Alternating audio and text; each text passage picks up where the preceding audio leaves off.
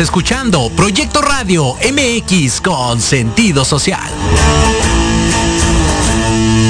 Las opiniones vertidas en este programa son exclusiva responsabilidad de quienes las emiten y no representan necesariamente el pensamiento ni la línea editorial de Proyecto Radio MX.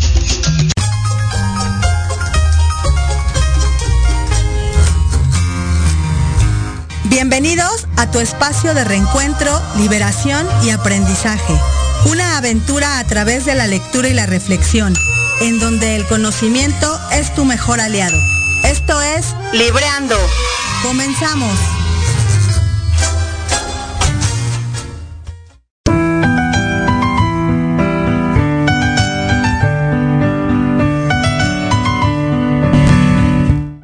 Hola, hola, muy buenas tardes, ¿cómo estás? ¿Cómo estás, Ivonne? Muy buenas tardes, ¿cómo está nuestra nuestro radio escuchas el día de hoy? Buenas tardes. Bien, Eric, muy bien, muchas gracias. Eh, aquí muy contenta de estar nuevamente juntos en la cabina. Ahora sí, Bon. te ofrezco una disculpa de la semana pasada que no pude asistir, presente, pero estuve presente de una manera virtual. Virtual. Ya estamos acostumbrados en esta nueva normalidad. Creo que eso ya es parte habitual de nuestra vida. Y pues bueno, bienvenidos a todos. Eh, gracias por acompañarnos a todos nuestros radioescuchas, a las personas que están conectadas. Eh, gracias por, por, tomarse el tiempo de estar aquí. Y pues bueno, vamos a dar el inicio a nuestro octavo programa ya. Ya octavo programa, Ivonne. Qué felicidad, qué gratitud.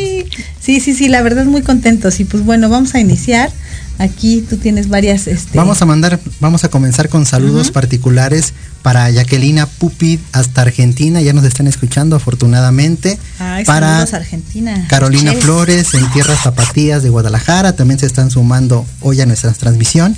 Saludos, a Andrea Lozada hasta Mérida, Angélica Barón desde la Ciudad de México, Iliana Zamudio y Yasmín López también desde la Ciudad de México. Y también ahora a Danira Farías desde Veracruz, desde Boca del Río, Veracruz, también ya se está uniendo a nuestra transmisión el día de hoy, Ivonne. Entonces a todos ellos les mando saludos y también este, en el caso de Danira, pues invitarlos a que vayan a su lavandería impecable, me hace el comentario. Por allá tiene adelante. esas instalaciones y de lunes a domingo, para que no haya problema de que tengo la ropa sucia. y luego con estas lluvias ya no hay por dónde. Así es que saludos para Danira desde la Ciudad de México hasta Veracruz, Boca del Río. Saludos a todos. y en la semana vamos a también felicitar a Lisette Fernández en su cumpleaños y a Carolina también que cumplió años en, el transcurso de la semana. Muchas felicidades. Muchas felicidades y enhorabuena, celebramos su vida. Sí, así es. Qué bueno que nos estén acompañando. Así es. Y si me permites, Ivonne, eh, fíjate que me di a la tarea de ver por ahí dos, dos temas. Uno de ellos creo que nos, nos atañe a nosotros. El día de ayer fue el Día Internacional del Libro Electrónico. Wow. Fíjate que eso data desde 1971 y se originó en Illinois por Michael Hart, él fue como que tuvo ahí una situación que no le permitió compartir un trabajo en línea y a partir de ahí se dio la tarea de hacer una, como un tipo boceto para poder transmitirlo vía electrónica y de ahí surgió la primera idea, digamos, para el libro electrónico. Qué padre. fue el 4 de julio de 1971. Y pues creo que, digo, al día de hoy, muchas felicidades por esta gran herramienta que fue aportada a la humanidad, porque creo que hoy ya no tenemos pretextos para no leer. Muchas veces es que no tengo el libro, es que no lo puedo conseguir pero el día de hoy de verdad con los avances de la tecnología ya podemos acceder eh, a cualquier libro a través de, cualquier este PDF incluso o, los libros virtuales que se compran ahora por las librerías y bueno por todos los medios que existen electrónicos. Y pues qué maravillosa aportación. La verdad muchas felicidades. Y gracias por compartirlo porque la verdad es que, digo, yo al menos me encontraba muy ignorante de esa información. Pues yo fíjate que estuve ahí como buscando y apareció y bueno, transmito esa, esa información que me llegó a todos nuestros radioescuchas y obviamente también a ti, y también este quiero aprovechar para hacer una mención a, a nombre de la UNAM también, que estaba leyendo por ahí, que hicieron una primera eh, aceleradora de negocios biotecnológicos aquí en México y es en la primera es la primera en Latinoamérica. Entonces felicidades para la UNAM y lo hice en conjunto con el estado de Hidalgo. También es una, buena información. Y dentro de nuestros personajes destacados mexicanos eh, mandamos un reconocimiento y admiración para Daniela García Páez que es estudiante mexicana de la preparatoria número 2 de la, de la UNAM y que es integrante del grupo de investigación y que ella ganó un concurso que se llama Via Line of Schools 2021 que es un concurso organizado por el Consejo Europeo para la Investigación Nuclear y que permite promover la ciencia en México, Ivonne. Ay, qué Entonces vamos a mandar un reconocimiento para Daniela García. Muchas felicidades, y enhorabuena a todos los mexicanos que van destacando. Así es, así es. Y fíjate, ahorita que, comentas este, toda esta información, también cabe la, cabe, vale la pena resaltar que la semana pasada estuvimos eh, eh, celebrando, por así decirlo, eh, la Semana Mundial de las Redes Sociales. Wow, eso no me lo sabía. yo tampoco me la sabía, pero tuvieron a bien este, unas amistades que tienen una agencia por ahí de todo lo que es medios digitales. Eh, Viri Campos, ¿recuerdas la que nos hizo nuestro logotipo? Ah, sí. claro, este, saludos a Viri. Sí, hice muchos saludos. La verdad, es una chica muy talentosa y ella me, compartió la información, estuvieron haciendo algunas entrevistas, eh, incluso me dijo, vale la pena que después lo, lo resalten, pero pues bueno, ese, ese es algo que quería compartir y pues vamos a darle, a darle a lo que sigue. Exacto, ya nuestro octavo programa como habíamos mencionado y los invitamos nuevamente a todos nuestros radioescuchas a contactarnos. Les comparto el teléfono, es el 5564 18 82 80 para que nos llamen o nos manden WhatsApp. Todas, todos sus mensajes son bien recibidos. Las llamadas también. Recuerden que este espacio es para ustedes también, para que puedan expresar lo que les cachó del libro, que ya estamos hoy. Vamos a ir con la segunda parte, Ivonne. La segunda y última parte. Y última parte del libro de Odín Dupeirón. Así es. Entonces, fascinante lectura, Ivonne. Sí, la verdad es que es un libro que nos ha aportado demasiada información eh, es la tercera vez que, digo, ya lo volvimos a comentar, pero está bien volverlo a decir. Es la tercera vez que lo compartimos de manera en conjunto porque ya lo hemos eh, compartido en los círculos de lectura en los que hemos estado. Y creo que vale la pena eh, comenzar con este tipo de literaturas que son ligeras, que tienen que ver con el desarrollo personal, que te invitan a la reflexión, pero que también te invitan a la acción, que te invitan eh, a que exista un movimiento, un cambio. Y, creo que creo que Odín Dupeirón se dio a la tarea a través de este cuento de narrarnos la historia de un de varios personajes, pero centrarse en el personaje principal que es la princesa. Y creo que que la narración eh, pues tiene mucho que ver con, con la vida eh, cotidiana, con los miedos, con las incertidumbres que habitualmente tenemos, con, toda esta eh, necesidad de certeza que al menos yo busco siempre tener antes de tomar una decisión.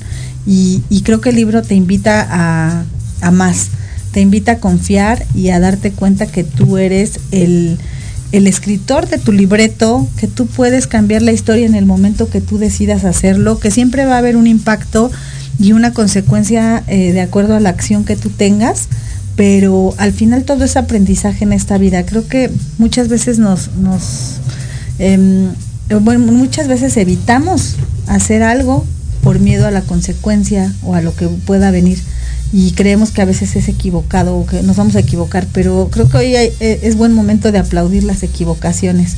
Y parte del resumen de la primera parte pues es esto de enfrentarte, de buscar salir de, la torre, de enfrentar tu miedo, de aprender de lo que el entorno te está mostrando para poder avanzar, de, vivir con calma, de, de también, o sea, a través de la tranquilidad poder observar y de eso te va a llevar a una a una decisión diferente, o sea, tantas cosas que nos aportó la primera parte y ahorita viene algo maravilloso que creo que fue en lo que nos quedamos cuando ya la princesa entra a la cueva del pasado Hijo, qué impacto, la verdad no sé, no sé tú cómo lo, lo viste, tú cómo lo leíste, no lo viste, lo leíste.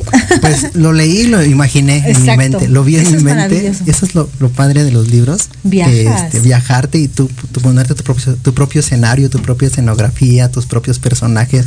Digo, llevado de la mano del autor, que la verdad para mí este libro te lleva muy, muy de la mano con sus personajes, con la dinámica de la escritura en que en donde él eh, interactúa con sus personajes. Para mí es la verdad es que una, una lectura muy amena, muy divertida, me, me engancha, me, me hace viajar y la disfruté mucho, y bueno, la verdad. Y sí, justamente nos quedamos a, la mitad del libro, en donde la princesa se mete a la cueva del pasado y pues justamente está en esa espera, ¿no? El escritor y el dragón. y en, esta, en esta segunda parte donde empieza el capítulo 11 es donde sale y para mí es una de las partes que muy emotiva para mí y creo que nos pasa a muchos, tanto a la princesa en términos este, femeninos como a hombres también, ¿no? Que no estamos exentos de esa parte de reencontrarnos con, con el pasado que claro, es que esto, es doloroso. esto ya no es de cuestión de género, es cuestión de humanidad. Definitivamente. sí, no, es cuestión de género, creo que tanto hombres como mujeres es, es importante hacer esta introspección y esta regresión al pasado y creo que esto lo vamos a abordar ya en el siguiente bloque, vamos a ir a un corte para que pues bueno le demos paso aquí a los anuncios y que nosotros podamos ya empezar a hablar del tema del libro ya a detalle. En el siguiente bloque no se despeguen acompáñenos y también compártanos su información. Eso sería maravilloso. Llámenos mándenos WhatsApp. La verdad es que aquí los estaremos leyendo ansiosamente. Entonces no tardamos regresamos en unos minutitos más y no se despeguen de la transmisión. Así es. Gracias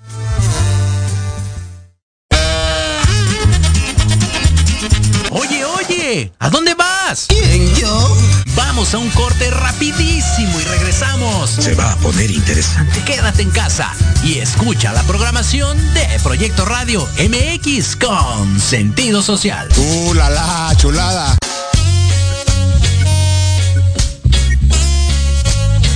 Soy el Dr. Halgan Eshananda y te invito a escucharme todos los martes a las 16 horas en Conciencia Espiritual.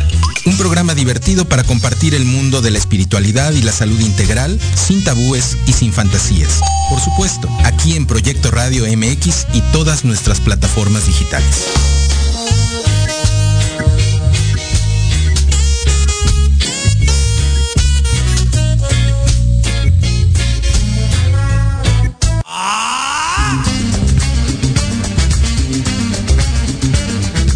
¿Buscas un espacio para respirar la política de forma diferente? Voy a cuidar mi cartera. Harto de informarte todos los días con las mañaneras. Me canso ganso. ¿Ya no le crees nada a las mismas voces viejas y cansadas de siempre? Un presidente no creo que se levante pensando cómo joder a México. No le busques más. Metropolítica, es para, ti. Hombre, unos genios. Todos los martes a las 8 de la noche entraremos directito en tus oídos para zorrajarte lo más relevante y divertido de la vida pública nacional e internacional. Inclusive que te sientes a mi lado. Solo aquí, en, Metropolítica, el análisis que nadie pidió. No, no fue al bur, no sean así. Por, proyecto, Radio MX, con sentido social.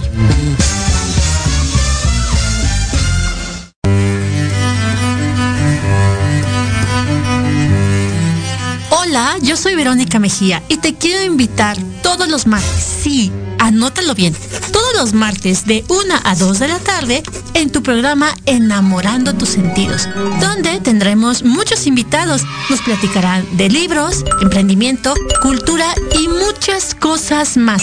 En tu estación Proyecto Radio MX con sentido social.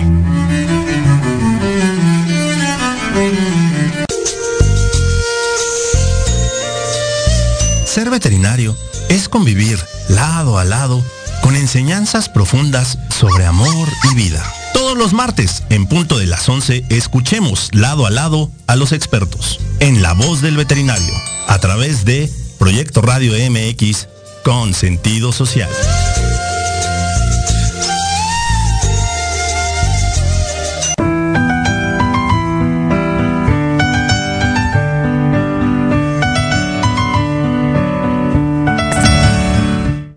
Ya estamos de vuelta, muchas gracias.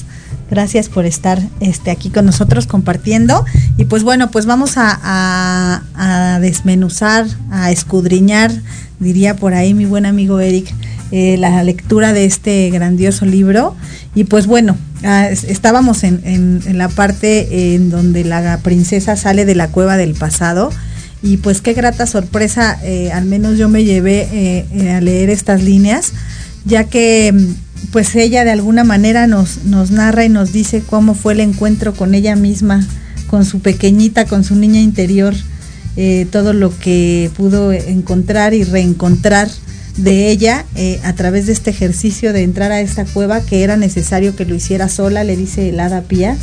Y creo que ya cuando lo llevas a tu vida personal, yo he hecho varios ejercicios en mi vida de introspección en los que es necesario eh, que haya dado una vuelta por, mi historia, por mi pasado, porque eh, al final creo que de ahí es donde se gesta la personalidad del individuo, de ahí es donde adquieres tus sistemas de creencia, tus patrones de conducta. Eh, el niño interpreta la realidad muy diferente a como ya lo ves de adulto, cómo se van transformando estos esquemas de pensamiento y, hay una parte muy emotiva en el libro en donde ella le pide perdón, le pide perdón a la niña por haberla olvidado, le pide perdón porque de alguna manera no le puso la atención requerida y de repente perdemos esa chispa y esa llama que, el niño nos, nos enciende. Y, y, creo que es maravilloso cuando puedes regresar, reencontrarte, sanar, tomar a la niña porque la princesa sale de la cueva no sola, sale con su niña ya con un pacto, con una reconciliación y la integra a su vida y, es una voz que jamás va a morir eh, dentro de la princesa, incluso lo dice el hada, lo dice creo que el celador cuando, cuando vuelve a aparecer ahí en ese capítulo. Y digo, para mí fue algo muy eh, representativo y también con mucha información para pues para poder ahondar. Nunca creo que el pasado es pasado sin embargo es importante echarnos un clavado de vez en cuando y no muy seguido porque también no podemos estar cargando todo el tiempo con el pasado porque también eso suele justificarnos. Pero cuando llegamos a esta a esta parte de reencontrarnos de saber de dónde viene cómo viene qué fue lo que pasó cómo pasó, cuándo pasó, en qué momento pasó, qué situaciones o qué eh, hechos marcaron mi vida. Eh, creo que eso es muy importante que, se haga al menos una vez en la vida. ¿eh? No, no, no digo que sea algo que tenga que ser repetitivo, pero sí que al menos una vez en la vida nos demos a la tarea de esto. Sí, en algún momento escuché, se me hizo una analogía para mí padre, digo, a lo mejor no tiene nada que ver, pero para mí me hizo mucho sentido que en el pasado son como los espejos de, los carros cuando vas tú manejando, que el cristal de enfrente, el parabrisas, pues esté enorme para que tengas una visión, digamos que más amplia. Y los espejos, yo lo, bueno, en esa, en esa que leí decía que es como los espejos que vas nada más espejeando el retrovisor para ver pues qué, sucedió ahí atrás, ¿no? En el sentido de también no olvidarnos del pasado. Y en esta parte importante de, de la infancia, y como tú decías antes de irnos a corte, que no es cuestión de género, también los hombres como tal, pues fuimos niños. Y finalmente, en algún momento en nuestro día a día, yo creo que inconscientemente, Ivonne, vamos creciendo, o la, vida misma te va llevando de a un cierto camino en donde vas dejando a ese niño, lo vas como olvidando, como decía el cuento. Claro. Y ese reencuentro para mí es genial porque lo hace de una manera consciente. Y me quedo con las palabras que menciona el libro, en donde una vez que integra a su niña interior la princesa, que le dice que nunca lo olvide, se olvide de ella, que viviré siempre para ella, siempre en su ser y en su corazón. Y creo que eso me hizo caer en cuenta que, que muchas veces, como tú bien, tú bien mencionas, no hay que olvidarnos de esa parte porque son aprendizajes, son vivencias que uno, que uno tiene, que uno adquiere y hacerlo de una forma consciente nos lleva como una cierta trascendencia, ¿no? Por ahí también hay una frase que dice, eh, saber de dónde vienes para saber hacia dónde, vas? Y eso es muy, muy importante y eso es lo que nos lleva este libro en esta parte, ¿no? Y una vez que sale de, de la cueva, pues ya, una vez integrada a su niña interior, pues como que renace, ¿no? Como que dice, a ver, vamos a empezar nuevamente, ahora ya más consciente, insisto, y es para ella, yo insisto, este libro para mí es una secuencia de ciclos, ¿no? Se cierra un ciclo, abre otro, ese otro que se abrió vuelve a cerrar de alguna forma y se vuelve a enfrentar a situaciones cada vez más interesantes en su vida y de alguna manera va este, escribiendo el libro, ¿no? Es lo, es lo fascinante de esta lectura que Odín le, imprime, de que la misma hace parecer que la que quien escribe la historia es, la princesa. Bueno, hace parecer, hace parecer y no, realmente la que escribe la historia es la princesa, porque ella va marcando la pauta hacia dónde quiere ir. Desde que tiene el valor de salir de la torre y avanza, eh, creo que desde ahí ella empieza a tomar las riendas de, de la escritura eh, aunque bueno, obviamente es el escritor el que hace todo este contexto. exactamente este contexto y pues bueno, creo que, o sea, está viviendo cada en cada momento experiencias diferentes y va avanzando y así es la vida. La vida es así. Eh, ah, no, no se me va a olvidar algo que algún día me dijiste, todo es temporal. Todo. Y es real, todo es temporal, la vida misma es temporal, eh, las, este momento es temporal, lo único seguro que tenemos es este momento, aquí, ahorita, aquí y ahora, y creo que a veces nos perdemos del aquí y el ahora, creo que a veces nos perdemos en, futurizar demasiado, a veces nos perdemos también en estar mucho tiempo en el pasado. Creo que es importante resaltar eh, respecto de este capítulo que ella regresa, pero ella hace una, un match con la niña interior, pero con la niña, con lo genuino, con el, reencuentro con el niño interior, no sé si algún día has hecho algún taller del niño interior. Yo en algunos momentos he hecho ejercicios del niño interior y de verdad que es algo tan emotivo porque a través de las visualizaciones logras verte y logras ver tu parte vulnerable y logras ver, a, al menos yo me veía, o sea, esa niña con esa necesidad, pero con esa autenticidad, con, con esa forma tan sublime de que tienen los niños, tan auténticos, y, dices, ¿en qué momento te perdí? O sea, ¿en qué momento se deformó mi personalidad? ¿En qué momento te abandoné y empecé a hacer cosas que te dañaron tanto y que hoy te transformaron en algo que tú no querías, porque yo de niña quería ser azafata, o sea, yo de niña quería hacer mil cosas, ir a la luna y ser astronauta, y de repente todos esos sueños infantiles empiezan, eh, ajá, o sea, ya no tienen un rumbo y, cuando te das cuenta ya eres adulto y entonces dices, ¿y en qué momento pasó todo esto? Pero cuando te vuelves a reencontrar con tu ser, cuando vuelves a llegar a esta esencia infantil, genuina, este, que es maravillosa, híjole, creo que es, eso es impresionante y creo que tiene que ver mucho con lo que leíste, ¿no? Sí, y finalmente te digo, empieza una nueva era de la princesa y es cuando ya va en búsqueda ahora del hombre más rico del mundo. Ay, esa parte, también es, increíble, en donde cada uno muchas veces, justamente, ¿no? Cuando vas, siendo adulto, vas en búsqueda de algo, pero a veces te pierdes en si ese algo es porque tú lo, quieres por convicción o porque de alguna forma la sociedad te lo ha, te lo ha enmarcado o te lo ha, te lo ha designado, decir, es por aquí. Y entonces, digo, no culpo a tu entorno, finalmente son creencias que lo vimos un poquito en el libro anterior, pero eh, influye, todo eso influye, ¿no? En tu madurez.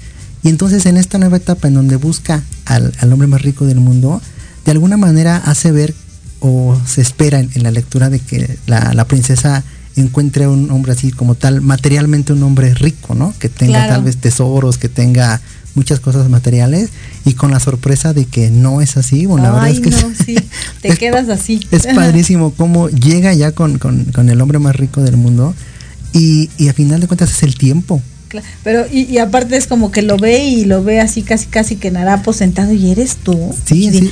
No me estarás mintiendo, ¿no? Exacto, porque crea una expectativa, ¿estás de acuerdo? Exacto. Y muchas veces creamos expectativas de algo y cuando ese algo no cumple nuestras expectativas, pues como que no creemos que pueda hacer, ¿sabes? Y eso, eso para mí es muy revelador porque identificas a veces con la riqueza que la, la transformamos en, a veces en material y, pues no es así, ¿no? Y entonces cuando le muestra que la, realmente la riqueza, o más bien, primeramente esta persona es el tiempo. Claro. Le dice yo, de alguna forma, soy el tiempo. Y soy el tiempo que tú quieras puede ser tiempo pasado, tiempo presente, tiempo futuro y menciona ahí el tiempo perdido. Y, bueno.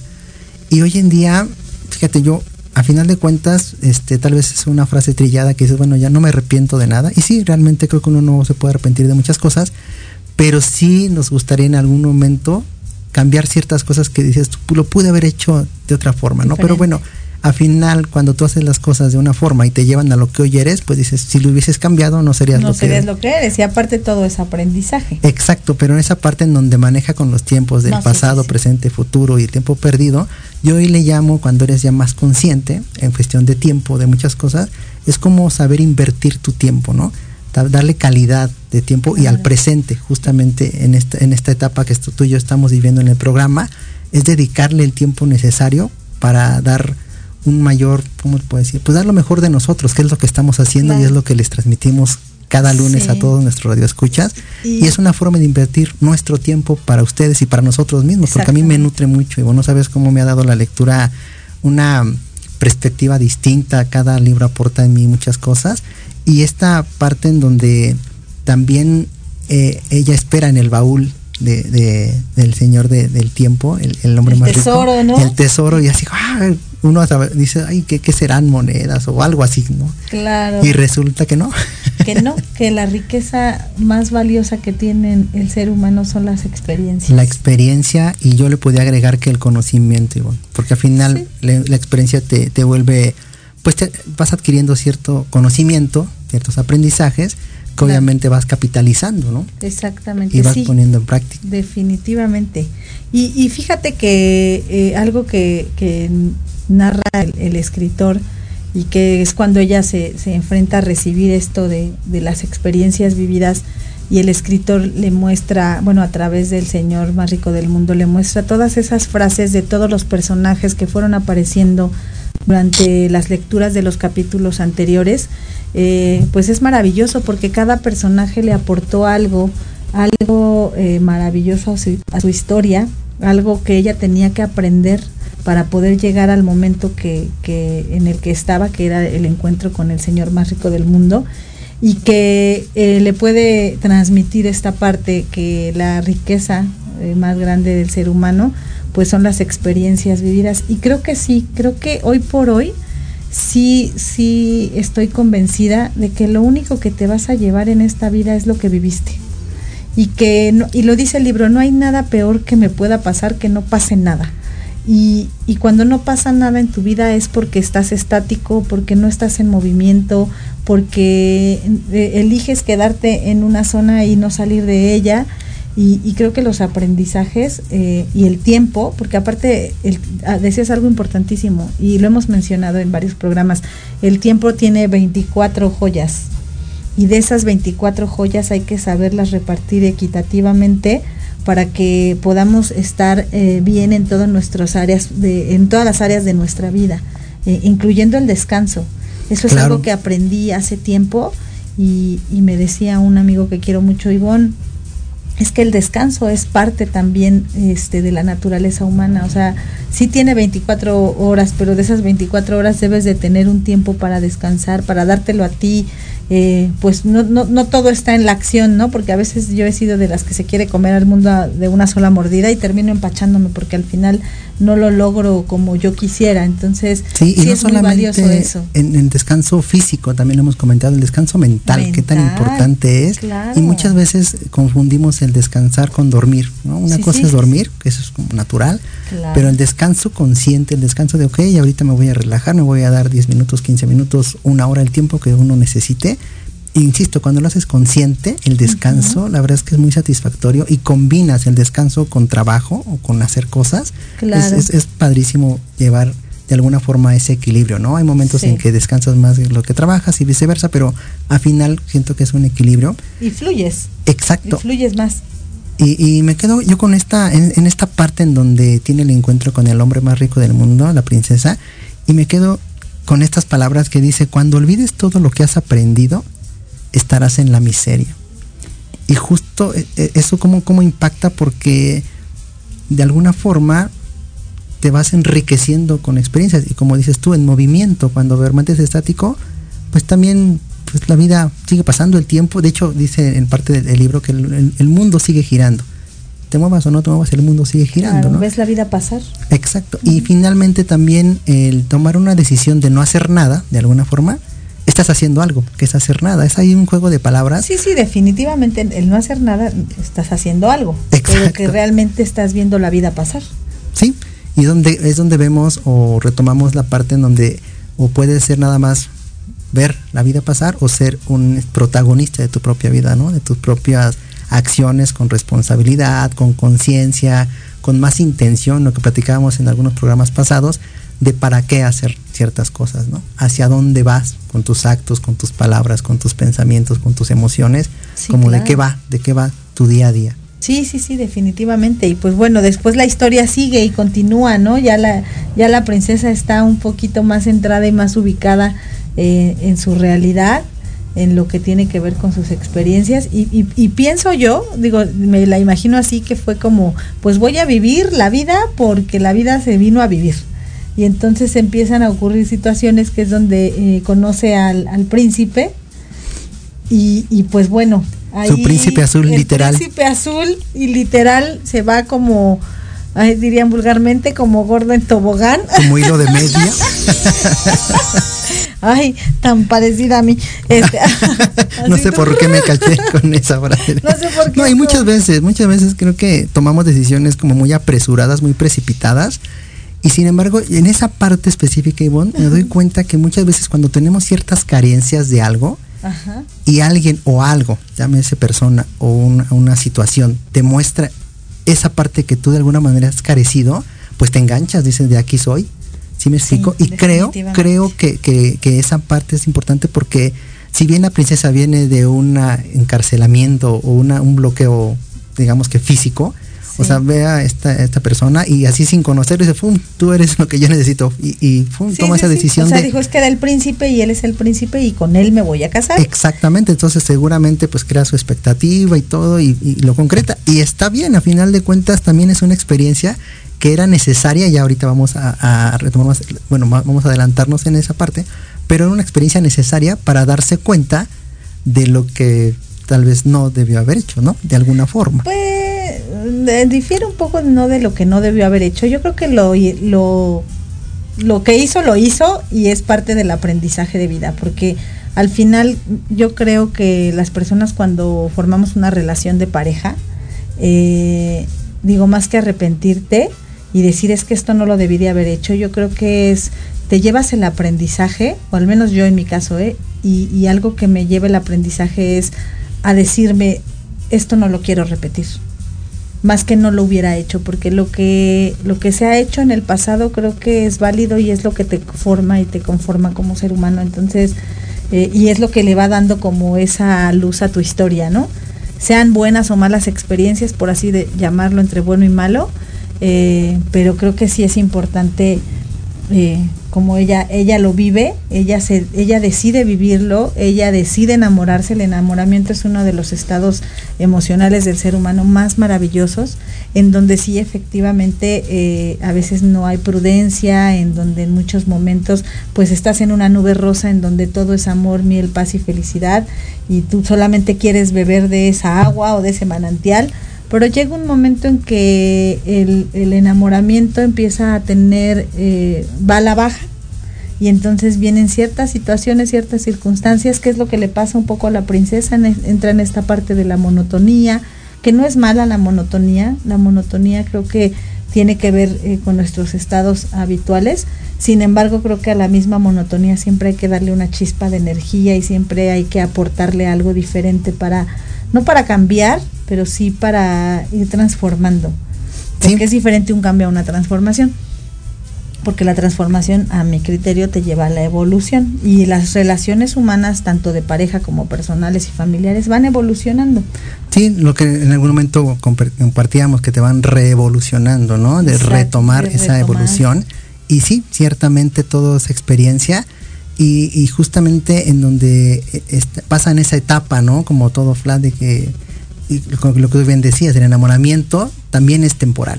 Insistimos, todo es temporal y también hay que disfrutarlo porque es muy padre, es muy bonito. o sea, cuando estén enamorados, por favor, o sea, ahí sí como hilo de media. No, no, hay que ser prudentes porque luego por eso ocurren situaciones desagradables dentro de las relaciones. Sin embargo, creo que es una etapa de, de la vida que hay que disfrutarla al máximo. Y, y ciertamente yo caigo en cuenta que también esa etapa hay que saber disfrutar con conciencia. Es muy complicado porque al final es una emoción Sí, Llámese el enojo, la alegría, porque a veces irradias y desbordas en enamoramiento. Y, y, ciertamente hoy yo lo digo a título personal, hay una diferencia entre estar enamorado, en la parte de, exactamente del, del enamoramiento y amar, ¿no? Y estoy hablando no solo de amor de pareja, estoy hablando de un amor de madre, amor de hijo, amor de, de padres, si me explico. Esos son, son amores distintos y es una forma totalmente distinta de amar y el enamoramiento es una etapa, es como la etapa de la conquista de todo bonito, y porque se siente padre, la verdad sí, que estás en una nube rosa, sí, todo es maravilloso. Pero cuando viene la parte del, del amar, eh, creo que ahí es, para mí amar es la completa aceptación, o sea, la aceptación total del otro, sin pretender modificar, sin crear expectativas. Creo que eso es algo, híjole, que causa a veces conflicto a, nivel personal porque pues ya entra, o sea, a veces hay cosas que chocan con nosotros y ahí es donde viene como ya la decisión. Para mí amar es una decisión y hoy decido amarte en tu individualidad, llámese pareja o llámese hijos o llámese familia o llámese jefe de trabajo o compañero de trabajo, porque ya viene esa aceptación de la persona pero también es cuando tú decides amarte a ti primero y que, y que en esa aceptación no transgreda esa aceptación, no transgreda tu integridad. Porque muchas veces también confundimos, no, pues es que lo estoy aceptando, pero ¿qué pasa con tu integridad? ¿Qué pasa contigo como persona? Sí, y yo también en ese sentido agregaría que una cosa es comprender, porque comprendes a la otra persona por su situación, por su historia, por su entorno, por lo que sea, porque al final cada uno es un ser individual sin caer en el individualismo como lo hemos expresado en otros programas.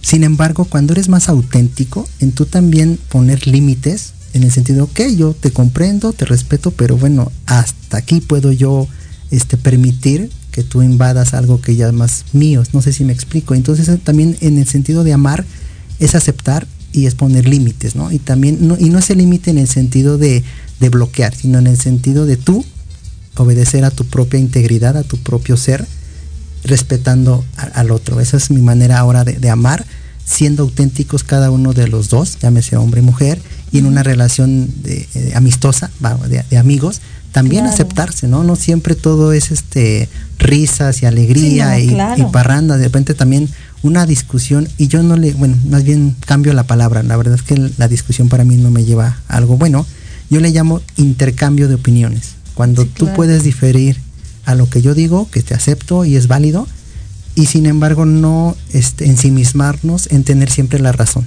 También se vale decir, ok, tú quédate con tu punto de vista, yo me quedo con el mío, y en algún momento lo, lo, dijimos, ¿no? Podemos acordar no estar de acuerdo. Exactamente, sí, sí, sí.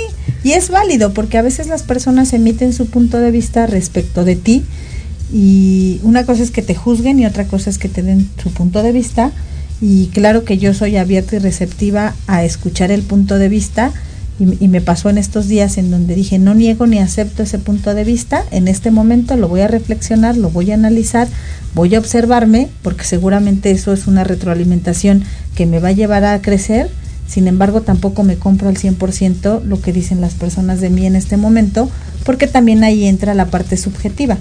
Entonces creo que, creo que bueno, ya medio nos desviamos del tema, pero al final es parte de. Es parte de, porque hablamos del enamoramiento, de su mundo. Sí, sí, bueno, que tiene que ver con el libro, eso sí, porque la De su mundo rosa con el príncipe azul y, tuvieron muchos hijos. bueno, ¿Y fueron felices por siempre? No. Fueron tres. De hecho, hay una parte en donde, insisto, es muy padre en donde la princesa de alguna forma obliga al escritor, espérate, todavía no acaba, apenas conocí a mi príncipe azul. Sí, sí, sí. Él ya quería terminar el sí, cuento. Colorín colorado, la princesa encontró a su príncipe y va y no, dice, espérame, dice, además vamos a darnos 10 años, ¿qué te parece? En 10 años nos vemos y aquí te espero. Y sucedió. 10 años después regresa el escritor para ver qué había sucedido y pues ya se encuentra casada con sus tres hijos y en esta parte de los hijos también este rescato una parte que me gustó mucho en donde la inocencia y algunas veces la frialdad o crueldad de los niños cuando somos niños, creo que por, no sé si por naturaleza, ahí este, no sé si están de acuerdo conmigo, pero en muchas ocasiones pues somos infiltros, ¿no? Algo no te gusta y lo dices, ¿no? Definitivamente. y, y, y, justamente en esta parte en donde le pregunto uno de los hijos de, de la princesa al escritor, oye, ¿tú quién eres? No, pues escritor. ¿Y cuántos libros has escrito? Este, ese es el primero. O sea, dices escritor y además has escrito un libro. y, y, el otro niño le dice, ok, pero y este pues pásamelo para, para leerlo. Ah, no es que todavía no lo acabo. O sea, eres oh. escritor. Te dices ser escritor. Llevas un libro y no lo has terminado. Entonces esa parte también es padre. Bueno, a mí me, divirtió esa parte de los niños. Sí, sí, sí. Y que venían peleando ahí en el, en el carruaje. Sí, entre una mezcla de inocencia y de, te digo, frialdad o crueldad que dicen las cosas sin filtro. y, y creo que de alguna forma los niños así somos cuando somos niños y poco a poco este, nos vamos adecuando a ciertas reglas sociales, pero por naturaleza creo que así somos y pues a veces no, no, medimos nuestras o no somos tan conscientes de lo que podemos transmitir al otro, ¿no? Cuando expresamos de niños muchas cosas, ¿no? que tampoco quiere decir que es malo, simplemente así somos de niños, sin filtros y cómo van las cosas, ¿no? Sí, sí, sí, y pues ahí ya es cuando el escritor se, se encuentra con la princesa, se encuentra con la historia que ella ya había construido, porque me queda claro que todos somos creadores de nuestra realidad y la princesa eh, nos muestra en el libro cómo ella fue creando su realidad y lo que ella quería experimentar. Y, el escritor obviamente la fue llevando hacia los momentos, circunstancias y personajes y, pues llega al punto en donde viene ese, ese reencuentro entre ellos, ¿no? Y creo que es algo también muy fascinante del libro que ya estamos por, por, este, ya por concluir. y nuevamente, así como nosotros nos vamos a pausa, también en el libro le dice otra pausa, pero ahora de 10 años, más, que se convierten en 15. nosotros en un par de minutos, tal vez, no nos vamos a tardar tanto. No, no, sí, no, ¿cómo que 15? Segundos, por favor. Ok, regresamos en un momento más con ustedes. No se despeguen. Y si alguien quiere llamar a cabina, aquí estamos listos. Gracias.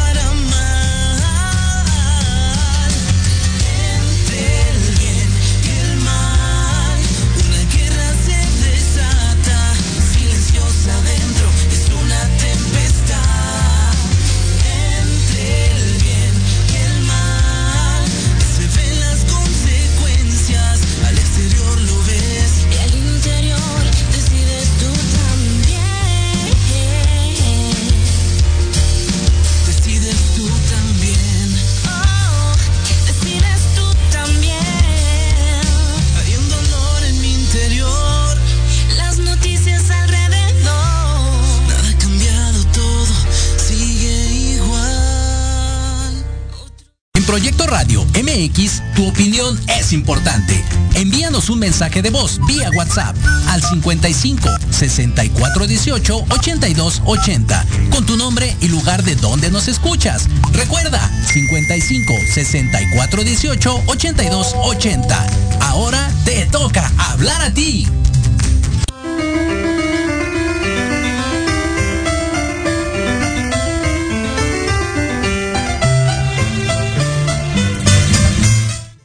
Estamos de regreso con ustedes. No se han despegado. Qué bueno que así lo han hecho. Qué bueno que nos sigan acompañando. Y bueno, ya estamos en la recta final, Ivonne. Ya nuestra última intervención de este programa. Que cada día se me pasa más rápido. Una hora increíblemente rápido. Pero bueno, continuamos. Y ya llegamos a la parte en donde de alguna forma la princesa le dice ahorita no tengo tiempo, tengo que atender a mis hijos, a mi esposo y escritor, nos vemos 10 años más años tarde. más tarde. Y el escritor dice otros 10 y pues bueno.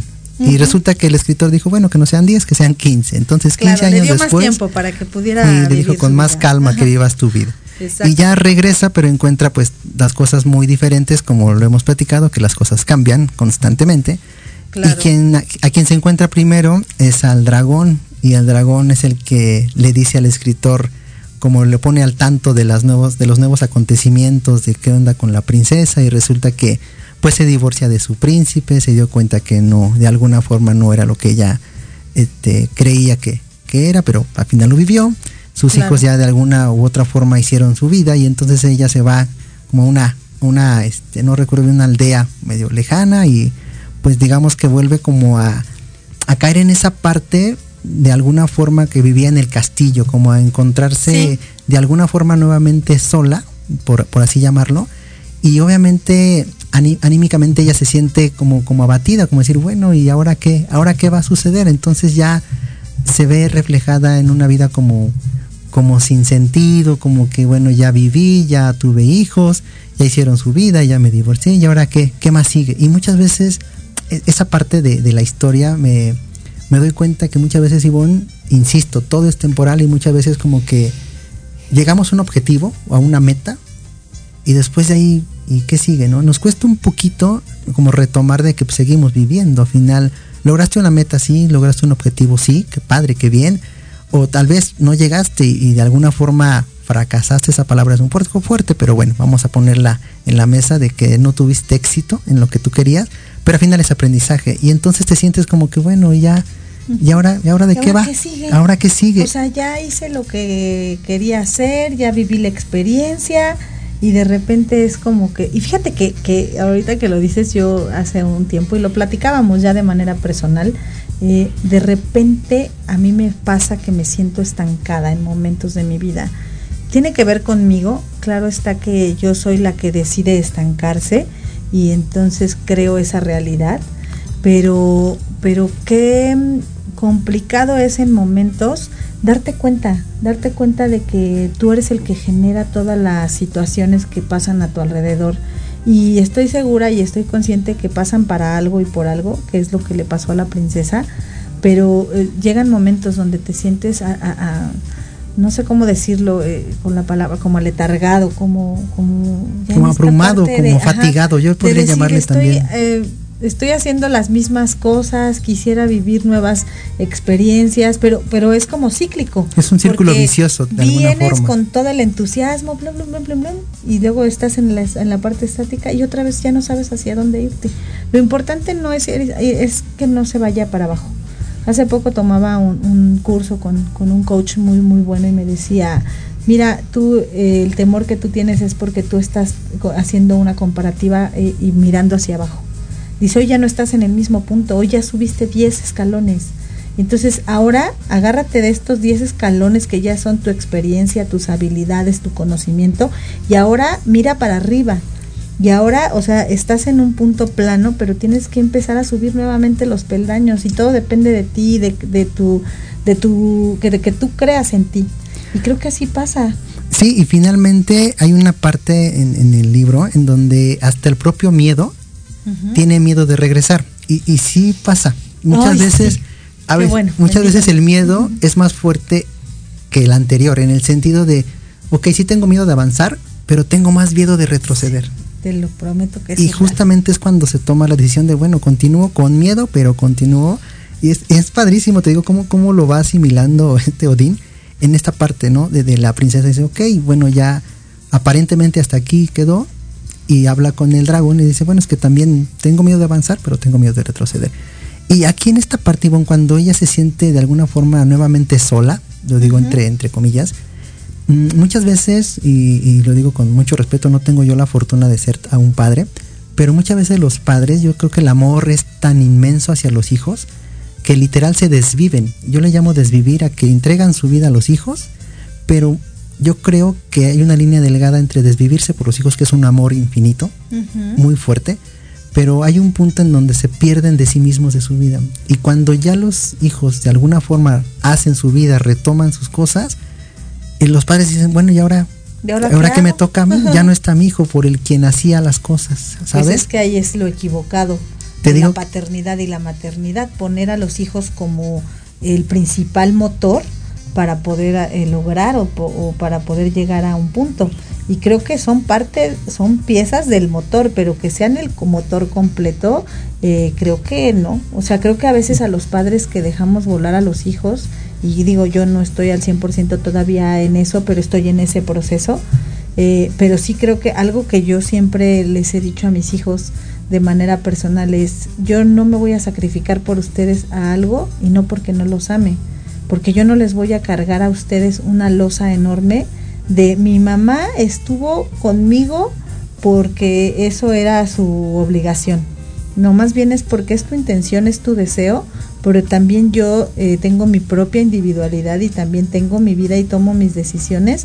Y hoy soy un poco más consciente de mis decisiones y con base en eso trato de no perjudicarlos. Y creo que es algo que le pasa también a la princesa ya al finalizar la historia, porque ya vamos a finalizar. Ya la estamos en la recta Ajá. final y justamente, bueno, esa parte caemos en cuenta en, en eso. Y ya nos vamos un poquito más, más, a, más adelante en donde la princesa, digamos que sale de su letargo y dice, ok, vamos a continuar, esto no se acaba todavía. Se acaba? Y finalmente se arma de valor, habla con el escritor y dice, ok, pues así como saliste del castillo, así como te enfrentaste a, a, ciertas cosas, pues hoy es momento también, es otra nueva etapa, ¿no? Y se claro. reencuentra nuevamente con, con el tiempo y, y, fue un encuentro muy, muy, muy padre. Y encuentra a este Yoba, no recuerdo uh -huh. el personaje, Yoba, y también, también se encuentra con la prudencia, ¿no? También fascinante Ay, sí. personaje que, que... La tortuga, que, ¿no? que es la tortuga, claro, que es la prudencia, dice, ok, digo, yo te venía alcanzando, o más bien te estaba persiguiendo desde hace como 10 capítulos atrás, pero, pero bueno, te me fuiste. Y, y, finalmente, este, pues es, es, muy importante tener prudencia en la vida, y digo, lo que, lo que vivimos, pues es, pues es así, tal cual, es la historia de tu vida, pero también cuando adquieres esa prudencia de tomar decisiones un poco más este, asertivas o más pensadas, sí, claro. pues ya la historia va, va, un poco cambiando y bueno. Y pues finalmente, este, en, ese, en esa conclusión, se encuentra también, hay una parte muy emotiva en donde Odai le, le hace una este, carta al escritor, ¿no? Ay, maravilloso. Sí, y finalmente también el escritor regresa por curiosidad y se encuentra que ya no existe la, la princesa, se encuentra con Yoba y le, uh -huh. y le da la carta, ¿no? Esa carta, la verdad es que para mí es un poco extensa, es, espero que los, este, los que nos estén escuchando se den la oportunidad de leerla, está muy, muy emotiva, muy, muy bonita. Sí. Y yo me quedo solo con, con, una frase en donde dice que el bonsai, ya cuando ah, el celador da por concluida la historia, y le dice que la vida no se acaba hasta que se acaba, porque al final tienes que vivirla. Claro. Y vivirla sí, hasta sí, el final. Y, la carta es maravillosa porque es una despedida al escritor, pero le agradece y, y, le dice, viví mi vida, hice lo que yo quise. O sea, ahí es donde ella eh, muestra que tomó las riendas de su vida y que todo lo que eligió vivir, pues fue para bien. Y que parte importante fue el escritor y todos los personajes que la acompañaron. Y pues gran aprendizaje. Eh, a esta vida se vino a vivir y te quiero dar, decir una frase, nadie vive tu vida porque nadie va a morir tu muerte más que tú. Definitivamente, y esto hay frases que son muy ligeras en decirlas, pero hacerlas propias, Ivonne, como a veces cuesta un poco, es un poco más complejo. Sí, sí, sí. Y tenerlas en cuenta casi en todo momento. Sí. Y bueno, con esto concluimos prácticamente el, el libro. Para mí sí. una fascinante lectura. Esperemos que nuestros radioescuchas también les haya gustado. Y bueno, Ivonne, tenemos una sorpresa para el siguiente programa. Cuéntanos. Sí, la verdad es que vamos a continuar con el tema de este libro. Ya no vamos a como tal a escudriñarlo, ya terminamos. Eh, esperemos que en la siguiente, eh, en el siguiente programa eh, se sumen ustedes también con sus aportaciones porque vamos a tener invitados especiales, les vamos a tener una sorpresa de un amigo que pues ha estado acompañándonos en el círculo de lectura y pues les vamos a presentar algunas de las iniciativas que él nos ha proporcionado y tiene que ver con este libro. Lo vamos a, terminar de comentar eh, a través de algunos escritos que también nosotros nos hemos dado a la tarea de elaborar para poder discernir un poco más la lectura.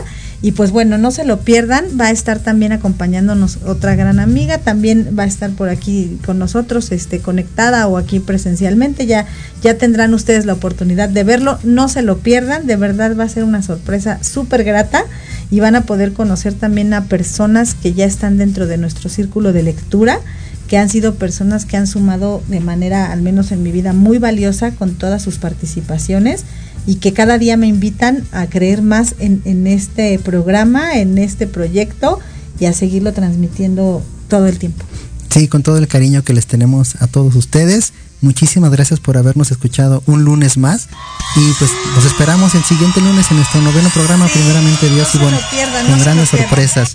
y entonces, sin, sin más, ah, también hasta el siguiente programa vamos a dar el título del siguiente libro, ¿verdad? Sí, sí, todavía no. Esto está en suspenso. Ya, pues, me andaba, ya me andaba adelantando. Terminemos este gran programa, el octavo programa.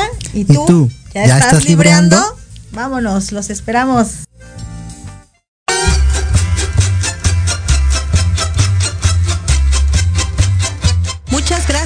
Habernos escuchado. Síguenos en nuestras redes sociales, Instagram y Facebook, Libreando MX. Los esperamos la siguiente semana en un nuevo encuentro con la lectura. ¿Y tú? ¿Ya estás libreando?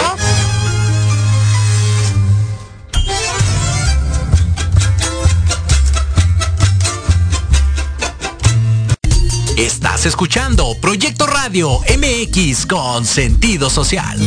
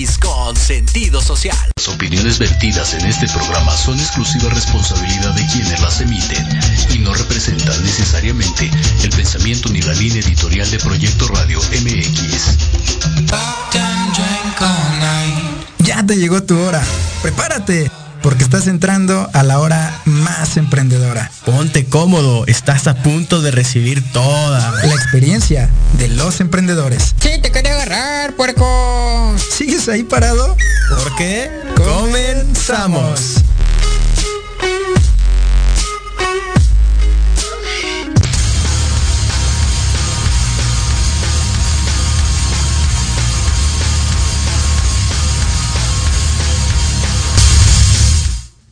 ¿qué tal mis queridos emprendedores? Pues ya estamos una semana más, un día más aquí con el buen Giovanni, que ya saben que le fascina los lunes. Bueno, ¿a quién no le fascina los lunes? ¿Cómo estás, Giovanni? Uy, un gustazo volvernos a tener aquí presentes en este su bello programa de Emprendeme esta. Ya se la saben, ya se las sábanas, actitud. Ya se las saben. Lunes, actitud emprendedora. Pues de este lado estoy que me arde el cuello y me arden los hombros y me arde la espalda, me arde la cara, me arde todo. el cuello, pues ¿qué te andaban haciendo? Mientras no, el uterino, todo está bien. No, no, no, ese está afortunadamente intacto, sigue, sigue en su lugar, nadie le ha puesto nada encima.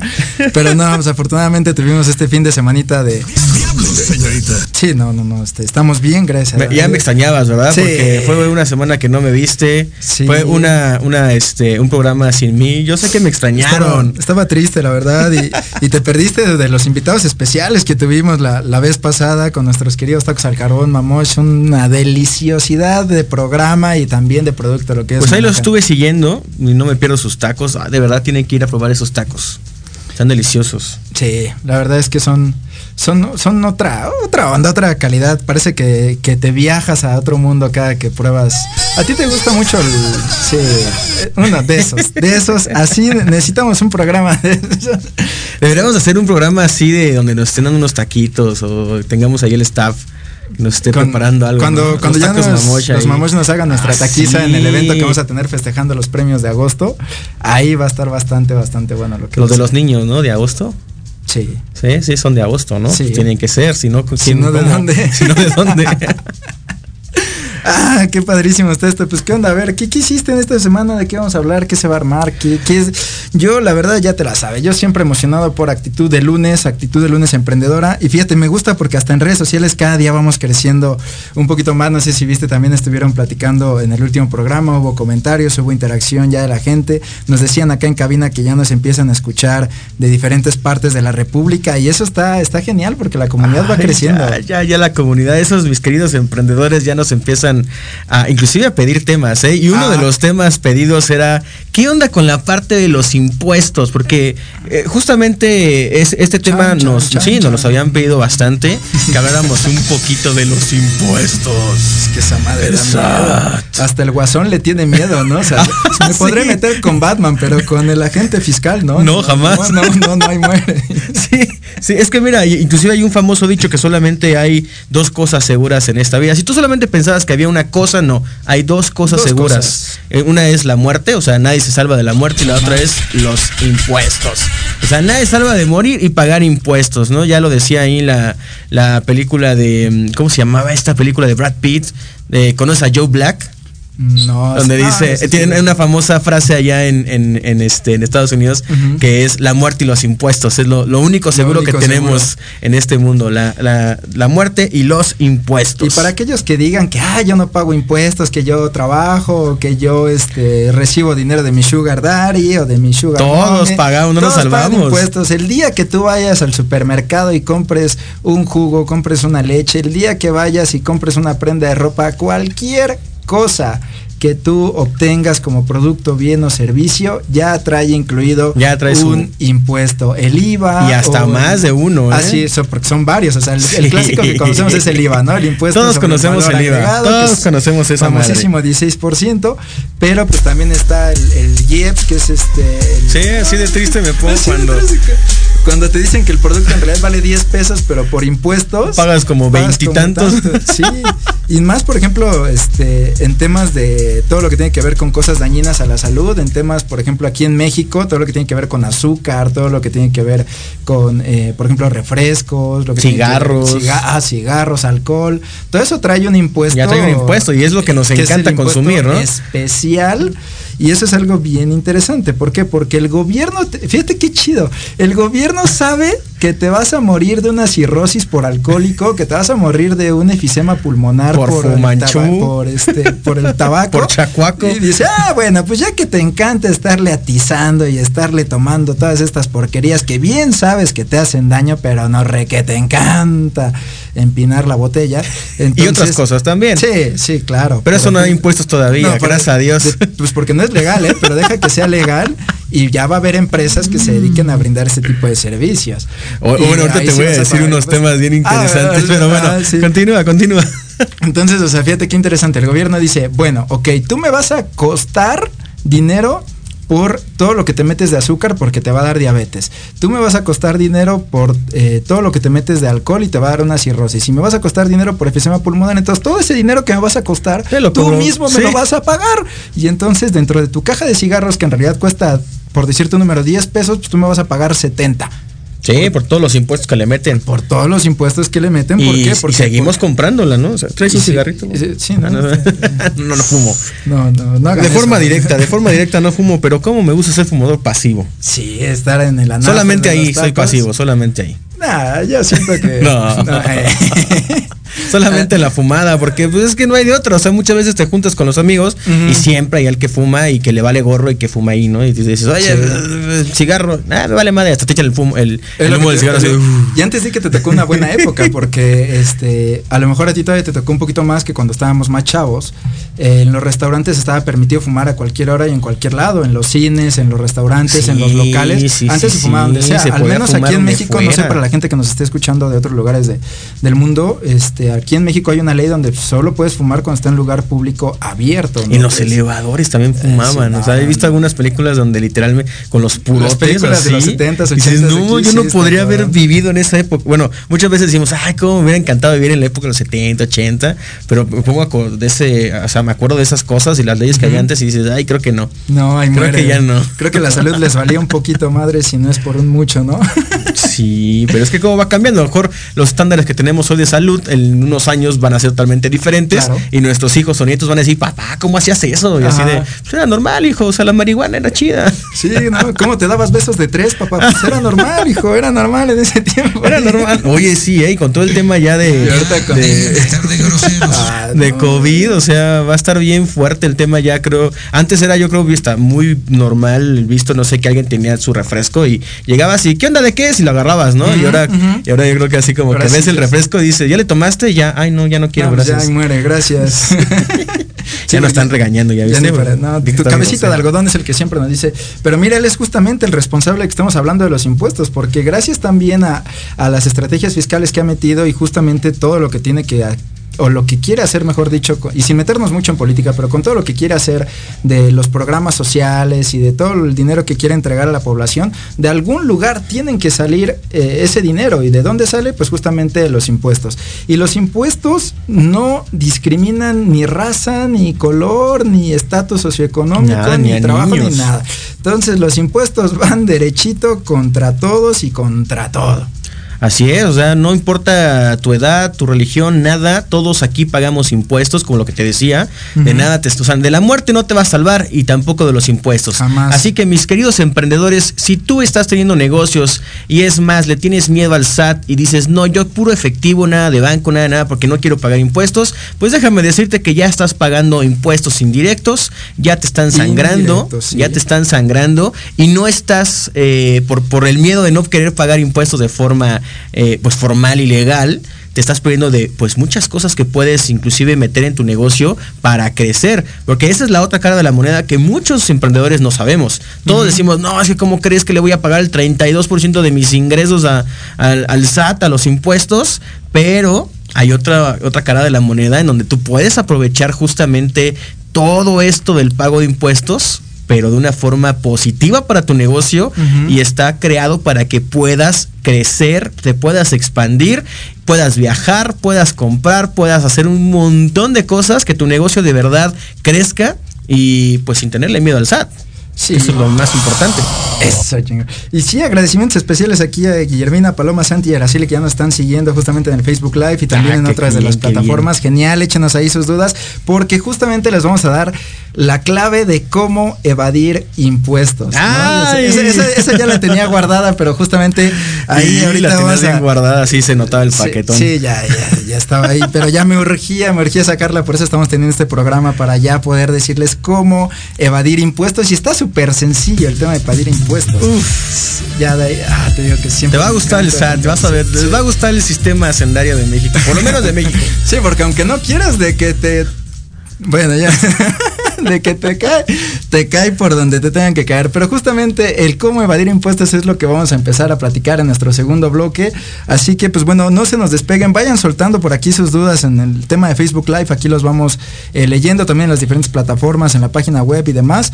Entonces, pues bueno, no se nos despeguen, venimos súper rapidísimo de un pequeño corte y aquí estamos para el segundo bloque y resolver pues las dudas que van llegando. Ah, ya empiezan a llegar, así que ahorita... Nos vemos en un ratito, no se despeguen. sí. No, no se despeguen. Sí, Y no, no se despeguen, es muy feo. Muévanse bien. No, no, no se muevan, ahorita regresamos ya.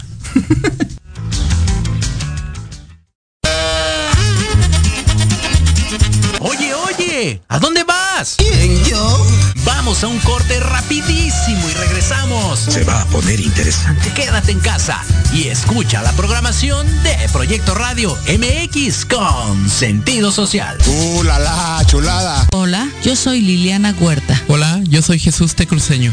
Te esperamos todos los miércoles de 6 a 7 de la tarde en De Colores, expandiendo la misión.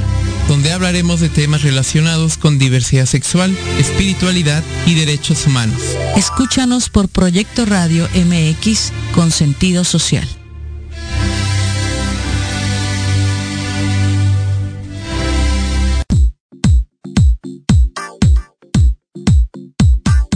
No te pierdas todos los lunes de 9 a 10 de la mañana. Construyamos juntos con Luis Triana.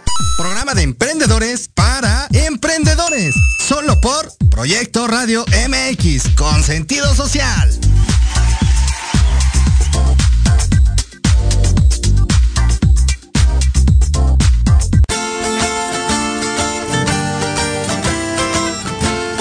Infórmate desde diferentes perspectivas psicológicas, sociales, científicas y basadas en la experiencia de otros.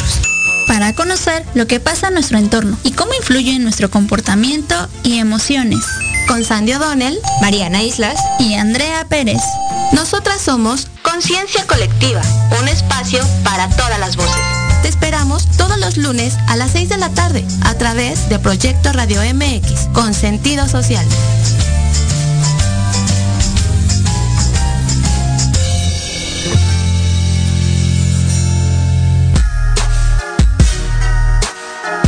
Los espero todos los lunes a partir de las 7 de la noche en Victoria Ruiz Salón, donde encontrarás tips para tu cabello, tips para tu maquillaje, de la mano de grandes expertos, solo por Proyecto Radio MX con sentido social.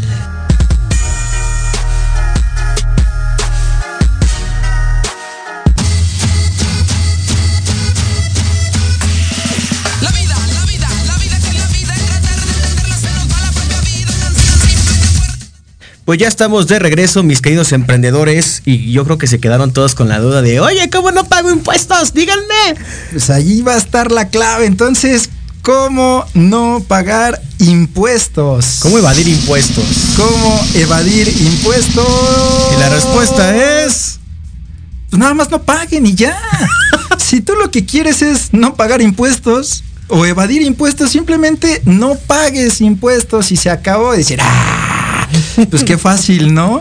Qué sencillo. Pues justamente eso es algo que necesitamos aclarar aquí. La evasión de impuestos es justamente eso, evadir impuestos, no pagar impuestos. Pero no hagan eso. No, no, no, no, eso, Uy. eso no lo estamos recomendando, repito, no estamos recomendando evadir impuestos. A- al menos sí que, estamos al menos, al menos, o sea, si quieres estar en la cárcel. Ah, bueno, sí. Y pagar unas multonononas. Y que son unas multas de ah. miedo, eh, agárrate. digo, no sé, a lo mejor no me crean mucho. Te digo, si el guasón le tiene miedo alzados, es porque las multas. Porque literalmente, es más, al, de la mafia, creo fue al Capone, ¿sabes por qué lo agarraron, no? Literalmente, o sea, no lo podían agarrar por nada, pero por, por evasión fiscal se fue a la cárcel. Échale para Ajá, digo, no, no, me hagan mucho caso, esta información búsquenla, pero según yo, las únicas dos deudas, o sea, no te pueden meter a la cárcel por ninguna deuda en México, pero solamente existen dos, dos deudas que, bueno, inclusive si alcanza fianza el fraude, pero bueno, ya no estoy dando tips aquí. depende, pero este... Pero las únicas dos deudas que sí te pueden meter así de lleno a la cárcel son, uno, el, que tú como papá no estés dando la pensión, y dos, la evasión fiscal. O sea, si tú no pagas tus impuestos, sí tienes todas las de la ley para que el SAT diga, ¿sabes qué, papacito, mamacita? Pues te me vas al réculo un rato. Y un rato. Te guardan. Mandado a guardar justamente a la cloaca. Y sí, y justamente eso es lo que queremos hacer. O sea, evasión fiscal es justamente, como su nombre lo indica, evadir, es decir, no pagar. Lo que estamos recomendando, y más que recomendar, es el darles el tip para que ustedes lo puedan manejar. Es un concepto completamente diferente llamado planeación fiscal. O sea, eso sí es algo completamente distinto el tema de la planeación fiscal. Total, si ya sabes que el SAT te va a atorar con el tema de los impuestos y que al menos aquí en México se llevan un promedio de un 30% de tus ingresos. Imagínate, el 30%. Creo que no, no hemos visto esta parte, dimensionada esa parte, pero de cada 100 monedas que yo ingreso a mi bolsillo, de esas 100 monedas, 30. o sea, es, es, la sociedad más cara que, que, podrías tener, ¿no? Pues fíjate que sí, o sea, hablando en temas de, sociedad, eh, pues como, como una empresa sí está carísimo. Se lleva el 30% de, tus ingresos. Y es chistoso porque al menos en otros países los impuestos están muchísimo más caros, pero claro, ya sería meternos en temas de política, de por qué en otros países los impuestos están más caros, pues claro, porque allá sí tienen servicios de primer nivel en temas de salud, en temas de seguridad, en temas de educación, en temas de bla, bla, bla, bla. Pero pues eso es más tema de política. Sí, ya, ya, perdón, querido presidente, no, no vuelvo a... a que no lo pongas ahí en, no, lo vuelvo, no lo vuelvo a exponer, usted perdone. Ah, siempre tan hermosa. O sea, ya, ya mis, mis, emprendedores ya están decaídos. O sea, ya les dijiste que les van a quitar el 30%, que nadie se salva de pagar impuestos, que si no pagas, que, si no pagas te llevan a la cárcel. O sea, ya hay que darle noticias buenas, ¿no? Porque si ellos se dejan meter a la cárcel es porque no pagaron y o porque están con multas. O si ellos se dejan cobrar el 30%, pues es porque no están siguiendo los tips que les vamos a soltar. Ah, exactamente. Ahí está la buena noticia. atención entonces. Ahí está la otra cara de la moneda. Justamente la otra cara de la moneda, hablando de monedas, dinero, money, diría Pink Floyd. justamente ahí es de donde vamos a tocar el tema de lo que es la planeación fiscal. Y ojo, este tema de planeación fiscal se puede eh, ir por dos ramos completamente diferentes. Ustedes saben que, pues bueno, aquí en Emprende Mesta está todo enfocado a tema de emprendedores y eh, pues negocios, empresas, sociedades y demás, pero también hay temas que se pueden abarcar justamente para el trabajador, para la persona que está, eh, pues bueno, como recibiendo como ingreso un salario, ajá.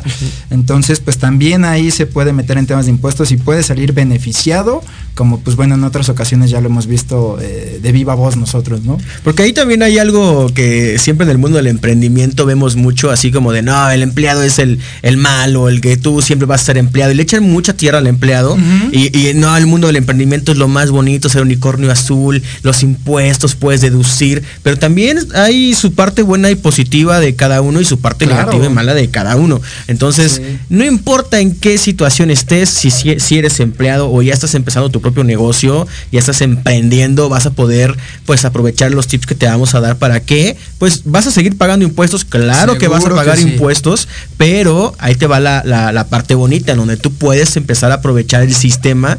Bien, dicen, y tengo una frase que me encanta, o sea, cuando tú no sabes cómo se juega el juego, lo más probable es que vas a perder. Pero si tú antes de empezar a jugar el juego, te sabes las reglas y empiezas a ver cómo es el juego en sí, créeme que vas a poder encontrar atajos, vas a poder llegar a, la, meta muchísimo más rápido y muchísimo mejor posicionado. Y el juego del dinero es un juego tan sencillo y si sabes las reglas de cómo funciona en cada país, pues vas a poder crear riqueza y lo vas a poder mantener, que eso es lo más importante, y eh, pues también vas a poder crecerla e incrementarla, ¿no? O sea, Chingón. Pero hay que saber. Aplausos, magazo. Magazo. ya parte la magazo. No, chingón. No sé qué clase de, frase estaba leyendo del arte de la guerra. No sé si te has aventado ese libro, pero luego, me remontaste a una frase que dice: Aquel que conoce el campo de batalla es el que lo utiliza a su favor para la victoria. totalmente. Tal cual, tal cual te acabas de rifar. Justo, graben eso y postenlo en todas sus redes sociales. Ahí corte, corten esos dos minutos de que se acaba de aventar el buen Iván. Pero muy, muy importante. Y justamente ahí, por ejemplo, vamos a, tocar algo que, yo les quiero justamente compartir, porque es el tema de la parte trabajador. Bien decías, bueno, el trabajador tiene sus partes buenas y sus partes malas. Yo me acuerdo que eh, hace poquito que estaba platicando con, unos amigos que decían, ah, ya viene la quincena. Y yo, pues ustedes están contentos en la quincena, pero el problema es que nosotros pagamos en la quincena las sí, personas que están colaborando con nosotros, ¿no? Entonces en la quincena es cuando más este cuando más nos, se va el dinero. se va el dinero para nosotros porque pues ahí es donde empezamos a repartir a manos llenas con todos los colaboradores. Pero bien decías que hay que aprender a jugar el juego del dinero y vamos a aprender a jugar este tema de los impuestos en la parte de trabajador. Y esa es una experiencia personal que yo les puedo eh, contar. Cuando yo me encontraba justamente pues trabajando para una empresa que estaba percibiendo un, un sueldo aquí en México justamente tiene. Ay, ya, es que, es que sí te puedes poner a llorar, pero tiene un final feliz. Este tiene un final feliz. ¿Por qué? No por nada te decíamos el Godín. Sí, sí, ya llevaba ya varios años. Diez años, de, godín. Pero bueno, continúa con tu triste historia. Entonces, este, pues bueno, yo cuando era. Cuando Esos finales felices me gustan. Sí, siempre. son muy buenos. Se, pero síguele. O sea, sí. Entonces, cuando yo era Godín, este, pues yo trabajaba para alguien más y percibía un salario. Entonces, yo recuerdo que al final del año, pues me, me tenía que, que hacer pues a ver cómo fregados cómo, porque tenía que declarar en impuestos, pero no sabía. Entonces, pues me puse a investigar y justamente en la página del SAT, ahí dice que como trabajador, si tú percibes menos de 400 mil pesos al año, tú no estás obligado a pagar impuestos y aún así puedes hacer una declaración. Entonces, hay siete rubros que tú puedes utilizar para poder para poder para poder deducir impuestos. Y entonces pues bueno, justamente cuando ya empiezas a hacer uso de esa página del SAT y empiezas a tener el conocimiento del que puedes hacer deducible y que no. Me acuerdo que en este último año, para nada más en, cosas breves, puedes hacer temas de eh, todo lo que tenga que ver con salud dental, con salud visual, con salud psicológica, puedes este, incluso cuando haces la prevención con el tema de tu fallecimiento y compras, pues bueno, un espacio en la urna o en la caja o en la iglesia, lo que sea, intereses sobre eh, casas, eh, bueno, intereses reales sobre arrendamientos que tú tengas y también la aportación para, aportaciones voluntarias para el retiro, todo eso tú lo puedes deducir de impuestos. Entonces, algo muy bonito que nos pasó al menos eh, en mí en los últimos dos años que, que estuve declarando en la parte asalariada, pues fue que después de hacer deducibles todos estos gastos, entonces ahí tuve una devolución. Y ese es el, bonito final feliz. Ese es el final porque feliz. en vez de, yo, ah, sí, exacto. Explotaste en felicidad. Ay, sí, el SAT me va a regresar dinero. Y eso es algo que la gente no sabe. O sea, todo el mundo pensamos que el SAT nos quita, nos chupa, nos, nos, nos despoja del dinero. Pero también existe la otra cara donde sí, donde literalmente el SAT te puede te dar. Mete la mano hasta, lo más profundo de tu bolsillo y te quita y todo. saca todo lo que, bueno, hasta el 30%, porque no todo 30, lo que 30, 30, Bueno, todo lo que puede topado al 30%. Sí, hasta el 30. Y justamente ese no, fue sí, hasta el 32 según tengo entendido yo. Depende del régimen fiscal en el que pero estemos bueno. incorporados, pero sí, justamente ¿Pero te pues, puede regresar dinero? Te puede regresar dinero y eso fue lo que a ver, el SAT te puede regresar ah, dinero? ¿Te puede dar dinero? ¿Ya, es el, ¿Ya es el papi SAT? ¿Ya le puedo pedir mi domingo? Pues no le puedes pedir el domingo, pero, o sea, justamente en el caso de trabajador al final del año, pues bueno, tú tienes un, un, ejercicio fiscal, se le llama así, donde de enero a diciembre tú percibiste ciertos ingresos, pero también de enero a diciembre tú erogaste ciertos gastos, ¿no? Entonces, en mi caso, que donde yo pude deducir temas dentales, y ahí es donde vamos a hablar ahorita de cómo te puedes, en vez de que pagues, te obligas a invertir a ti, mismo. Y yo me en obligué negocio, a, invertir, en este caso como trabajador, pues no era, no era mi negocio, pero sí me obligo, por ejemplo, pues a tener la sonrisa colgate, a meterle a dinero a mi retiro para el tema de la FORE aquí en México. Entonces le empiezas a meter justamente dinero y eso es para que eres bien Para la sonrisa. Pues, o sea, el SAT te paga la guapura.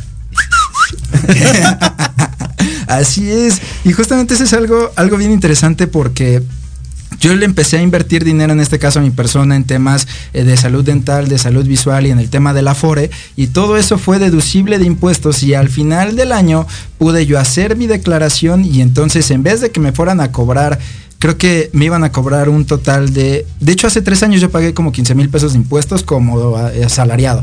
Y después de hacer toda esta planeación fiscal, me llega una devolución de 7 mil pesos. Entonces, después de yo haber pagado antes 15 mil pesos, ahora me devuelven 7 mil. Y estoy esperando otra vez para que me devuelvan los otros 7 y estar tablas, ¿no? Al menos, bueno, 8 que me faltan para estar tablas ahí con el SAT. Pero justamente es eso que, tenemos ahí, como lo puedes ver, como bien decías tú, de, dos maneras, donde dices, ay, la, me voy a la parte de la víctima. Te victimizas totalmente y el SAT me está hay una frase que me encanta.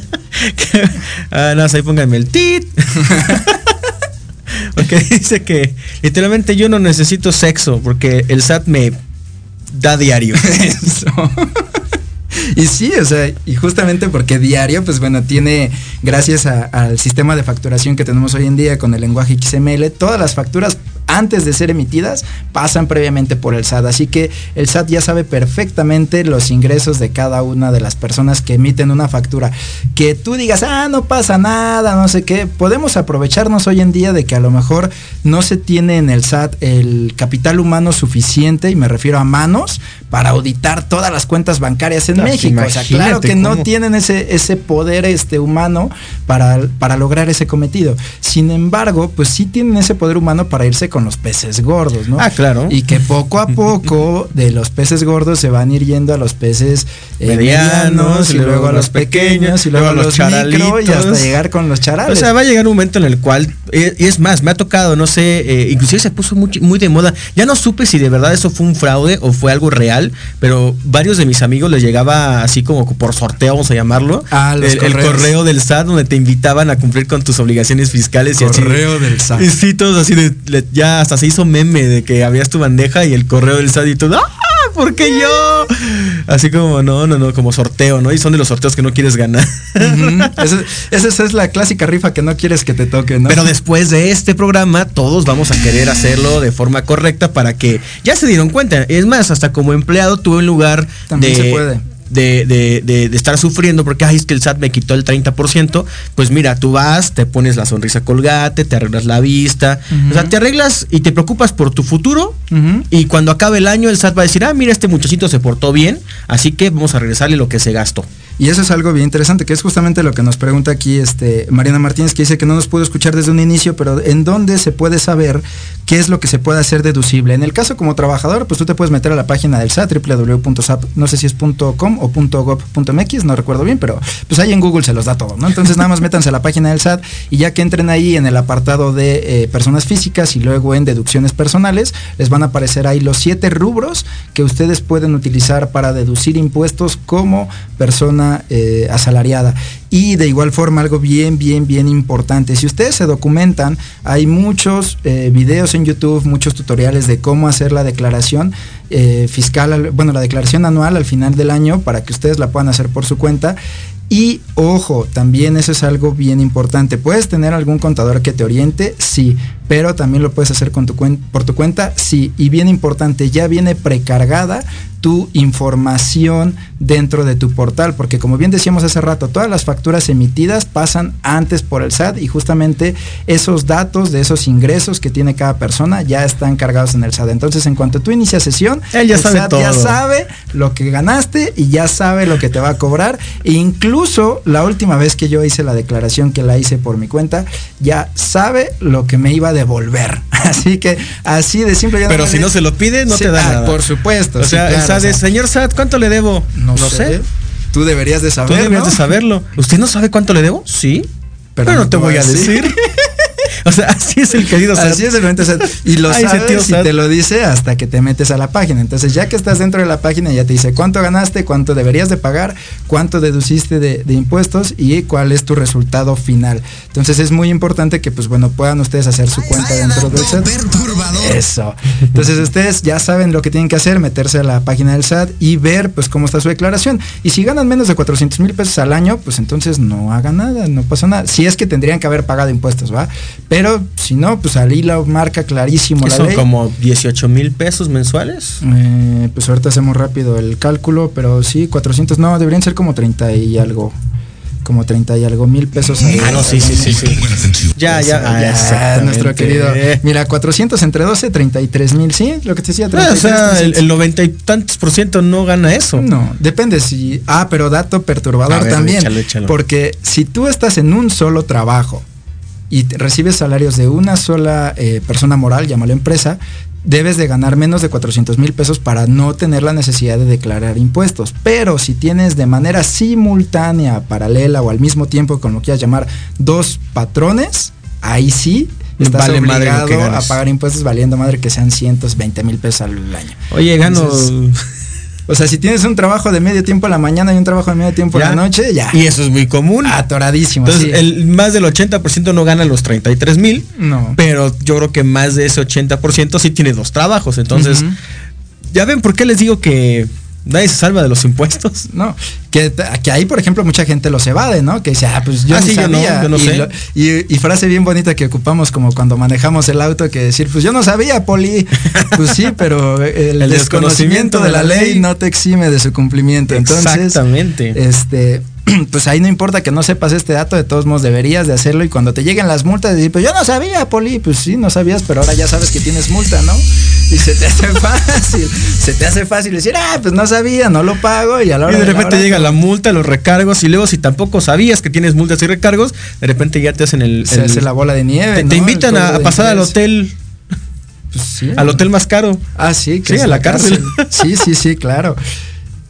Y Para que no se les haga fácil. para que no se les haga fácil y los que no nos escucharon desde el inicio, pues justamente decíamos que la deuda del SAT es algo que sí te puede llevar a prisión, entonces hay que tener muchísimo, muchísimo cuidado con esos temas. Es más, le puedes deber al banco, le puedes deber a tu Eh. compa, le puedes deber a todos los que quieras menos al SAT. Porque ya saben, los, los invitan a pasar unas cuantas noches al hotel más lujoso. Bueno, primero te hacen la invitación a pagar. Ah, bueno, sí, primero Ya, te- si no pagas, ahora sí te dicen, bueno, pues usted no se preocupe, tenemos reservada para usted Una habitación una habitación especial. especialmente donde va a tener su cama de piedra en un 3x3 sin vista al sol. Entonces, usted sabe si quiere llegar a esos lugares. Sí, no, no, no, no, no, no, no, pero pues ya ves, le estamos dando los tips para que justamente no lleguen a eso. Ya les enseñamos cómo pueden eh, ir con su tío el SAT y decirle que les pague pues sus mejoras personales, su, su este su preocupación por el futuro, para que porque también es algo súper común, o sea, por lo menos en México, no sé en otros países, bueno, Latinoamérica en general, pero hablando de México, no nos gusta preocuparnos por nuestro futuro. A nadie, o sea, como que es vivimos el hoy, vivimos el ahorita y no me voy a llevar nada cuando me muera, pero no nos preocupamos que, no vas a, a llegar de repente vas a morir. O sea, llegas a una edad ya anciana donde a lo mejor pues ya no tienes las capacidades para producir y más porque la mayoría también, en lugar de estar pensando en, en, pues producir de forma digital, donde no requiera de tu tiempo, eh, pues todavía tenemos ese, ese tema en la mente de pues yo necesito trabajar físicamente para producir. Y no me, o sea, esa es una mezcla peligrosísima. El pensar en que necesitas de tu habilidad física y de tu tiempo para producir ingresos y que no te estés preocupando de tu futuro, creo que esa es la peor mezcla que Sí, podríamos no, hacer. Horrible, horrible, horrible. Y más si dependes de una sola fuente de Y ingresos. luego, ¿no? si O solamente dependes de encargo. una. O sea, no, no hagan eso, mis queridos emprendedores.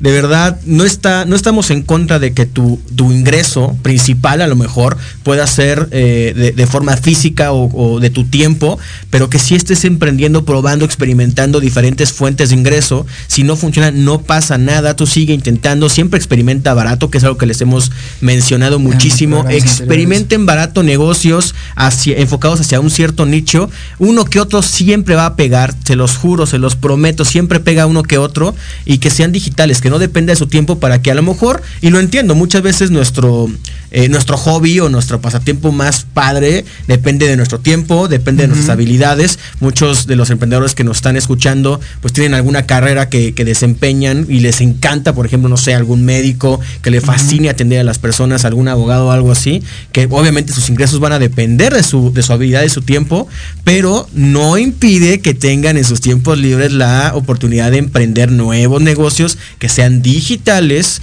para que pues si te enfermas lo que cualquier cosa que llegue a pasar siempre tienes ese sustento siempre te siguen llegando ingresos y inclusive esos ingresos pues están pensados en el futuro para cuando ya no puedas ejercer o hacer algo con tus manos, con tu pensamiento, o sea, pueden pasar N cantidad de cosas que no, no nos preocupamos, pero cuando llegan, ay, es que hubiera hubiera hecho y, ya no hice. Si hubiera escuchado el programa de Emprende esta de Exactamente, o sea, no, ya después de quién sabe cuántos años no va a ser así.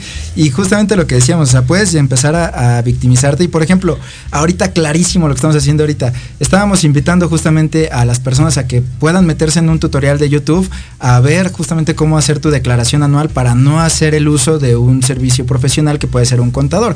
Y allí está una profesión muy importante, ¿no? Aquellos que estudian eh, contaduría pública y decir, bueno, pues yo sé cómo hacer ese pago de impuestos y cómo es posible que ahora un video de YouTube les diga a las personas cómo se hace mi trabajo, porque no es el 100% de su carrera ni el 100% de sus conocimientos, pero justamente en ese tema ahí lo encuentras en YouTube. Entonces, ¿qué es lo que puedes hacer como contador? Victimizarte, llorar y correr en círculos y decir, a sacar tu canal. El YouTube ya me, Y el YouTube ya me quitó mi trabajo y ya no voy a vender nada. O sacas un canal de YouTube donde diga, eh, no sé, contaduría para no contadores, ¿no? Así le regalas las formas. Y le regalas el cómo hacer una declaración eh, fiscal anual para asalariados y entonces que todos te empiecen a consumir y entonces imagínate, llegas a un millón de personas, entonces ahí ya tienes un canal viral de YouTube. Y, aparte, tienes una comunidad que te sigue. Y aparte puedes sacar un curso de decir, bueno, ya que no le entendiste a mis videos, bueno, entonces vamos a hacer una asesoría. O sabes qué, te voy a dar otros tips todavía más profesionales. O sabes qué, si tú ya ganas más de los 400 mil pesos, a lo mejor conviene cambiarte de régimen y que ya no seas asalariado, sino que seas actividad con, sí, este, hay un buen con persona física, oportunidades con empresarial y que tú vayas a tu trabajo, les digas que no quieres ser asalariado, que te paguen lo mismo, pero que sea como persona física y entonces hacemos estrategias fiscales para que no evadas impuestos, sino pagues menos de lo que te quitarían si es que estás como trabajador. Pero pues tú eliges el lado de la moneda que quieres agarrar. o te, victimizas, o lo agarras como oportunidad. Totalmente. O sea, ahí se abre un abanico de oportunidades y te conviertes en lo que muchas veces queremos ser, pero no, no, creemos que no podemos, que es tener los ingresos residuales que tantos escuchan ahí en redes sociales y demás, esa libertad financiera, ese artista que gana de sus regalías, que vive de sus rentas, pues no necesitas poner un departamento o algo así, o sea, tú literalmente puedes agarrar tu YouTube, tu celular, hacer videos, regalar información de valor a las personas, colgarlo y ese video no va a depender de tu tiempo porque no descansa no hace huelga, no se enferma, no le pasa nada al video, al menos que se caiga YouTube, que no creo. Pero el video lo pueden ver en todo el mundo, crear millones de reproducciones y empezar a monetizar tu propio valor sin que dependa de tu tiempo. Tú puedes seguir teniendo, es más, creas tu nicho de ese mismo nicho que ve tus videos, empiezan a, consumirte, o sea, em, ay, mira, ese contador es bien bueno, gracias a él yo ya puedo hacer mis deducciones fiscales de forma personal, pero hay cosas que sí dudo y que sí me gustaría que, como ya vi que es muy bueno, lo voy a contratar a él. Y esto lo están haciendo muchas personas que en lugar de estarse victimizando, vieron la oportunidad en la tecnología, digitalizan todo su conocimiento, entregan el valor, crean un nicho, crean marca personal y después eh, ya no depende tanto de su, o sea, ya tienen diferentes fuentes de ingreso. Entonces, no se me victimicen mis queridos emprendedores, empecemos a aprovechar todas las oportunidades que esta era digital nos está dando y pues empecemos también a decirle al tío Sat que pues se moche, ¿no? Mochilas. ¿no? Calmarán mis tensos Exacto. Ah, bonito, esa no la había escuchado. Pero sí, pues como dice Dora la exploradora, ¿no? Mochilas, mochilas. Y justamente casos de éxito tenemos. En, eh, por ejemplo, y, nos vamos rápido con el tema de las marcas personales. Nuestro querido Lick Dacor, que utilizamos aquí de vez en cuando su, bella voz, es un abogado que creó su marca personal y hoy en día, pues bueno, tiene millones de seguidores. Creo que estaba festejando que ya tiene dos millones de seguidores en TikTok. Exacto, esa voz. nuestro querido Lick Dakar. Entonces, ahí está. Y para tema de contaduría, me encontré a, Mario Beltrán, se llama, que es también un contador que tiene un grupo como de 10 mil este, personas. ¿Es el que es un chavito? Eh, no, no ese es otro, ese ya es ah. un señor que también tiene sus Facebook Live, creo que todos los jueves en la tarde noche, y justamente te va soltando ahí tips. Eh, Yo encontré un chavito en TikTok, o sea, él, lo dice, todavía no soy contador, estoy estudiando la carrera, pero en cada video que, cada TikTok que sube, te va soltando valor, te va soltando valor y te va diciendo que, que sí, que no, cómo hacerte rico, como esto, y te da muchísimo valor, e inclusive hizo un TikTok donde dice, oye, ¿por qué le estás regalando tu trabajo a todas las personas si a ti te está costando tanto trabajo pues aprender la escuela. Y dice, a ver, entiendan algo, yo le estoy regalando este valor porque son actividades que todos pueden hacer, pero estoy creando una comunidad, justamente lo que les hemos venido diciendo desde siempre, y esa comunidad están viendo que yo sí tengo el conocimiento, que sí poseo el valor para que cuando ellos requieran algún servicio, pues ya un poquito de, más especialización, pues me busquen. inclusive yo estoy ahí buscándolo para temas personales de contabilidad. Y dije, órale, o sea, está padre lo que, él, lo que él hace, sí. Y eso es interesante, porque justamente como nos dice aquí, ah, pues nuestro querido Miguel Ángel Cerón. Ah, ahí anda, ahí anda. Aquí anda justamente en el, en el Facebook Live, donde nos pone, es mejor tener justamente el canal de contabilidad. Si alguien tiene temas ahí de contabilidad, pues chéquenlo con, con Miguel Ángel Cerón, que también ya lo tiene ahí en los comentarios, que es algo que, le está respondiendo justamente, me encanta porque ya, hay interacción acá en los videos donde le responde a, Mariana que ya existe un régimen para única y exclusivamente plataformas eh, de, bueno, un régimen para plataformas digitales, porque bien preguntaba Mariana que si únicamente de manera digital se obliga a declarar impuestos en cualquier giro, y pues no, también este, pues bueno, a final del día en cualquier giro decimos que se debe de pagar impuestos, pero ya bien nos acaba de, de aclarar que se debe de hacer un régimen especial para las plataformas digitales. Entonces, pues ya para hablar de temas justamente de empresas y ahora del otro lado de la cara de la moneda, el cómo vamos a, a hacer esa planeación fiscal para temas de empresas y negocios, es lo que vamos a tocar en el siguiente bloque así que no se nos despeguen porque pues ya nos están pidiendo ir a... Péguense, péguense. Bueno, sí, péguense, pero péguense de voladísima porque regresamos en cuestión Ahorita regresamos. segundos. Vámonos.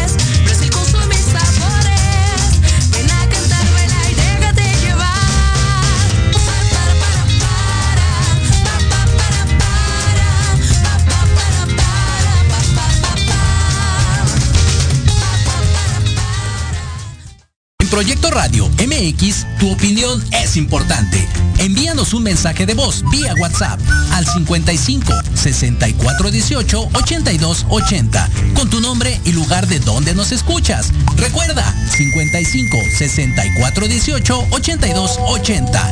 Ahora te toca hablar a ti.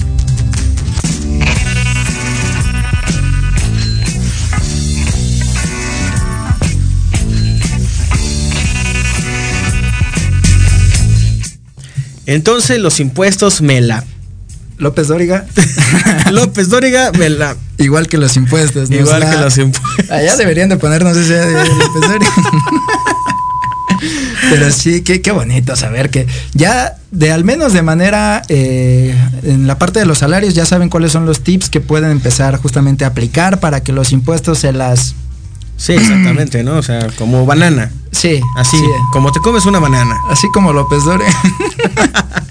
Pero ahora nos toca irnos de volada con la otra cara de la moneda que es en la parte de los emprendimientos, en la parte de los negocios, que también ese es algo que le tenemos miedo. Muchas veces nos hemos encontrado con emprendedores y algo que platicamos acá afuera, que en el tema, por ejemplo, programa famosísimo de Shark Tank, donde a veces las sociedades con estos este, tiburones, em, y, los emprendedores que van a solicitar el apoyo o a, pues no es solicitar un apoyo, sino van a, aperturar la venta, la venta de ciertas acciones de su empresa para generar una sociedad, no se concreta porque no están dados de alta y porque todavía para acabarla de amolar no se quieren dar de alta por querer eh, evadir, ahí sí es evadir, impuestos. Y es que no justamente está ese miedo, o sea, y vuelve el miedo en la parte de, es que imagínate, o sea, yo voy a vender 10 mil pesos y de esos 10 mil pesos Hacienda me va a quitar el 32%, o sea, sí suena feo, o sea, sí dices, no, pues mejor por abajo del agua, es solamente pues puro efectivo para que no sepan que estoy vendiendo, para que no sepan, que mira, Hacienda sabe. Que más tarde o temprano ese efectivo lo tienes que,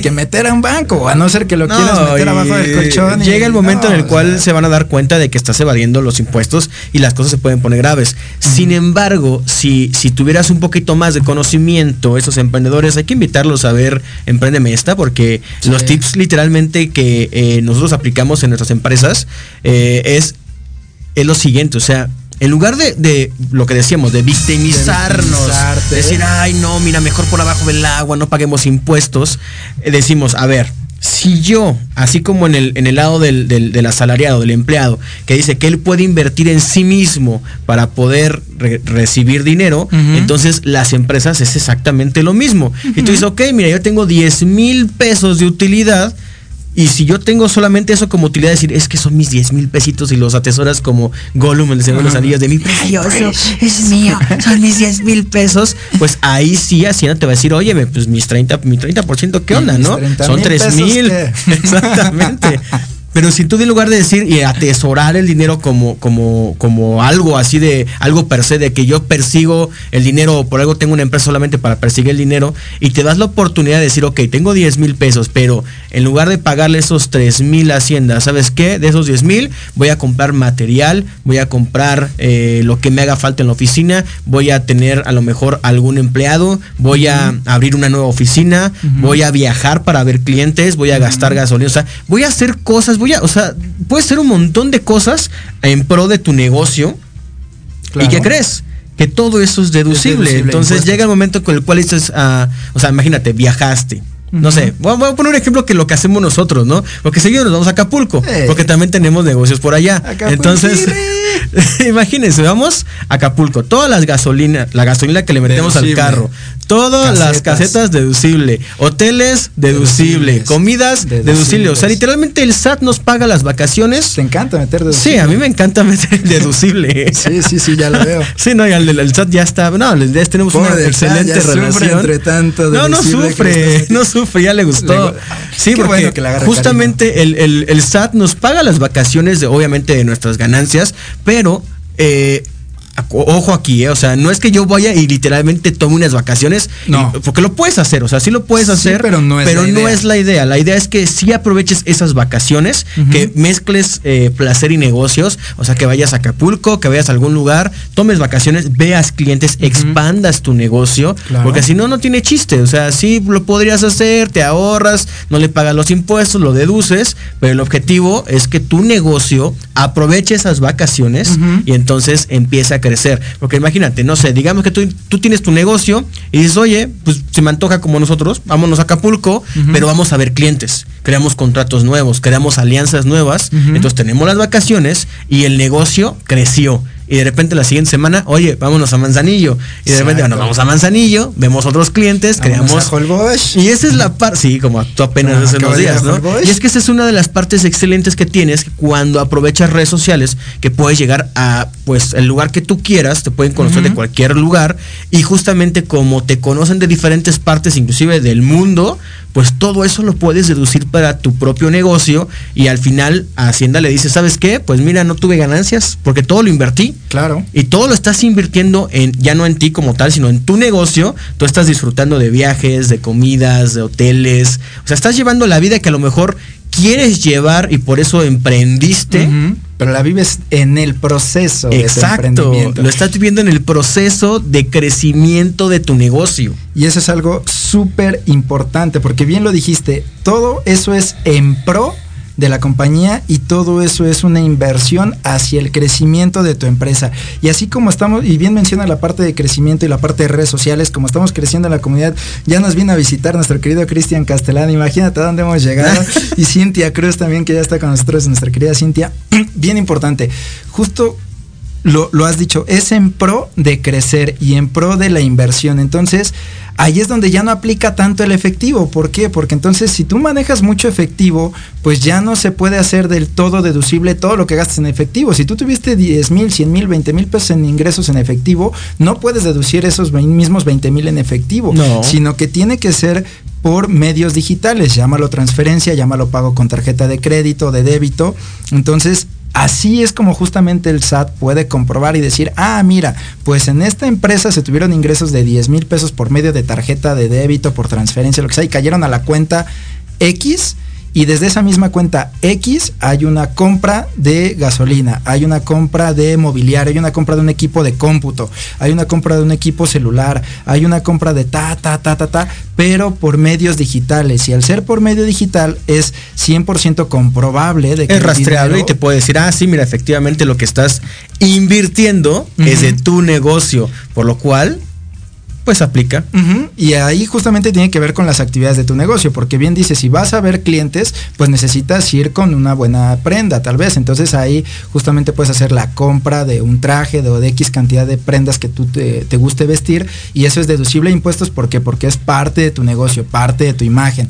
Bien también si vas a ver clientes, pues una comida es parte de la imagen. Si vas a brindar algún cierto regalo, algún premio, incluso tanto para algún cliente o algún colaborador que tienes, pues también es deducible y le al La renta de autos. La renta de Nos falta un tema con el tema del leasing que eso está y comprar un auto ¿eh? de qué, qué bonita inversión. En cuanto compras un auto, 30%, 20% menos de su valor en cuanto pise la calle las cuatro ruedas. No. Qué bonita ya, el mundo del emprendimiento y, y cuando lo mezclas con todo el tema del SAT y los impuestos, se pueden hacer unas magias. O sea, tú puedes traer la casa que quieras, el carro que quieras, los viajes que quieras, todo en pro de tu emprendimiento, claro, y que tu emprendimiento esté creciendo. O sea, yo veo una maravilla el sistema que tenemos de impuestos aquí en México porque o te victimizas y te roban, bueno, no te roban, sino te victimizas y sientes que te roban, porque te puedes poner en ese, en ese plan, o simplemente tomas la oportunidad y, te obligan a que tu negocio crezca. Eso está genial, o sea. Crezca y que le inviertas a ti mismo. Y eso es,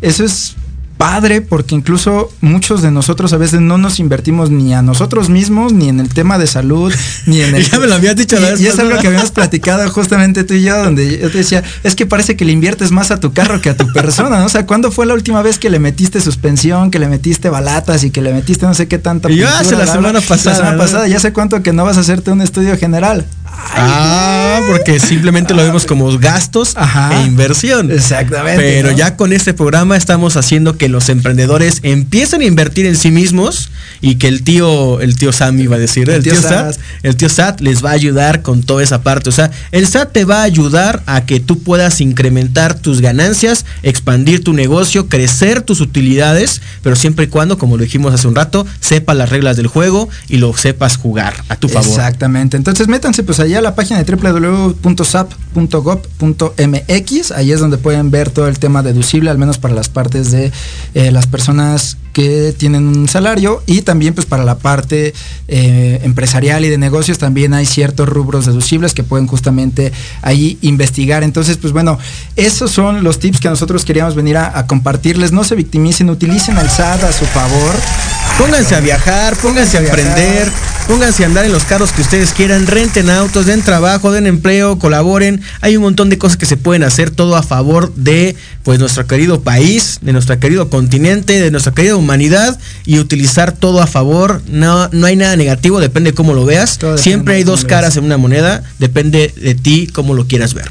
Pues sí, yo digo que vean las dos caras y que se metan al bolsillo la que mejor les convenga. Y pues entonces con eso nos retiramos, mis queridos emprendedores, con un lunes más de emprendimiento, lunes de Emprendeme esta con toda la actitud. Y esta misma actitud manténgala durante toda la semana. Y pues para la siguiente semana les daremos otro recargón. Sí, les vamos a dar más, más, mucho más. Otro recargón de baterías. Mientras, pues bueno, esto fue todo por hoy. Nos estaremos sintonizando para el siguiente lunes. Y pues déjenos ahí sus comentarios en redes sociales. Síganos como eh, Giovanni Escamilla y como Iván Ornelas y Emprende Fast en y como Emprenden Fast en TikTok y ahí síganos también en todas las redes sociales, mándanos mensaje, WhatsApp, lo que sea, que aquí estamos al pendiente de ustedes y pues con eso nos despedimos. Bye. Vámonos, gracias. No y pongan atención. Se les acabó el 20. Pero no te preocupes, regresamos la siguiente semana para seguirte dando ¡Ay, no! ¡Eso no! todos nuestros conocimientos. Síguenos por nuestro canal de YouTube como Mis Emprendedores. Estás escuchando Proyecto Radio MX con sentido social.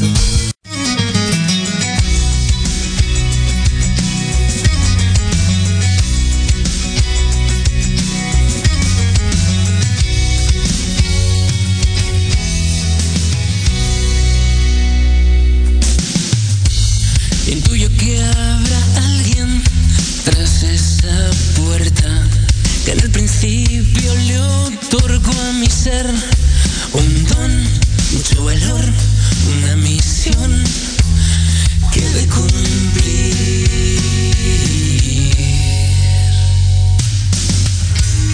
Pero al ponerte en marcha resulta tan difícil diferenciar caminos. Estoy bien, quizás no, la oscuridad irradia luz.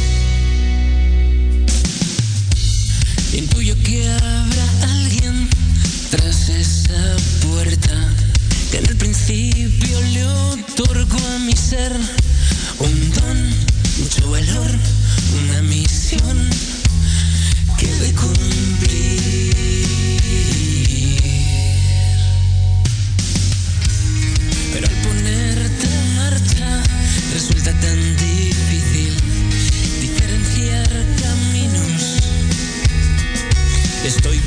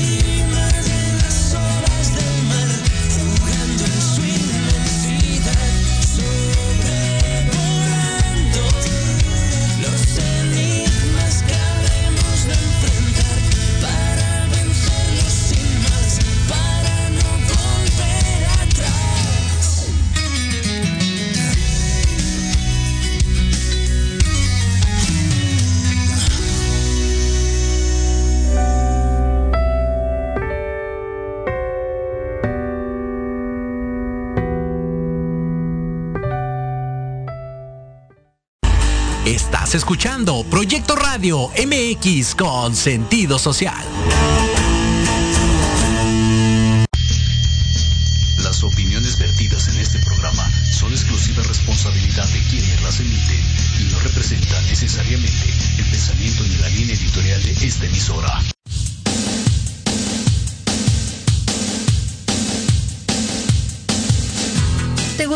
Conocer por qué nos comportamos de cierta forma? ¿Qué pasa en nuestro entorno? ¿Por qué nos sentimos así? Y lo más importante, ¿cuáles son las ventajas de conocernos? Eso y mucho más en Conciencia Colectiva, un espacio para todas las voces. Infórmate desde diferentes perspectivas psicológicas, sociales, científicas y basadas en la experiencia de otros, con Sandy O'Donnell, Mariana Islas y Andrea Pérez. ¡Comenzamos!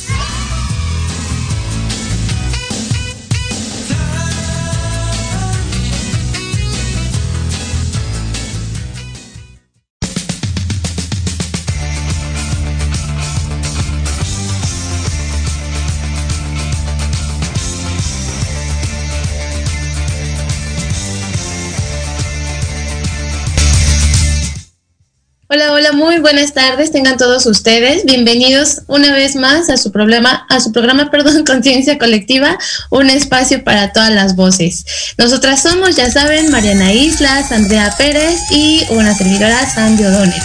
Y pues bueno, el día de hoy, como todos los lunes, tenemos un programa muy interesante.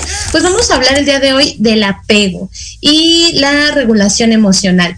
Y pues bueno, hay muchísimo que saber al respecto, pero antes me gustaría saludar a mis compañeras locutoras, Mariana y Andrea. ¿Cómo están, chicas? Hola Sandy, yo, yo me encuentro muy bien, muchas gracias. Y bueno, aquí ya tenemos nuevamente a Andy, que el programa pasado no nos pudo acompañar, pero bueno, como, como bien sabes, la extrañamos, ¿no? Y ya, ya la tenemos por acá ahora. Hola Andy, ¿cómo estás? Muchas gracias chicas, yo también las extrañé mucho y me da gusto que estén bien, yo también estoy muy bien, feliz de estar aquí como con ustedes, perdón.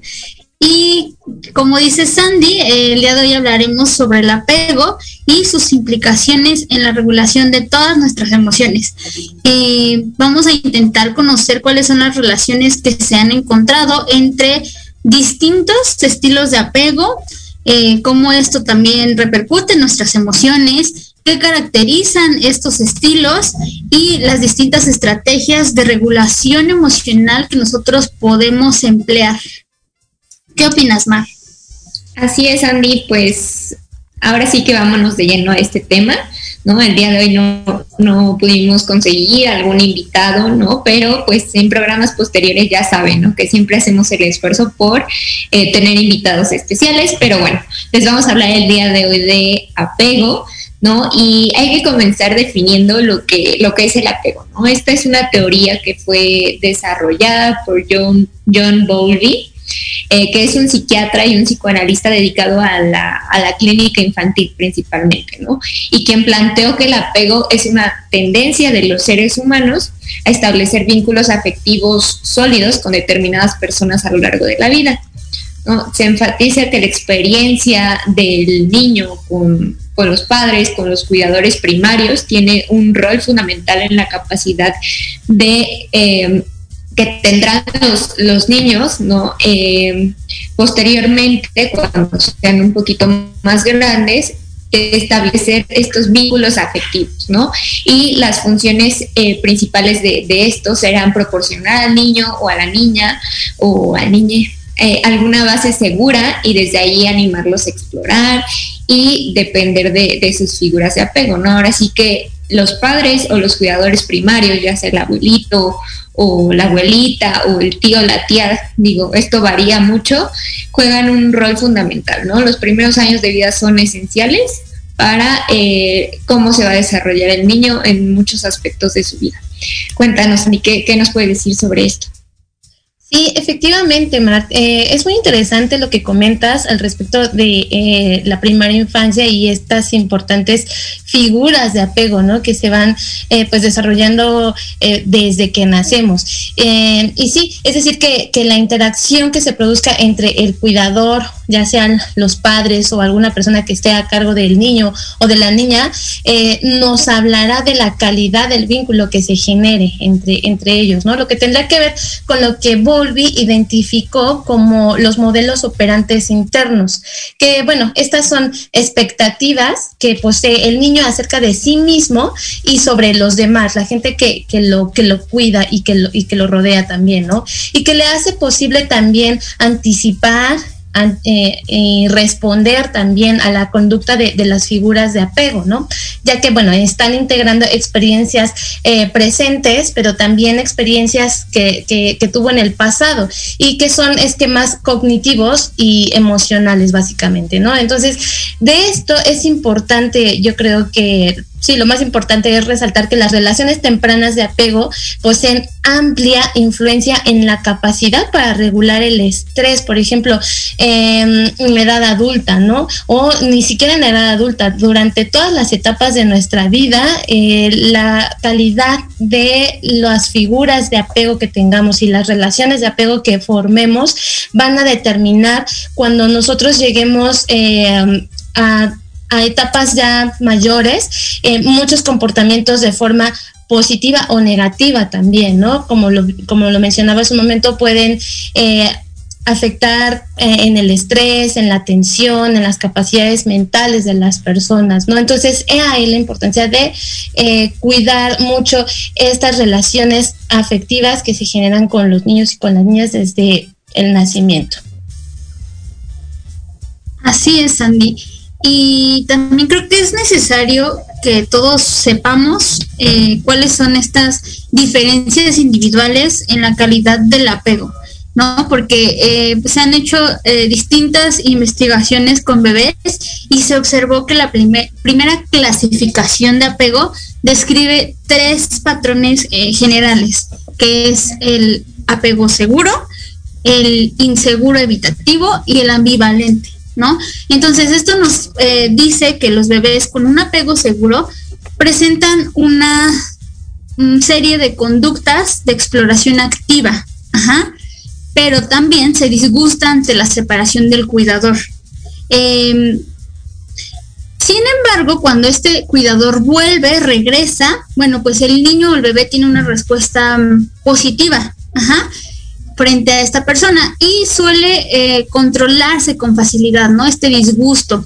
Ahora bien, los bebés con un estilo de apego inseguro, evitativo, presentan conductas de distanciamiento, ¿no? O sea, no lloran al separarse del, cuidador o del progenitor, eh, pero suelen concentrarse en los juguetes, evitan el contacto cercano y por último, el, los bebés con un em, apego evitativo o ambivalente, bueno, pues reaccionan fuertemente a la separación, se frustran, están súper enojados, eh, presentan también conductas ansiosas, eh, como empiezan a llorar, a protestar, suelen aferrarse muchísimo al cuidador, suelen mostrar demasiada rabia, ira y no se calman con facilidad, ¿no? O sea, eh, retoma, necesitan mucho tiempo para volver a estar en un estado eh, normal o de equilibrio y no retoman la exploración. ¿Qué opinan, chicas? Ay, puse mi micrófono en, silencio. Em, bueno, pues creo que es, muy interesante todo esto que comentas. Creo que es, fundamental, ¿no? Como la parte, eh, desde que el bebé nace, ¿no? Que la madre le dé pecho materno, ¿no? Para generar justo como, como esta, esta cuestión, ¿no? del apego seguro. Y, también, eh, pues si la madre no, no le da este pecho al bebé, si lo necesita, eh, puede, puede generarse como esta parte, ¿no? Como el apego inseguro o algún otro tipo de apego que puede no favorecer en las siguientes edades, ¿no? Entonces, sí es fundamental que se brinde como el, el pecho materno. Digo, sé que en ocasiones, pues, eh, no se puede, ¿no? Por alguna situación, este, pues, de, la madre, ¿no? Pero eh, sí creo que es algo que, que es este, fundamental. ¿No? Pero bueno, veamos ahora cómo, cómo esto se extrapola a la, a la, edad, a la edad adulta, ¿no? Ya que se continuaron con, con las investigaciones sobre el apego, pero ya en, en, la edad adulta, y pues los autores George Kaplan y Main en 1985 diseñan una escala que mide las representaciones actuales de, de las experiencias de apego a través de la narrativa nos establecieron tres patrones de apego, justamente el, seguro, el indiferente y el preocupado. Eh, realizar y consistentes de, su infancia, integran acerca de las vivencias y poseen un sentido de equilibrio. ¿no? A diferencia de los adultos indiferentes que realizan ahora sí que relatos incoherentes, incompletos, tienen algún, alguno que otro vacío en, su memoria, minimizan la, relevancia de este apego, ¿no? Y tienen una imagen positiva de las figuras de apego, pero no logran dar ejemplos concretos de, esto, ¿no? Y suelen negar por lo general las experiencias eh, negativas. Y también, pues como ya mencionaba, eh, esta parte de los adultos preocupados se aprecian enojados, ven relatos detallados de los conflictos que tuvieron con sus, con sus figuras primarias, ¿no? Sus figuras de apego y oscilan entre evaluaciones positivas y negativas sin, sin notarlo, ¿no? Y su lenguaje suele ser confuso, más, más vago y poco claro, ¿no? Eh, no sé tú qué, qué, nos puedes comentar sobre esto, Sandy, o complementar un poquito. Sí, así es. Yo creo que también eh, la conceptualización del apego adulto pues no ha sido muy, muy fácil, ¿no? Porque también han surtido muchas otras investigaciones al respecto y que implican otros desafíos que involucran la relación de la presencia de emociones específicas, ya sea en mayor o, menor grado, eh, en cada estilo de apego, ¿no? Por ejemplo, algunos autores concluyen que los sujetos con apego seguro, de este apego sano, del que hablamos involucran menos síntomas de estrés lo que mencionábamos ya en la etapa adulta, ya que existe pues una ansiedad más baja eh, eh, y también la evitación, ¿no? Encuentran seguridad en el apego con otras personas, así como eh, buscan apoyo también en los demás. Eso también es ah, denota un apego que tuvieron un apego seguro en, la primera infancia y pues bueno, eh, se sienten cómodos con la cercanía de las personas eh, y con la interdependencia también de otros, ¿no? Entonces, estas eh, cualidades pues les ayudan a, afrontar de mejor manera el estrés, pues también cuentan con un número mayor de personas en, su red social, ¿no? O sea, están rodeados de más personas, eh, ¿por qué? Porque se sienten seguros eh, con, la, con la cercanía. Entonces, bueno, cuando estas personas eh, llegan a enojarse, sí presentan estos rasgos de enojo, pero pueden controlarlo, no, no se eh, salen de sus cabales y explotan, ¿no? O sea, sí, obviamente como cualquier persona tienen estos eh, enojos, pero suelen presentarlos más controladamente y buscan también las soluciones a lo que les está sucediendo en ese momento, ¿no? Entonces, eh, no solamente se refleja esto en la etapa adulta, como ya lo hemos dicho, esto se refleja a través del tiempo, en todas las etapas del desarrollo y pues es bueno que desde un inicio se tenga conciencia de esto como padres de familia o como cuidadores para que podamos hacerlo de la mejor manera, ya que también en niños está demostrado que eh, muestran, por ejemplo, menores niveles de ansiedad y de depresión. Entonces, eh, ya en comparación con niños que tienen estos estilos de apego más inseguros, ¿no? Entonces, en conclusión, pues el apego siempre nos va a permitir una mejor regulación regulación emocional eh, en todas las fases de la, de la vida, ¿no? Entonces, eh, yo no sé qué ustedes opinen al, al respecto, chicas, pero yo creo que es una de las facetas en el inicio de la vida más importantes a tener en cuenta, como bien lo decía Mar, por ejemplo, el dar pecho materno, ¿no? Es importantísimo porque pues genera un vínculo bastante fuerte. Sin embargo, está comprobado que no nada más la figura materna es importante para fortalecer eh, estos vínculos, ¿no? Sino también la figura del padre ahora es importante que esté presente y que también tenga como que su propio espacio para que se puedan eh, generar estos vínculos de apego seguro con los dos, eh, la madre, el padre, o con al menos uno de ellos, ¿no creen, chicas? Sí, es Andy. Y, bueno, creo que también, eh, pues justamente no solo es esta cuestión de dar pecho materno, ¿no? Sino es involucrarte con, tu hijo, ¿no? O sea, desde que, ok, le estás dando el pecho materno, ¿no? Pero a lo mejor pues le estás hablando o le estás cantando algo, ¿no? No simplemente es dar pecho y ya, ¿no? Y también pues lo, lo que conlleva después a esto, ¿no? A lo mejor pues la, parte de pues comer con, con el pues injusto, ¿no? Comer con el bebé, el cambiar el pañal, o sea, ahora sí que todo lo que se pueda eh, pues llevar a cabo con, la madre es, es fundamental, ¿no? Porque a lo mejor sí puede ser que la madre haya dado pecho, ¿no? Pero a lo mejor puede ser que no haya estado presente por, por cuestiones de que a veces pues tienen que trabajar las ¿no? Y, y las deja, dejan a los niños con, con, su, con su niñera, ¿no? Entonces, eh, muchas veces también esta parte de, la ausencia. De, la madre y también del padre, pues puede, llegar a, impactar. También en, esta cuestión de, del apego del que hablamos, ¿no? Y finalmente este apego seguro va a generar que, en un futuro estas, pues, relaciones que surjan en una edad adulta sean de, una mayor confianza, ¿no? De que el niño tenga, niño, niña, niña, lo que sea, eh, pueda tener este una, una mayor autoestima, ¿no? De, consigo mismo. Y también es importante mencionar esta parte de el trastorno de ansiedad por separación. ¿No? También es, es un trastorno que va un poquito de, de la mano y bueno, creo que, eh, bueno, aquí nuestro, nuestro mejor ejemplo pueden ser los, los, perritos, ¿no?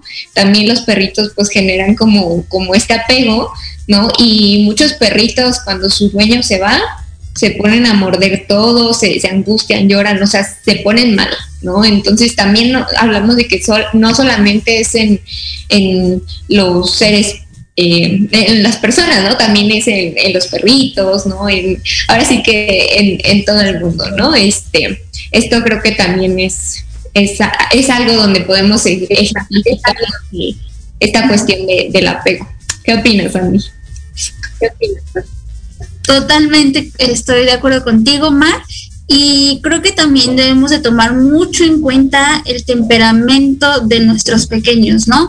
Acuérdense que el carácter se va formando, pero ya el temperamento es algo eh, innato, ¿no? O sea, todos los niños ya nacen con esto, aunque sean hermanos, pueden ser completamente diferentes, puedes responder eh, ante la misma situación de una manera diferente. Ajá, entonces, si ustedes tienen a pequeñitos que, eh, ustedes notan como que dependen mucho de ustedes, como que no sueltan a la mamá, al papá o, o al cuidador, bueno, hay que brindarle también estas estrategias o herramientas un poquito más de autonomía, ¿no? Es decir, si el niño tiene que hacer alguna tarea o si tú le encomendaste hacer algo, eh, no seamos tan aprensivos y a ver qué estás haciendo, ¿no?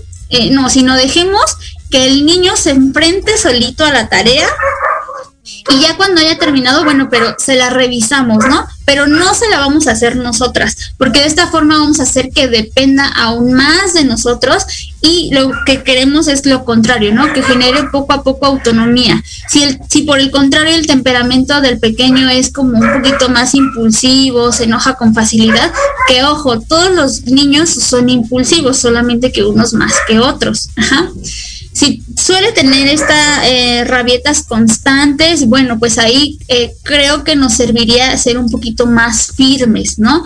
Firmes me refiero al establecimiento de límites, no me refiero que a la violencia o, al uso de castigos, no, sino simplemente eh, dejarle la indicación clara cuáles son las consecuencias. tal cual, ¿no? Y así pues también nosotros cumplir esa, esa, esa consecuencia, ya sea positiva o negativa, ¿no? Entonces, eh, también nosotros como papás, eh, a veces me ha tocado ver a los papás primerizos que están súper preocupados y que mi hijo hace esto y mi hijo no hace esto. Entonces están todo el tiempo buscando en internet qué es lo que mi hijo a los cuatro años debería de hacer, ¿no? Y como no lo hace, ya está todo preocupado, todo estresado. Eh, a ver, no, tranquilo, ¿no? Cada niño aprende de una forma diferente, a su ritmo. Es decir, si el niño nunca tuvo una aproximación a las figuras geométricas, ¿no? Pongamos al círculo y al triángulo y a los cinco años yo ya quiero que de la noche a la mañana aprenda eso, no. O sea, creo que debemos de eh, nosotros también como papás relajarnos y recordar que este tipo de vínculos, este lazo afectivo, emocional, implica y tiene, va a tener consecuencias ya sea positivas o negativas en la educación, en su aprendizaje, en sus relaciones. ¿Por qué? Porque vamos a estar generando vínculos. Eh, eh, con la familia, con la pareja, en todos lados. Entonces, por eso nosotros debemos también de enseñarle a nuestros niños que deben de ser en algunas ocasiones flexibles, ¿no? Que no todo es tan, tan duro, o sea, no tiene que ser verde porque yo creo que es verde. También hay que tener esta flexibilidad emocional que, bueno, a veces puede pasar, a veces no, ajá. Pero eh, obviamente se van a sentir frustrados y por eso nosotros como papás estamos ahí Ok, ¿qué vamos a hacer? Bueno, mira, vamos a respirar. ¿Tú qué piensas? Que si el niño está en una rabieta, eh, ¿sabes qué? ¿Crees que esto es un problema muy grande o crees que es un problema muy pequeño? ¿Crees que podemos resolver, resolverlo? Si te dice que sí, ok, ¿cómo? ¿No? Eh, ¿Cómo te puedo ayudar yo? Y así poco a poco ir guiando este aprendizaje, porque acuérdense que los niños aprenden desde las experiencias ¿Qué opinan, chicas? Y así es, Andy. Y hablando un poquito de este apego seguro del que eh, intentamos eh, fomentar en los niños y en las niñas desde muy temprana edad, es también eh, algunas cosas que podrían implementar los cuidadores, pues sería mucho poner atención a estas señales de y forma de comunicarse de los niños, ¿no? Y de las niñas, de los bebés incluso, ¿no? Uno ya puede eh, saber qué es lo que necesitan eh, los bebés, los niños, las niñas a ciertas edades, incluso en su forma de pedirlo, de mirarnos, de comportarse, ¿no? Entonces, esta es una estrategia también para generar un apego seguro con los niños, además de que crear una, base de, seguridad y de confianza con ellos, ¿no? ¿Cómo se genera esto? Pues bueno, al momento que se tenga alguna necesidad, eh, el niño o la niña, eh, pues no es de que al momento lo vamos a estar atendiendo, ¿no? O sea, esto también lo vamos a ver un poquito más adelante, pero sí estar pendientes de ellos, ¿no? O sea, que ellos sepan que van a ser atendidos, ya sean sus necesidades básicas o también las necesidades afectivas, ¿no? Que son por lo que lo regular por lo regular los niños también eh, lloran o necesitan de atención y cariño, ¿no? Este contacto visual del cual nos habla aquí un, uno de nuestros radioescuchas, nos dice, eh, Jan Morrongo, dice, experiencia, mamar igual a mamá, amar, ah, no, perdón, mamar igual a mamá más amar. La mirada es fundamental para este vínculo. Exactamente, ¿no? Hablando de lo que nos decía Mar, el amamantar, también debe de existir este contacto visual tan necesario porque aunque sean bebés tan pequeñitos, realmente lo reconocen, ¿no? Reconocen las miradas. Y bueno, eh, además de responder a estas necesidades afectivas, hay que hablarles con cariño, abrazarlos, eh, reírnos y jugar con ellos, ¿no? O sea, esto es fundamental en los primeros meses de vida, esta, esta afectividad que se les muestra a los bebés, pues también va generando este tipo de, apego seguro. Y pues bueno, también cuidar nuestro bienestar, ¿no? O sea, estar nosotros bien, tanto física como mentalmente, para poder estar pendiente de, otros. Recuerden que primero eh, debemos de cuidarnos a nosotros mismos para poder hacernos cargo de, otros, ¿no? Como lo son, pues, los hijos. Y pues bueno, eh, nos vamos a tener que ir a, a un pequeño corte. Todavía tenemos mucha información que compartirles, pero bueno, lo haremos después de esta pequeña pausa y pues bueno, aprovechen para mandarnos mensajes, ya que los estaremos eh, respondiendo aquí a lo largo del programa. Pues no se vayan, regresamos. Cuatro ojos verdes viendo a una sola dirección.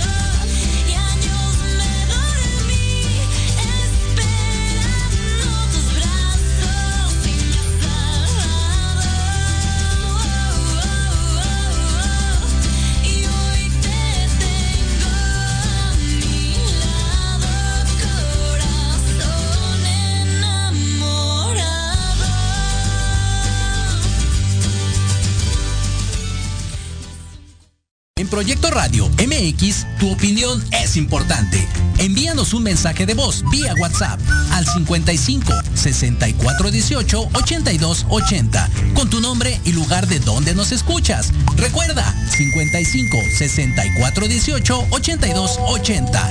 Ahora te toca hablar a ti.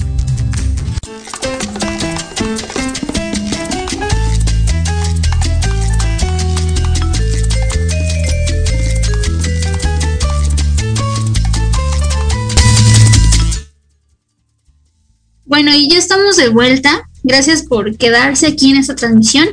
Y pues vamos a continuar con este tema. Eh, estamos hablando sobre el apego y la regulación emocional. Eh, estábamos viendo cómo distintos estilos de apego suelen tener implicaciones en cualquier etapa de nuestra vida. Y ya nos hablaba ahorita Sandy de cómo el apego seguro tiene un impacto positivo en la regulación emocional y ahora vamos a hablar sobre el apego ansioso ambivalente. Y bueno, las emociones más frecuentes de los bebés con este tipo de apego ambivalente es la angustia ante la separación de, pues, del cuidador y la dificultad para lograr mantenerse en calma cuando éste se va o cuando éste regresa. Es decir, el niño sigue en la rabieta eh, una vez que el cuidador se va, pero también continúa una vez que, regresa. Y en la interacción con el cuidador muestran la ambivalencia de enojo, preocupación, eh, responden también un poquito em, temerosos, no solamente a estímulos que les producen eh, algún tipo de temor, sino también a estímulos que producen alegría, ¿no? Y el miedo pues se muestra como la ansiedad, eh, como la mm, evitación. Hay inseguridad en este tipo de apego, eh, hay también una fuerte necesidad de, de, cercanía, ¿no? Que quieren estar todo el tiempo con el cuidador y se preocupan mucho en cuanto a las relaciones personales. También tienen miedo constante a ser rechazados. Y el estado emocional que más predomina es la preocupación. Entonces es este miedo a la separación, una baja, baja tolerancia al dolor. Y los sujetos con este tipo de, de apego son propensos a la ira, eh, a enojarse constantemente, son muy hostiles, muy aprensivos, eh, frecuentemente tienen sentimientos de culpa, eh, alto nivel de nerviosismo y les cuesta muchísimo trabajo regular sus emociones. Y eh, ya como lo había dicho Sandy, debemos de tener mucho cuidado en la infancia porque los niños tienen una mayor plasticidad neuronal, es decir, aprenden muchísimo más rápido más cosas, ¿no? Pero por lo tanto también son más propensos al trauma. Entonces debemos de cuidar mucho esta situación. Acuérdense, no sé si ahorita que, describimos como que describí, perdón, estas características, les llegó o les vino a la mente alguien, ¿no? O sea, por ejemplo, no sé, yo conozco a tal persona y parece que tiene estas características, ¿no? O yo me identifico con estas características. Y es que justo aprendemos esto desde la experiencia y si lo juntemos con, con el ambiente, con nuestro temperamento, bueno, esta va a ser la forma en cómo nosotros respondemos o hemos respondido, ¿no? Entonces debemos de tener mucho cuidado. ¿Y eh, qué opinan ustedes, chicas?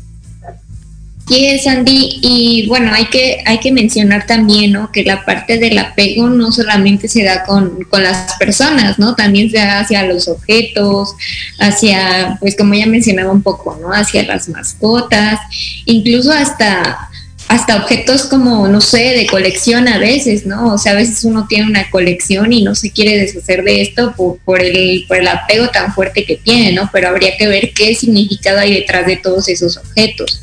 Eh, hacia, hacia la pareja también, ¿no? O sea, realmente eh, el apego que, generas en, un inicio en, tu vida eh, se, se, pasa a otras situaciones, a personas, a objetos, a, a todo.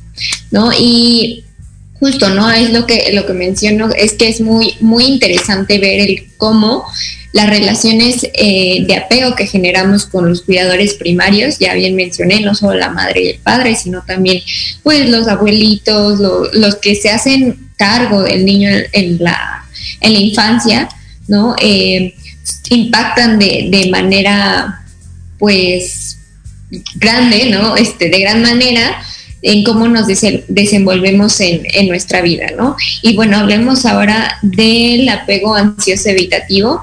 Las emociones más frecuentes de los bebés con, el apego evitativo es la ausencia de angustia, de enojo ante las separaciones del cuidador y la indiferencia hacia este cuando vuelve, ¿no? En la interacción eh, revelan distancia, evitación, y en el estilo evitativo no hay seguridad, pues, en el apego, ¿no? Esta seguridad de la, de la que ya veníamos eh, hablando.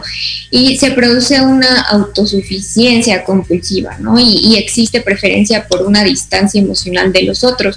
Sin embargo, se ha constatado en niños con este estilo que aunque estos parecen despreocupados por las separaciones, muestran signos fisiológicos que denotan la presencia de, de ansiedad.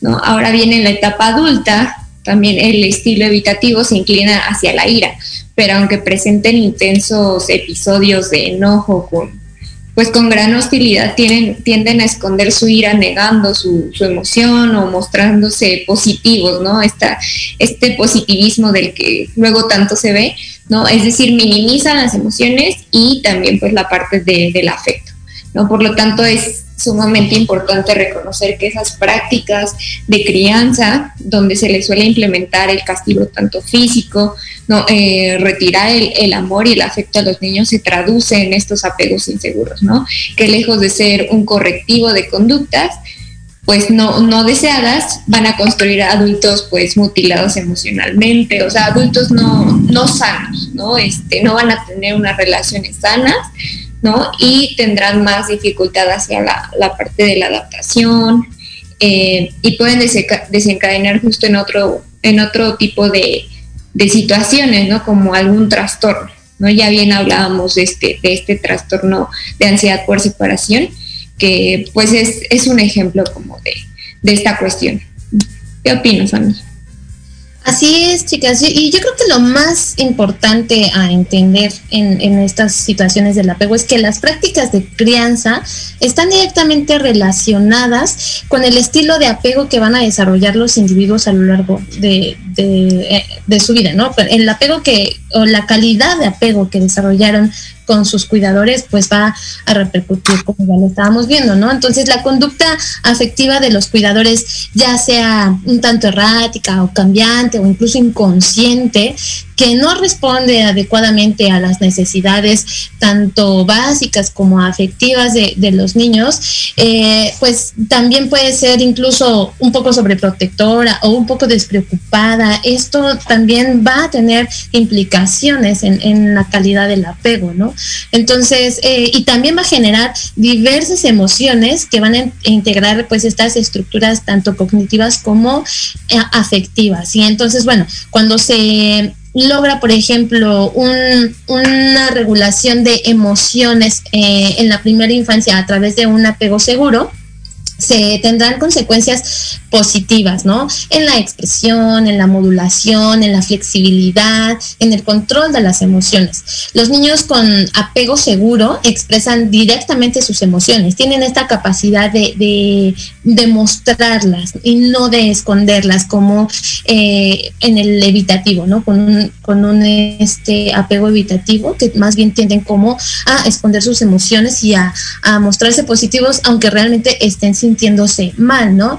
Eh, ahora bien, eh, cuando tienen un apego seguro también exhiben eh, pues una notable curiosidad, les gusta estar indagando, descubriendo todo lo que tienen a su alrededor, ¿no? Tienen este gusto por la exploración y son pues muy expresivos afectivamente, les gusta mucho abrazar, incluso cuando ya empiezan a hablar dicen, mamá te amo, papá te amo, o las personas que los cuidan, ¿no? No necesariamente eh, tienen que decir o hacer algo para que los niños se volteen y les den un abrazo o les digan te quiero, ¿no? Entonces son muy fáciles de expresar estas emociones, lo que los convierte pues bueno en adultos más capaces de adaptarse y también autorregularse, ¿no? Van a tener como más herramientas y estrategias de afrontamiento ante las adversidades de la vida, ¿no? Porque eh, el problema de cuando se lleva un, o se genera un apego tanto eh, inseguro, como un apego ansioso, evitativo o ansioso, eh, eh, ambivalente, puede ser que estas eh, herramientas o estrategias de afrontamiento pues no se aprovechen al 100, ¿no? No quiere decir que no se puedan desarrollar o no quiere decir que se va a hacer así toda la vida, ¿no? Recordemos que los seres humanos somos completamente maleables y que podemos modificar cualquier conducta, pero sí tenemos que ponernos más atención, ¿no? Tenemos que ser un poco más introspectivos para saber de dónde vienen todas esas carencias que llegamos a presentar en la vida adulta o problemas de adaptación eh, y, que ten- tenemos también ciertas conductas este, autodestructivas o muchas veces hasta antisociales, ¿no? Porque eh, pues tuvimos esta falta de cariño, de, de apego. Entonces es tan importante que lo, que lo podamos resolver cuando nos estamos dando cuenta en una etapa ya adulta, ¿no? Sin embargo, pues bueno, esto nos lo va a decir ahora sí que eh, cómo estemos viviendo eh, pues las adversidades y cómo las estemos confrontando, ¿no creen? Exacto. Sandy, y dijiste algo muy importante, ¿no? Que es esta parte de muchas personas dicen, no, es que yo soy así, yo así crecí, así nací y así me voy a morir, ¿no? Y no es cierto, ¿no? También podemos nosotros eh, cambiar o modificar ciertas estructuras que obviamente nos va a costar muchísimo trabajo y es por eso que, que la infancia es muy importante porque desde la infancia es como aprendemos a responder, ¿no? A una situación no sé si, si en la infancia a mí me funcionó responder de esta forma, híjole, ¿qué crees? En la, en la adultez, en la etapa adulta, eso es desadaptativo, ¿no? O sea, no puedes em, hacerte el muerto como te hacías en la infancia o hacías como que no veías para, para no sentir, para no enfrentarte a esa situación, porque quizás esa situación era muy, muy estresante, muy traumática para ti, pero ¿qué crees? No puedes hacer lo mismo ahorita en la adultez, ¿no? Porque eso es desadaptativo, entonces tenemos que hacer toda una reestructuración y este y cambiar, ¿no? Modificar. Sin embargo, sí podemos tratar este tipo de patrones, este tipo de conductas, cambiar esquemas, sí se puede. Eh, y mucho de este trabajo pues eh, se lleva a cabo en terapia, ¿no? Por eso es muy importante este, que tengamos como nuestro psicólogo de cabecera, que eh, con un psicoterapeuta y eh, como tú decías, las emociones positivas nos van a ayudar al crecimiento social eh, vamos a tener una mayor resiliencia psicológica, que bueno, es esta capacidad que llegamos a tener para adaptarnos a situaciones diversas, ya sean positivas o negativas. Eh, nos va a ayudar en esta conexión social, eh, nos va a también ayudar a ampliar los repertorios de acción, eh, de pensamiento, podemos ser persistentes emocionales, podemos también llegar a, a resistir un poquito más la frustración o, o las emociones que nos generen algún malestar. Mm, también puede mejorar eh, mucho cómo nos relacionamos con otros y mucho de esto que estoy hablando pues nos los proporciona el apego seguro como ya lo hemos mencionado y eh, o sea igual Em, no, no quiero ser repetitiva, pero debemos de tener mucho cuidado con nuestros pequeños al momento de, de, de ejercer o de establecer un tipo de apego, ¿no? Ya sea un apego inseguro, desa- desadaptativo. ¿Por qué? Porque algunos niños o personas suelen generar, generar perdón, este, este estilo como de abandono, ¿no? O, suelen ser como inestables son personas que, que tienen miedo a que los abandonen, eh, son personas que, que justo por este miedo a que los abandonen eh, suelen ser desconfiadas, en sus relaciones suelen ser como muy aprensivas, siempre están constantemente evaluando eh, por qué se acercan a mí las personas, ¿no? Es decir, si a mí me obsequian algo, siempre estoy pensando, bueno, ¿y él qué quiere, no? O ella qué quiere de mí. No, no cabe en, mi- en mis esquemas o en mi pensamiento que, bueno, quizás alguien se pueda acercar a mí porque eh, le agrada mi compañía o me dio algo por simple amabilidad, ¿no? Y, y algo que decía Mar, que, que tiene toda la, toda la razón y concuerdo con ella es que también podemos generar como un tipo de privación emocional que que no sé si les ha pasado, pero son esas personas que, que hagamos lo que hagamos por, por ellas o por nosotros, nunca va a ser suficiente, ¿no? Eh, son estas personas que constantemente están preguntando, ¿me quieres? Eh, dime que me quieres, ¿no? O los que buscan constantemente la aprobación. Muy probable es eh, porque en la infancia siempre para todos se les dio la, aprobación o se les estuvo aplaudiendo, felicitando por todo, o, hubo una, una, escasez de esto, ¿no? Nunca se les validó emocionalmente. Si yo sacaba 10 en 9 en matemáticas, que era como eh, la calificación más alta que yo pude haber obtenido, jamás me felicitaron, ¿no? Porque mi mamá siempre quería un 10. Es un ejemplo, ¿no? Entonces, es como este tipo de, de cosas que a veces pueden ser como un poquito pequeñas, pero influyen mucho en nuestras relaciones familiares, de noviazgo, etcétera, ¿no? Y, como bien lo decía Mar, también con objetos, hay personas que no se perciben, no se conciben sin su casa, ¿no? Sin su carro, o sea, les da muchísima angustia el simple hecho de pensar que puedo perder este bien material. ¿Qué opinas, Mar? Así es, Andy, y como bien lo mencionas, creo que es muy importante la parte de, o sea, tener como un punto medio en, en, la crianza con nuestros hijos, ¿no? O sea, ni premiar así demasiado, ¿no? Reconocer demasiado, ni castigar demasiado, ¿no? O sea, creo que como lo hemos tocado en otros temas, son fundamentales sí los límites, ¿no? Pero eh, todo, todo con medida, ¿no? Ahora sí que eh, ni, ni, exagerarle, ni este, también ser permisivos, ¿no? También no recuerdo si en algún otro momento hemos tocado el tema de los estilos de crianza, que a lo mejor también sería bueno como el poder eh, tocarlo, ¿no? Para que la audiencia conozca los estilos de crianza que hay, qué, características eh, pues tiene cada estilo de crianza para que pues identifiquen, ¿no? Qué estilo de crianza están llevando a cabo con sus hijos o bien si, si van a ser apenas papás, ¿no? Que puedan decir, ah, bueno, este, me, me suena... Eh, pues bueno, este estilo, ¿no? Entonces eh, voy a adaptar este estilo y pues ir familiarizándose con esto creo que puede ser muy favorable para, para los pequeños en casa, ¿no? O sea, o, si, o si ya tienes a tus hijos, ¿no? Saber qué puedes corregir, qué es lo que estás eh, enseñándole, ¿no? Este, creo que siempre es, es buena esta parte y creo que sería bueno pues tocarlo, ¿no? Este, para, para conocer un poquito más. Y eh, como, ya, como ya mencionábamos, ¿no? Eh, no solo es importante el papel de la mamá en, en este proceso de formación, sino también de, otros vínculos, ¿no? Eh, porque esto genera como pues amplía las posibilidades de integrar a, otros miembros de la familia, aumentando a su vez también las opciones de generar un apego seguro con al menos uno de los padres o un cuidador, es decir, que se involucren en, la medida de lo posible ambos padres, en su caso, en la crianza de, los hijos, ¿no? También toda la parte de cómo, cómo se relacionan con los hermanos también es, es importante, ¿no? Y también esta parte de pues cuando luego ya, ya está, no sé, cuando llega un nuevo miembro a la familia, ¿no? Y, un pequeñito se siente desplazado, ¿no? También ahí pues se generan otro tipo de temas que también hay que, hay que prestar atención, ¿no? Muchas veces los papás pues dicen, no, pues es que el, el niño que acaba de nacer tenemos que prestarle toda la atención, pero realmente eh, pues tanto el, el niño que, que ya nació como el niño que, que pues acaba de nacer, eh, ambos necesitan ahora sí que los mismos cuidados, ¿no? O sea, no, no debemos de descuidar a uno por, por este, pues por prestarle ahora sí que mayor atención al, al otro por ser más pequeñito, ¿no? O sea, siempre como ir a la par en, en esta cuestión. ¿Qué opinas?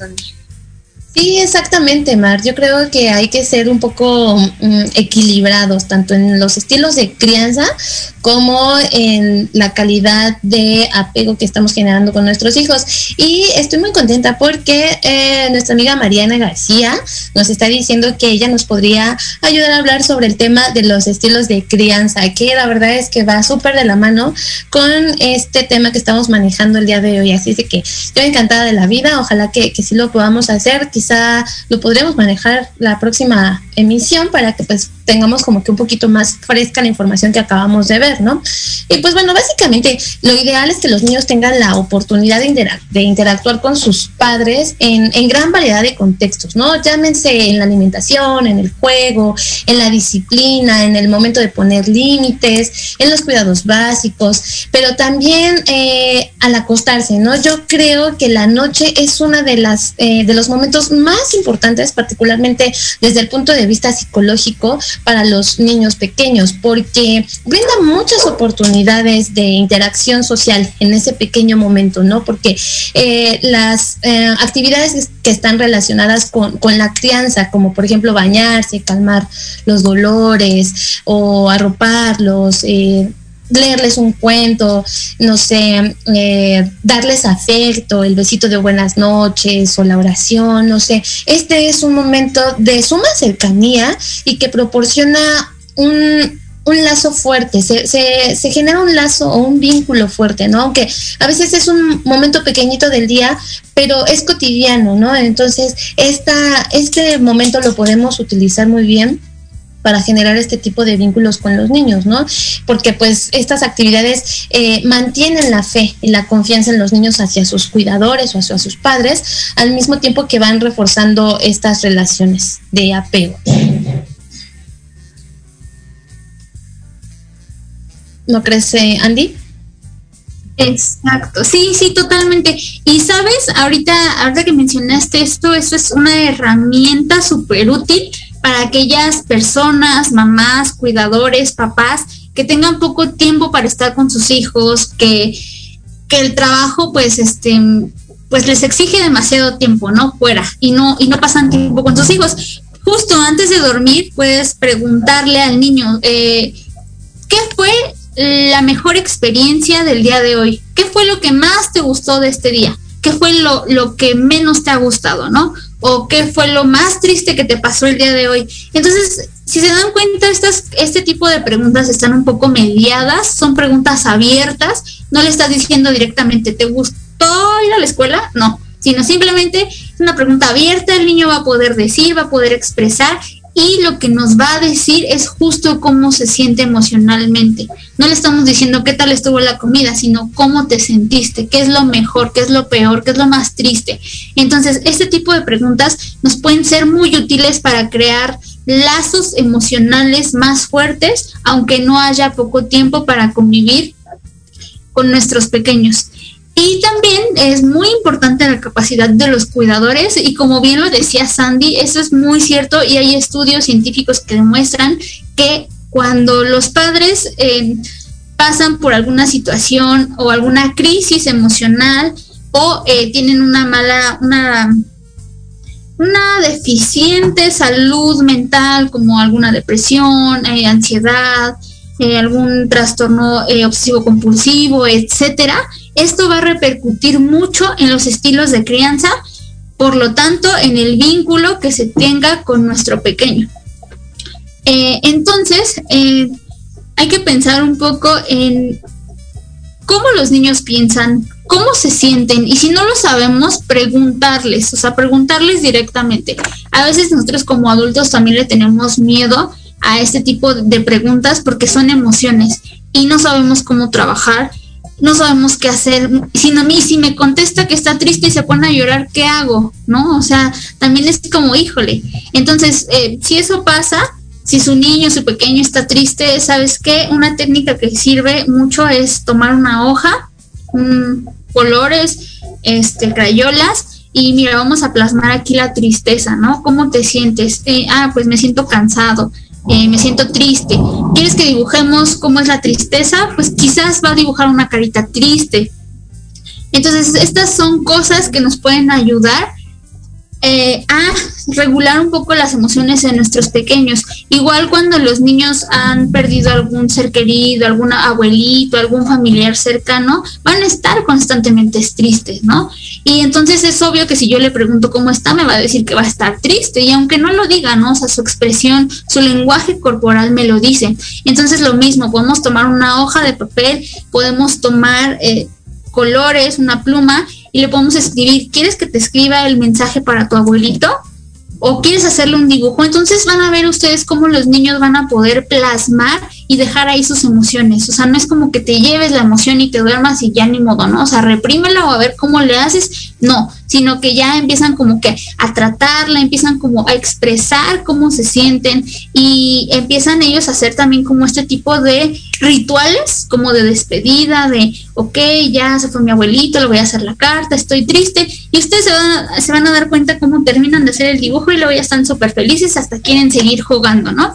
Entonces, es una estrategia muy buena que nos puede ayudar para escuchar a nuestros hijos, para que ellos puedan expresar lo que sienten, sobre todo en niños, porque acuérdense que el, los hombres han tenido más esta privación emocional y entonces no saben cómo, cómo expresar sus emociones, ¿no? Híjole, ¿a quién le digo que estoy triste? Eh, y también por eso, eh, bueno, se ha estado relacionado y, los hombres tienen como, eh, liderean como los índices de suicidios, eh, al menos en México, y los suicidios consumados, ¿no? Este, ¿qué opinan, chicas? Así es, así es, Andy. Y bueno, este, creo que esta parte de de plasmar en un dibujo es una, una, buena técnica, sin embargo hay veces que aunque plasmen en un dibujo después, los niños siguen en el mismo estado, ¿no? Entonces esto hay que, hay que estarlo revisando, ¿no? Y pues en caso de ser así, acudir a alguna atención psicológica. Pero bueno, pues vamos a continuar con, con el tema de los estilos de crianza, probablemente en la siguiente transmisión. Y bueno, se nos ha acabado el día de hoy nuestra transmisión, pero pues tenemos igual un comentario de Arce Tespa. Buena tarde, felicidades por el programa, gracias por los temas que tratan, siempre muy interesantes. Pues muchas gracias a todos por sintonizarnos y bueno, pues los vemos la siguiente transmisión el siguiente lunes a las 6 de la tarde. Síganos en nuestras redes sociales, estamos como Conciencia Colectiva y que tengan linda tarde. Muchas gracias a todos. Ay, también le mandamos un saludito a nuestro amigo eh, Héctor, me parece, de Tuzo Sabante, que nos está saludando igual aquí en el chat. Muchas gracias por acompañarnos y recuerden que tenemos una cita el próximo lunes en punto de las 6.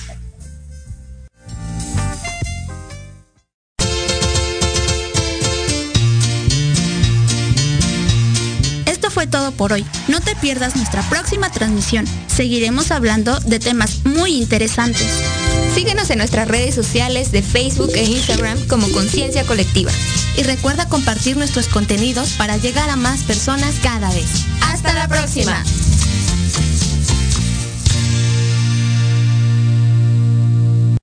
Estás escuchando Proyecto Radio MX con sentido social.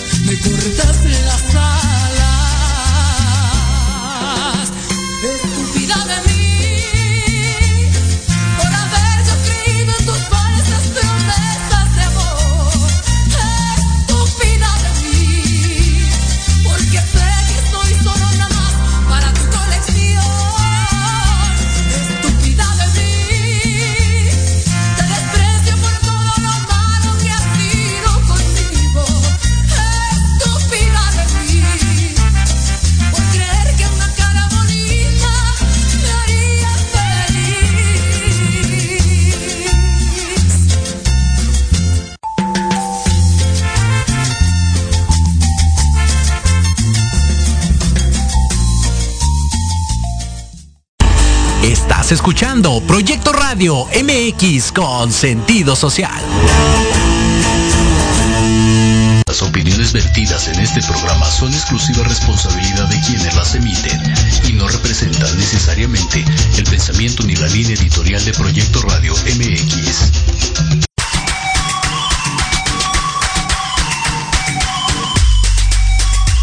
Bienvenidos a Victoria Ruiz Salón, donde encontrarás tips de maquillaje, tips para tu cabello y grandes invitados.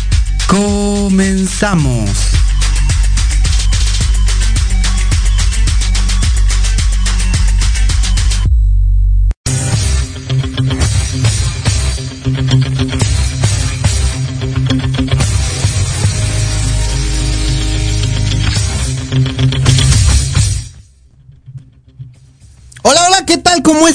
Estamos aquí en su programa.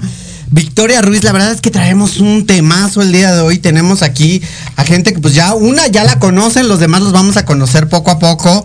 La verdad es que son unos súper invitadazos. Quiero agradecer a toda la gente que nos ha estado viendo por Facebook, Instagram, todo, todo, todo, de verdad que esperamos un programa maravilloso. Pero antes que nada vamos a empezar por las damas y pues vamos a empezar con Gaby Castañeda. Gaby, ¿cómo estás? Muy bien, muy agradecida que, nos invitaste, que nos estás dando este espacio. Ay, amiga, bienvenida. Ya hemos trabajado con Gaby, hemos estado trabajando con ella y he hecho en vivos en los programas de fisiculturismo. Bueno, dicen ustedes, ¿qué tiene que ver el fisiculturismo en la belleza? Pues mucho, son pasarelas muy grandes y son pasarelas de belleza única. También tenemos un invitado único de este lado y me encantaría presentarlo. Se llama Alex. Alex, ¿cómo estás? Muy bien, muy bien, muchas gracias por tu invitación y pues aquí andamos, ¿no? Alex. ¿quién eres? Soy Alejandro, Alex Ayala de la Ciudad de León, soy delegado de WFF de la Ciudad de León, Eh, soy el organizador de la Copa WFF.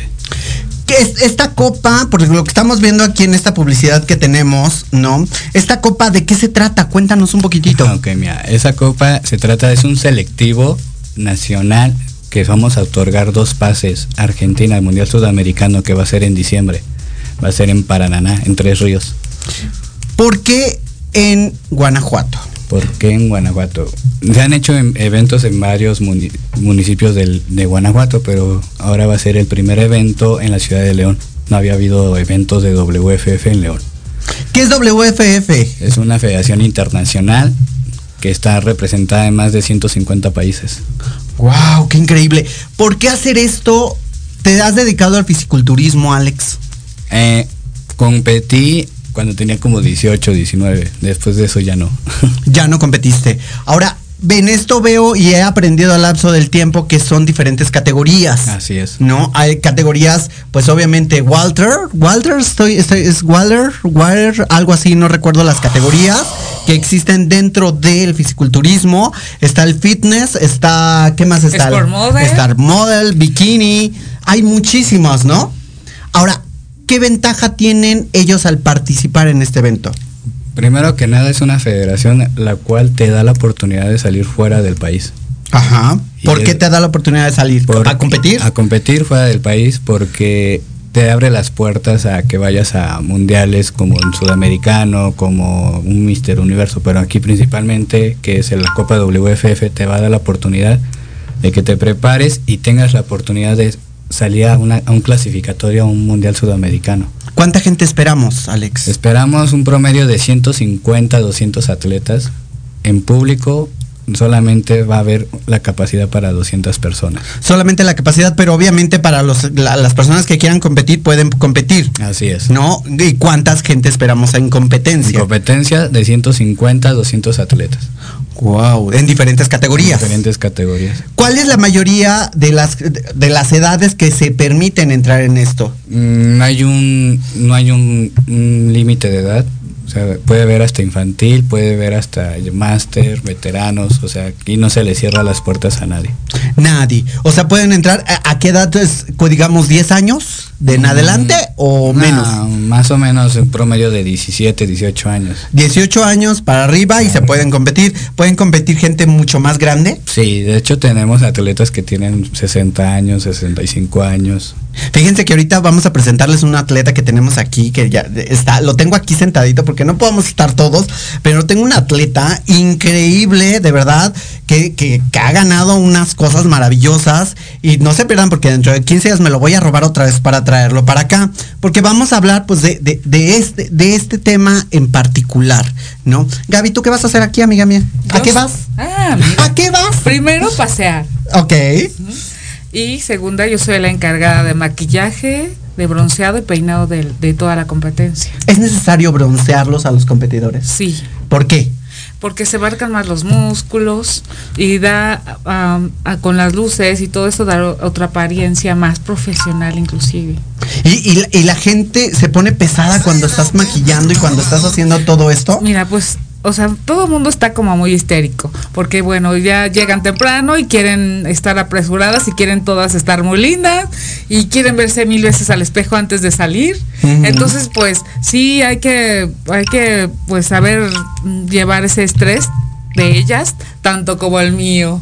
Es difícil. Yo ya estuve atrás de bambalinas y es complicado, ¿no? Pero obviamente tú ya vas con toda la preparación del mundo y con todo el, pues todo ya listo, ¿no? Con tu gente que es increíble y obviamente va a estar ahí Proyecto Radio cubriendo este evento, porque pues yo ya dije voy, voy a entrar a este círculo. No sé de qué se trata mucho, pero se aprende. Se aprende y se aprende bien y es un círculo sano, ¿no? Así es. ¿O no? Muy sano. Sano. ¿Por qué hacer unas competencias que en México no están tan bien valoradas ni tan bien pagadas? Suena muy feo lo que digo, pero realmente en México, México gasta más un fisiculturista en todo lo que tiene que usar que lo que gana realmente, ¿no? Gana, gasta hasta casi 50 mil pesos, 45 mil pesos, por lo que tengo entendido, o un poquito más, puede ser, y le pagan 10 mil pesos, o 20 mil, o 15 mil, ¿vale la pena? Mm, mira, vale la pena cuando estés en una federación, la cual, pongo un ejemplo, yo ahorita este evento lo hago para los atletas. Primero son los atletas y después somos nosotros. Claro. Entonces, él valora mucho el trabajo de ellos porque son semanas, meses de, de prepararse y darles el lugar que se merecen. El día del evento van a ver muchas cosas que estamos siempre buscando cuidar los detalles para los atletas. Fíjate qué chistoso, porque sí es importante apoyar al deporte, aunque es un deporte que no está en la Federación de Olímpica. No, no está como tal, porque pues hoy en día si estuviera tendríamos más apoyo. Pues no en México, ¿verdad? Pero en México no, los atletas no están bien pagados, ¿no? De alguna manera. Y también los servicios que de alguna manera... Cuando yo veo que, por ejemplo, estamos en el área de, de, pues de bronceado, yo le comentaba a Gaby que a mí la primera vez me hizo llorar muchísimo esa área por los ojos. ¿Por qué, Gaby? Bueno, en sí la, en sí la pintura no. ¿Sí? Hay un, hay un vasodilatador que es lo que hace que si no estás acostumbrado despide un, un aroma así medio picante. Pero ya después como que Te drogas. vas- no, no, te vas acostumbrando, ¿no? Y bueno, es parte de. Y es parte de. Es parte de un todo, ¿no? Entonces, ahora aclaremos esto para que toda la gente entienda que esto es un, un- un, pues, una competencia legal. ¿Cuáles son las personas que van a estar ahí como jurados, Alex? Ah, primero que nada va a estar el principal que es Fernando García. Fernando García es el presidente, bueno, no el presidente, es el director general de, de los jueces de la WFF. Él, él es, él es que, el que va a estar principal. Entonces ya él teniendo la vasta experiencia que tiene en varios años en haciendo este tipo de jueceo, va a estar él, va a estar, van a estar varios como el presidente Osvaldo. Tú no tomes en cuenta eh, cabina. Ok. Eh, cabina, yo me encargo de cabina. Perfecto. No, pues principalmente yo era lo que yo buscaba, ¿no? Que estuvieran los jueces que deben de estar Ajá. para evitar problemas de que no les califican bien. O sea, aquí WFF siempre va a estar eh, siendo transparente en las calificaciones. Y eso es lo importante, ¿no? Que sea legal la cosa, porque pues obviamente van a llevar atletas de primer nivel que de alguna manera se busca eso, ¿no? y ahora, pues Guanajuato es una de las cosas que pues eh, es importante, es un también ya como turismo, es muy bueno lo que estás ofreciendo. Vamos a despedir a Gaby porque tenemos otro, otro, pero ahorita te vemos Gaby al final del programa y vamos a un corte comercial, no le cambien, seguimos aquí en Proyecto Radio, yo soy Victoria Ruiz y seguimos en un momento.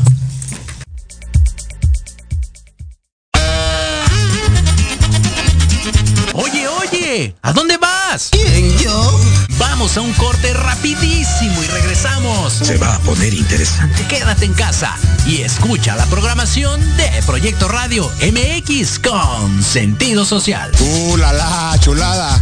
Horizonte es un universo de posibilidades para ti. Acompáñanos todos los martes de 6 a 7 de la noche en Proyecto Radio MX con sentido social para descubrir, aprender y tomar acción en cada esfera de tu vida. En cada esfera de tu vida.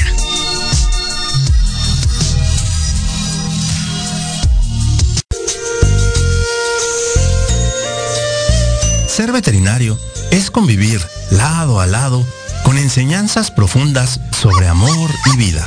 Todos los martes, en punto de las 11, escuchemos lado a lado a los expertos en La Voz del Veterinario, a través de Proyecto Radio MX con sentido social.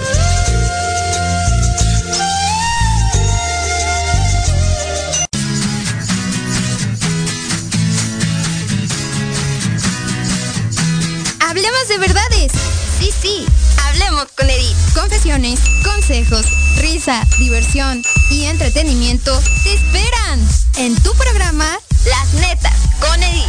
Todos los miércoles a las 3 de la tarde por Proyecto Radio MX con sentido social.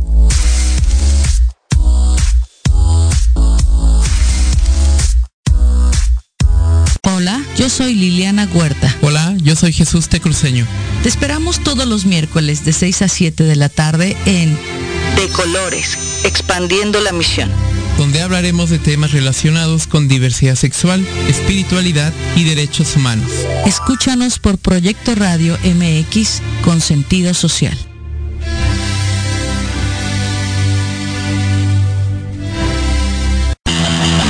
La manera de enseñar y aprender ha cambiado y en Academia Manabuta Mení por un aprendizaje integral nos queda claro. Te ofrecemos cursos de actualización, clases de idiomas, capacitación y nivelación académica para alumnos y docentes, empleando la metodología Hayasaka con técnicas digitales actuales, ejercicio físico y mental, musicoterapia, control de sueño y marionetas. Búscanos en redes sociales como arroba Academia Manabuta Mení o al 55 30 17 57 76.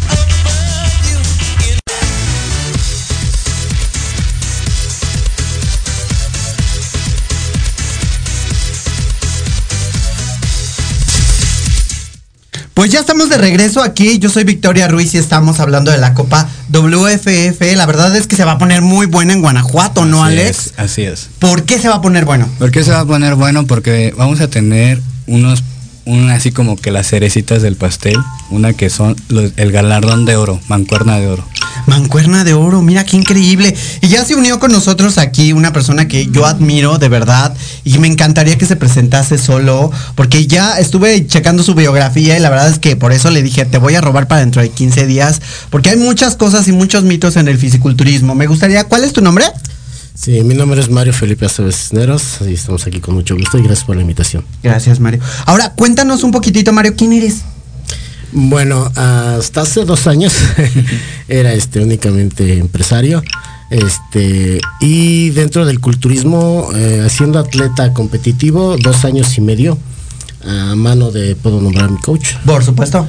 Hay un abrazote bien grande al profe Eric Martínez Rivera, quien me, me cambia el chip del concepto de culturista recreativo o aficionado o por gusto y me cambia el chip y me lo mete como atleta competitivo. ¿Por qué? Porque ve cualidades, ve proporciones, que definitivamente de eso se trata el culturismo, ¿no? Estética, proporción de presencia escénica.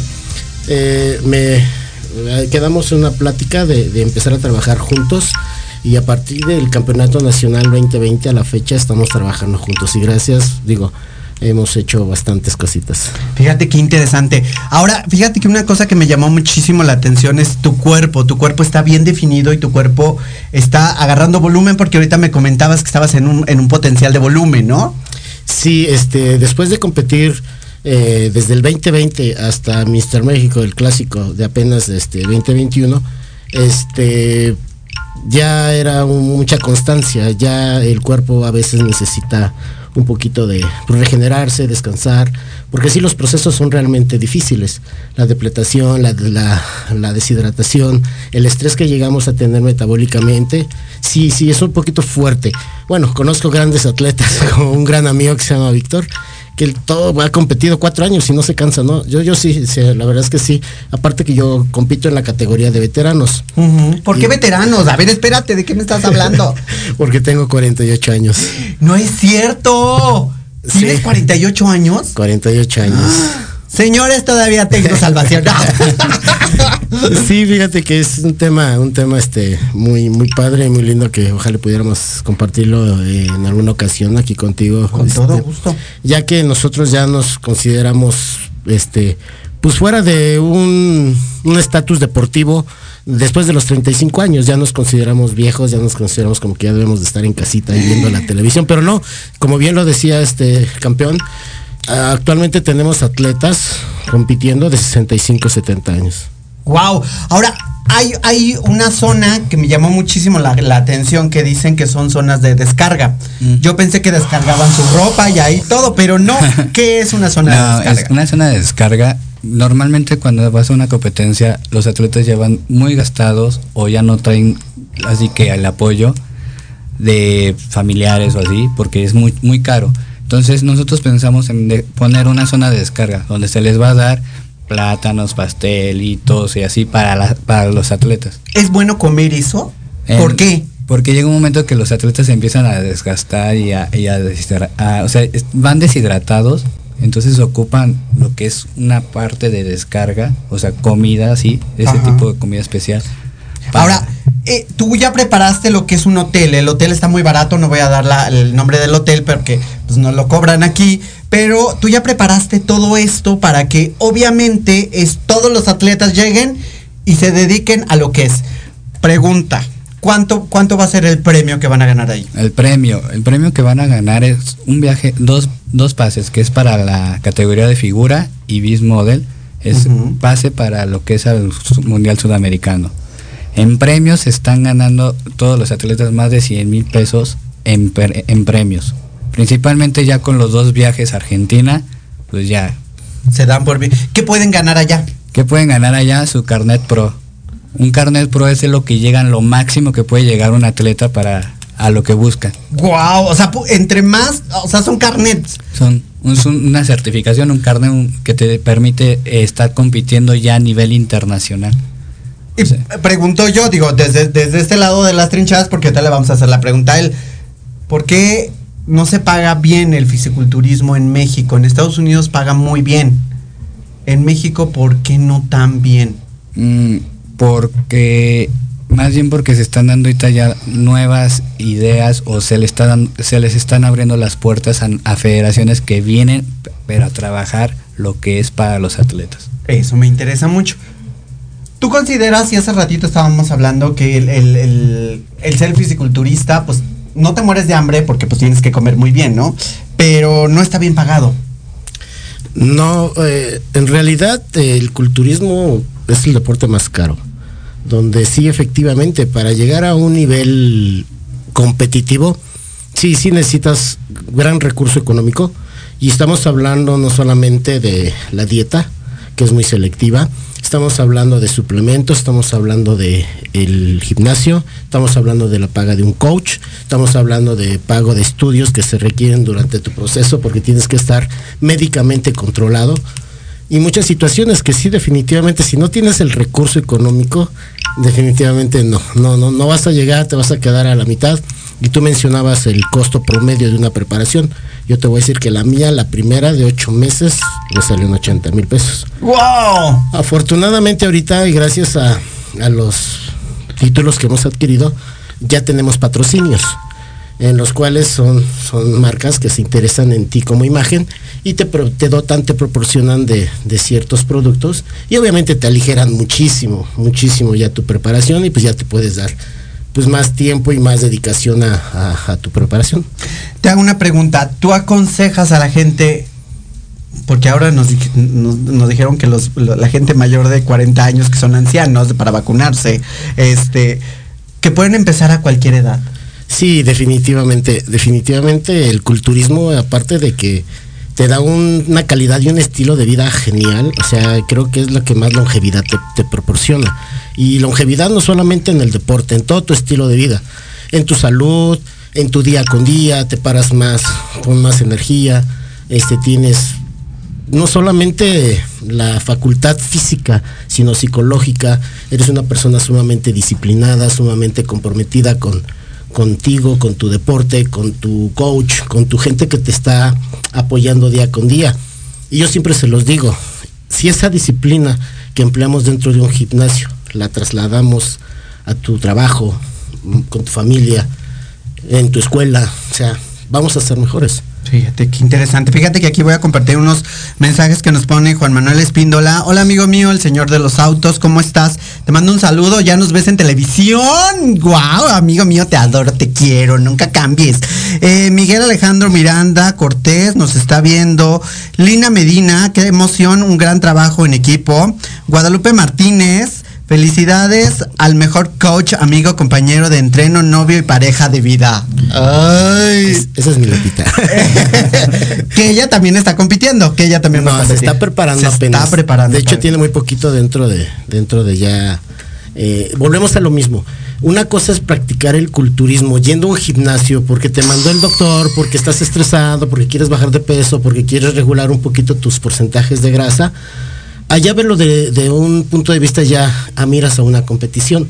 Es radicalmente diferente. Diferente. Ahora, Alex, esto que tenemos aquí, esto es de una diseñadora que, que ahorita va a entrar con nosotros. Eh, cuéntanos un poquitito qué es, es parte de los premios. Es parte de los premios, eh, es un, son trajes de baño de competencia. El que eh, vamos a tener una categoría, la categoría la que es la de figura, la que vaya a Argentina, se le va a dar el premio para que se le haga un diseño de un traje de baño de competencia para que lo pueda usar en Argentina.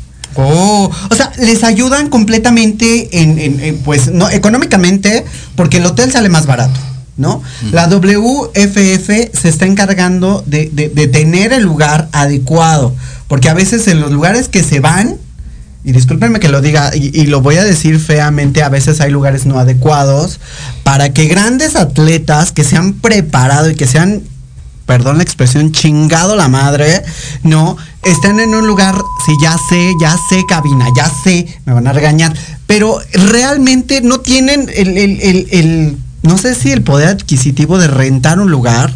¿Tú crees que es por eso o porque los quieren castigar o porque los minimizan? No, es porque a veces quieren ahorrar gastos. A veces quieren así que generar para ellos y no darle lo que se merecen a los atletas.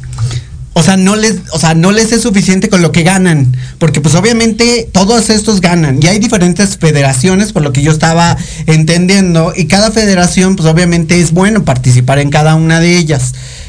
Pero pues hay quien los castiga demasiado y la verdad es que no se me hace justo. Creo yo, señores, ustedes díganme si es justo que ustedes los tengan en un cuartito de 4x4, ¿no? A 30, 40 fisiculturistas preparándose ahí para salir. Creo que no se me hace como que justo, ¿no? Creo yo. Así es. Y que no haya zona de descarga. No, y si bien nos va, porque a veces nos ha tocado cambiarnos, pintarnos y prepararnos al aire libre. ¿eh? O sea, no hay ni siquiera un espacio cerrado. Eso está mal, ¿no? Así es. Porque tenemos señoritas que ahorita va a pasar una de ellas que también yo yo viví ya este momento y lo viví detrás de bambalinas y de verdad dije que cómo puede ser posible que no les preparen una situación donde diga, ¿sabes qué? Aquí van las señoritas, aquí se pueden encuerar, porque realmente se tienen que encuerar, ¿no? ¿Para que Para que pues, se puedan broncear y puedan lucir el cuerpo que lo han trabajado. Porque tener este cuerpo no es de cinco minutos. Exactamente. ¿No? ¿O me equivoco? Mm, mira, lo que pasa es que debes de cuidar todos los detalles, todos. Así, lo más mínimo.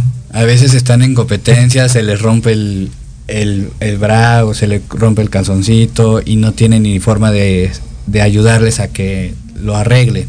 Alex, ¿y tú estás teniendo ese detalle de cuidarlos? Porque por lo que he visto en tus en vivos estás teniendo ese cuidado, ese detalle, esa situación. Pero bueno, vamos a despedir aquí a nuestro querido eh, coach, entrenador, eh, sensei, todo lo que tiene. Y la verdad, muchísimas gracias y te esperamos dentro de 15 días para estar aquí. Claro que sí, fue un placer. Muchas gracias por la invitación, campeón. Un placer de verdad. Y nos estamos viendo aquí en 15 días. Muchas gracias por haber venido. Ahorita los paso a todos juntos. Vamos a un corte comercial, no le cambien. Seguimos aquí en Proyecto Radio con Victoria Ruiz. Hablando de fisiculturismo. Ahorita nos vemos.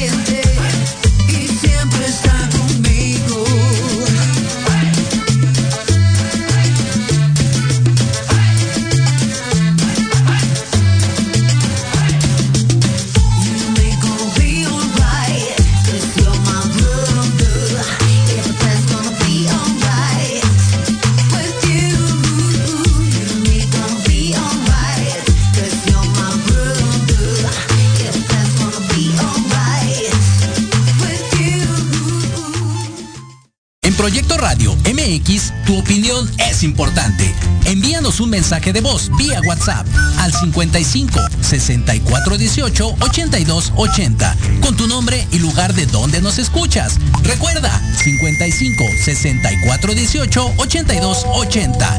Ahora te toca hablar a ti.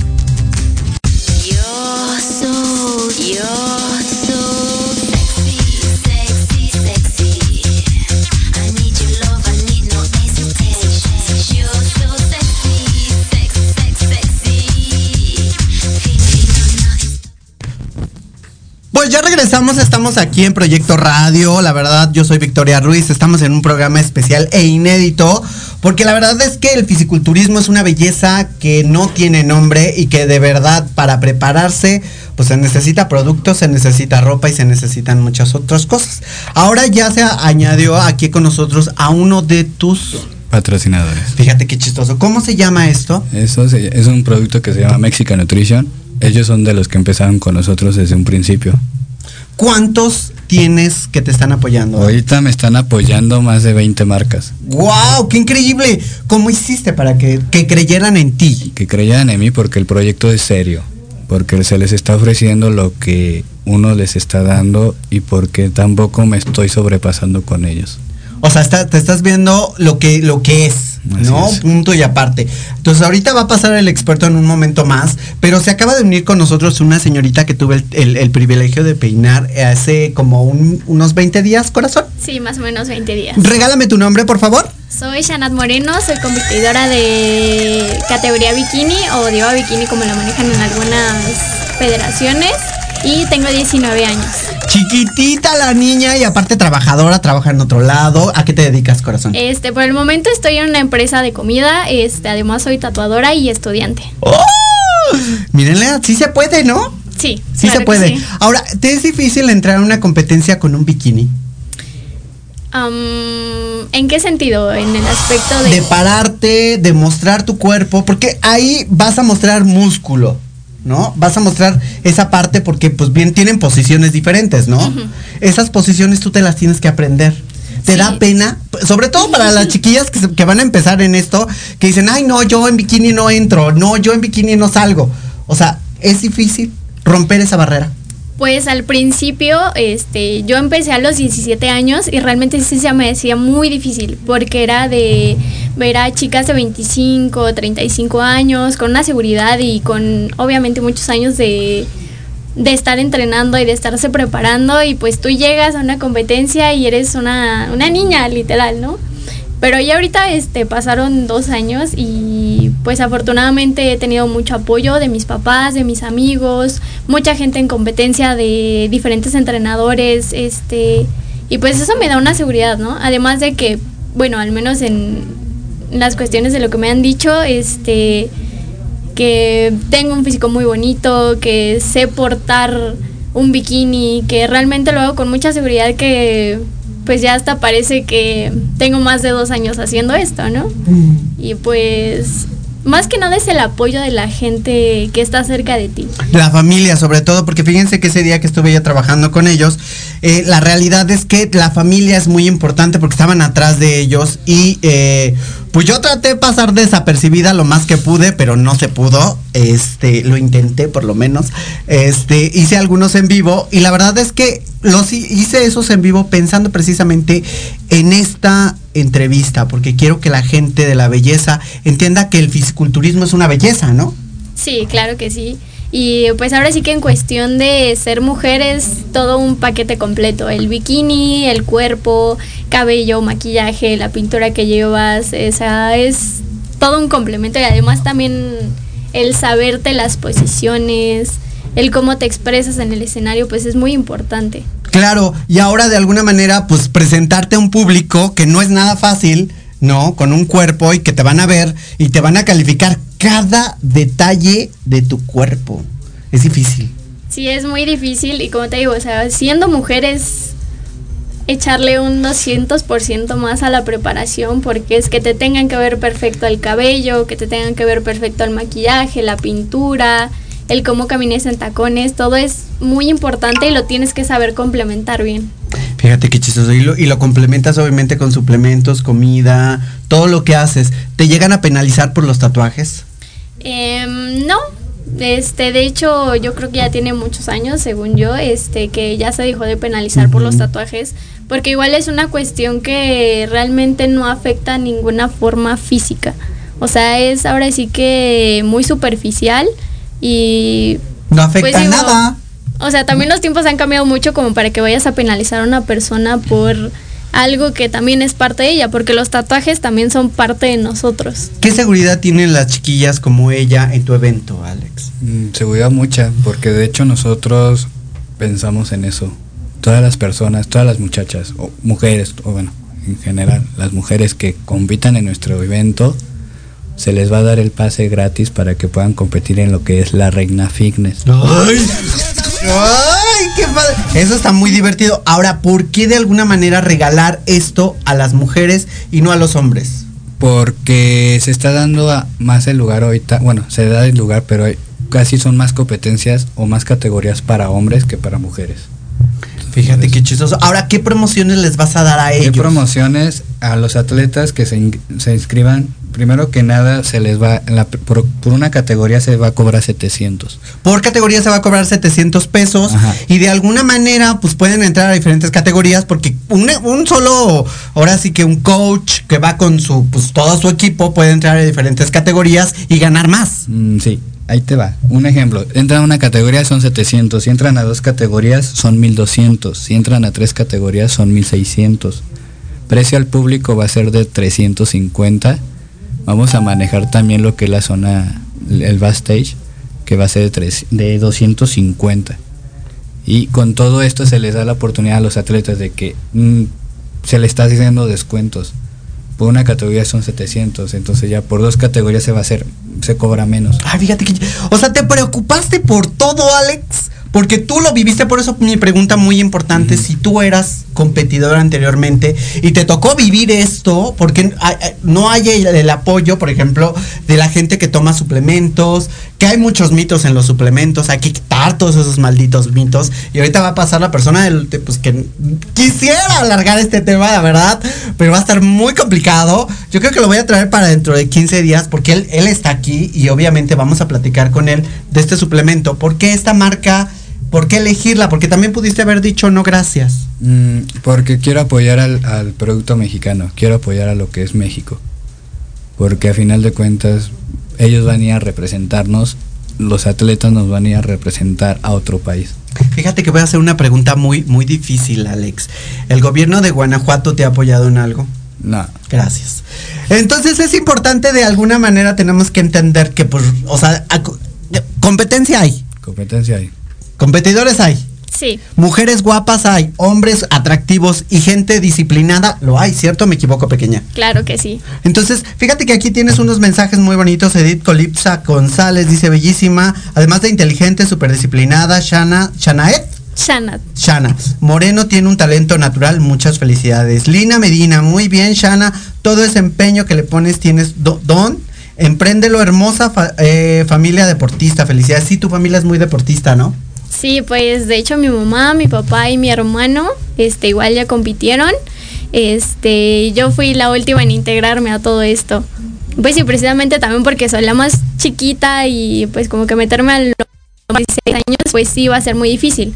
Porque todavía cuando tenía 17 me aventaban a las categorías yo solita. O sea, me aventaban como en un absoluto, pero pues obviamente porque no había chicas de mi edad. Porque ya la mayoría, su rango de edad es de 25 años para arriba. O sea, ya es gente, pues ahora sí que muy mayor para mí. Muy grande. Y no dilo, es- viejos, pero- ancianos, dilo, hija, no tengas No, pendiente. no son viejos, no son ancianos. Pero ahora, fíjate qué chistoso porque es, es un tema. Exacto. Gracias, Heidi. Eres tan linda, yo te amo. Eh, entonces, entonces vamos a pensar que de alguna manera es, todas las categorías son diferentes y tienen su grado de dificultad. Tú como, como, como chica, como, como mujer, ¿es difícil competir con otras mujeres? Sí, claro que sí. Este, te digo, cuenta mucho la cuestión también del escenario, porque a lo mejor puedes traer un cuerpo perfecto para tu categoría, puedes haberte preparado bastante tiempo, pero a lo mejor si no tienes esa parte del escenario, no te sabes posicionar, no sabes escuchar tan solo las indicaciones que se te dan, ahí ya es un completo desastre, porque me ha tocado en competencias que te dicen perfil derecho y todos se voltean para el perfil izquierdo y pues ya con eso ya es ahora sí que una falla, ¿no? Porque ni siquiera sabes atender una indicación que se te está dando. Claro, ahora fíjate Alex que estaba yo eh, pensando en esto. Tú, si ya tienes a toda esta gente, ¿vas a, vas a hacer más eventos así? De hecho, es el objetivo.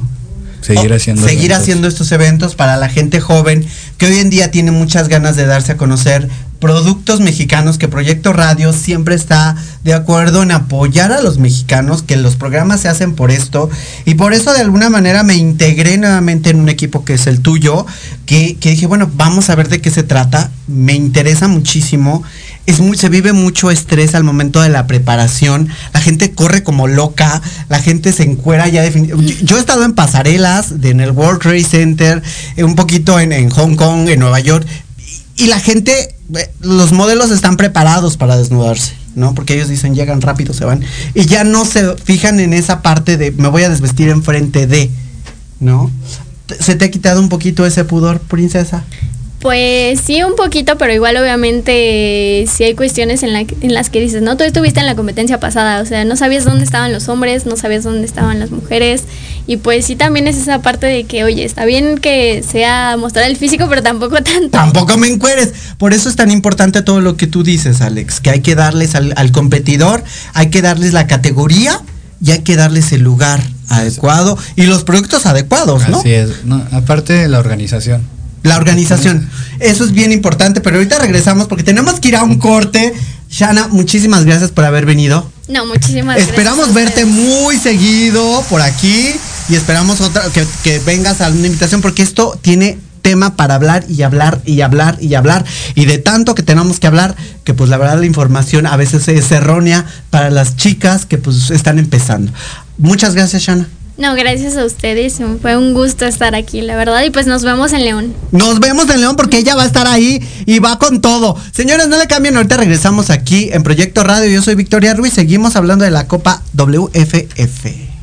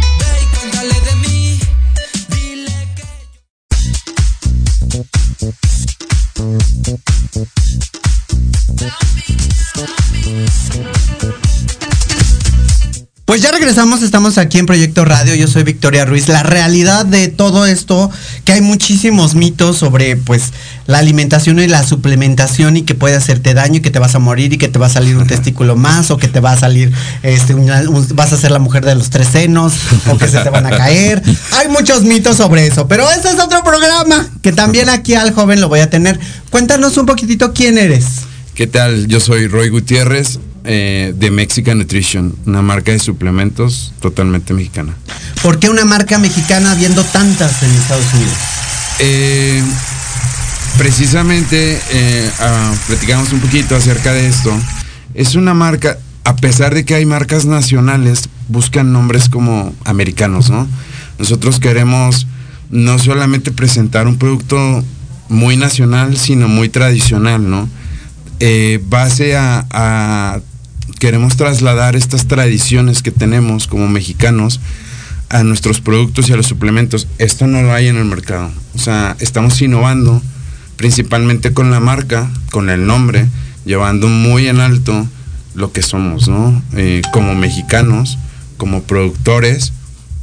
Y bueno, esta parte de, la, de, los suplementos eh, finalmente nos lleva al punto en el cual nos surgió la idea de traer las tradiciones en cuestión de sabores en todo lo que es eh, nuestra gama de productos. Fíjate que este es un producto que de alguna manera no es tan químico. Eh, nuestras materias primas, hablando de esto, nos permiten tener un producto de muy buena calidad. Entonces, eh, esta es libre de gluten, ¿no? No traemos azúcar, traemos 24 gramos de proteína por servicio y traemos un por ciento de carbohidratos en lo que es nuestra línea de proteínas. ¿Por qué apoyar a un- una WFF que está empezando? Eh, porque relativamente nos identificamos en este punto con ellos, ¿no? Yo recién eh, meses atrás, no recuerdo si fueron seis meses, por ahí de que empezaba el año, hablábamos con, con Alex, eh, me presentó su proyecto, ¿verdad? Quería que lo apoyáramos en lo que él estaba impulsando en ese momento, traía solo como las ideas y curiosamente, ¿verdad? Como dicen por ahí, hicimos clic en algunas otras cosas y bueno, hemos ido de la mano. Nosotros también vamos iniciando. Nosotros tenemos eh, relativamente seis meses en el mercado. Somos una marca muy nueva. Entonces, pues bueno, si alguien más nos da la oportunidad, y yo se lo he externado a Alex, es eh, esta parte de la oportunidad que también nos da de confiar en la marca, de confiar en el proyecto que tenemos y que de esta forma pues vamos trabajando de la mano, ¿no? Fíjate qué chistoso. Ahora, Alex, esta, esta- este es un producto nuevo, es un producto bueno. ¿Cómo lo encontraste? En redes sociales. Llegó a ti. Sí. Dijiste, venga, este lo quiero para mí, yo aquí está. Así es. Fíjate qué chistoso, porque esto es un complemento, esto es un todo. Ustedes van a tener ahí venta, me imagino, de producto. Sí, claro, vamos a tener un stand. eh, también, como bien lo mencionaban hace rato, que es la parte de los atletas van ya gastados, ¿verdad? Eh, vamos a dar degustación de, de nuestros productos y también vamos a tener descuentos para las personas que... ¿Qué descuento vamos a ver ahí? Vamos a tener descuento del 15% y quizá hasta el 20% en algunos productos. Ya están escuchando atletas, de alguna manera es una marca que pues está empezando y que está confiando en los atletas mexicanos y esta es una federación, vamos a ponerlo así Alex, que está confiando en un producto que es bueno, que ya hay atletas atrás, llevan un equipo. Sí, eh, vamos a tener eh, un equipo que va a competir también. Y bueno, dentro de todo lo que estamos haciendo, traemos atletas también reconocidos que estamos nosotros patrocinando, que también ellos ya en base a su trayectoria, a su vez también están confiando en nosotros, ¿no? Fíjate qué chistoso. Ahora, Alex, te voy a pedir de favor que nos cambiemos de lugar. Quiero pasar a la chica, la responsable, a la diseñadora. Y lo voy a hacer en vivo, lo siento cámara, lo siento mucho. Este, voy a hacerlo en vivo. Aquí tengo una persona que es responsable de estas bellísimas joyas. Si gustas ponerte los audífonos, regálame tu nombre, por favor. Hola, yo soy Patricia Morales. Patricia Morales. De Bifit Bikinis, mi marca. Tu marca, cuéntame qué es esta preciosidad. ¿Qué, qué, qué esto es lo que vas a dar, regalar, vender? ¿Qué vas a hacer con Sí, esto? yo, amiga mía? yo voy a patrocinar el evento, eh, dos bikinis, tres bikinis, ajá. Cuatro Eh, bikinis. No. Yo escuché cuatro. no, bueno, con mi, con mi hija que va. Claro, y es la cuarta. Sí, eh, es apoyando siempre al competidor, ¿ves? A mo- motivarlo a las niñas para eh, se sientan ellas así como, pues, echarle más ganas, ¿no? Porque voy a, a las campeonas, a las que ganen, les voy a dar su. su Es una, es una buena idea porque pues obviamente lucen un bikini que no cualquiera. Sí, ¿no? claro, Porque ahí, ahí sí. te encargo, digo, no estamos hablando de cualquier cosa. Esto Cualquier pesa. bikini de playa. Claro. No, y ese es uno de los, digamos que sencillitos, ¿verdad? No, no, no, no traje más material, pero bueno. Fíjense que esto, ay, es una maravilla. O sea, de verdad, cuando las ven, dicen, no manches, ¿cómo se ponen estas cosas? Y para obtener estos cuerpos es necesario la, alimentación, la Claro. nutrición y la esto. suplementación, claro, claro. Va de la mano, todo va de la mano. Para poder, como bien lo mencionas, lucir un traje como el que están haciendo, ¿verdad? Necesitamos de disciplina, necesitamos de nutrición, necesitamos de suplementación, de entrenamientos, y todo es un conjunto, y el resultado al final es mostrar el buen trabajo que están haciendo. ¿Cuánto tiempo te lleva hacer uno de estos, amiga? mía? Pues no sé, unas cuatro horas. sí, sí, los hago en tiempo récord. Sí, sí, es pegar piedra por piedra. Sí, Piedra porque y aparte piedra. los ojos se desgastan Sí, impresionantemente, sí, ¿no? exacto. Entonces sí, sí, sí. La espalda. cuatro horas. Sí, la espalda, bueno, todo, todo. Todo, o sea, todo te Hasta friegas tu ahí. imaginación Tu te, se friega, ¿no? Porque- Ay, esa imaginación. En los hombres no utilizan un bikini como tal o cambia el bikini como tal o por qué. Bueno, ellos usan posador. Ok. Unos, los otros son como unos shortcitos negros que dijeron hace rato. Sí, sí. Y este, hay unos que usan como bermuda de surfis, de surfear. Ajá, pero pues generalmente la mayoría son más conocidos los posadores. Que hay quienes me lo han pedido con cristalitos. con- yo se los pongo muy discretos, ¿no? Porque también a ellos les gusta lucir diferentes. ¿Dónde te podemos encontrar? En mi página eh, eh, de Facebook, Bifit Bikinis, o en Instagram, Bifit Bikinis, ahí aparece mi teléfono, también se los doy. Dánoslo, por favor. 55 36 77 54 79, que me pueden también en WhatsApp contactarme y yo. Y ella les contesta, ¿aló? Hola. Yo no quería de verdad dejarla ir porque dije, no, te- tiene que pasar. Muchísimas gracias, corazón. No te Eh, agradeces. Ah, Aquí me, en- me encanta porque ella va a regalar cuatro, no es cierto, tres bikinis para los ganadores, ¿no? Las sí, ganadoras. sí, exacto.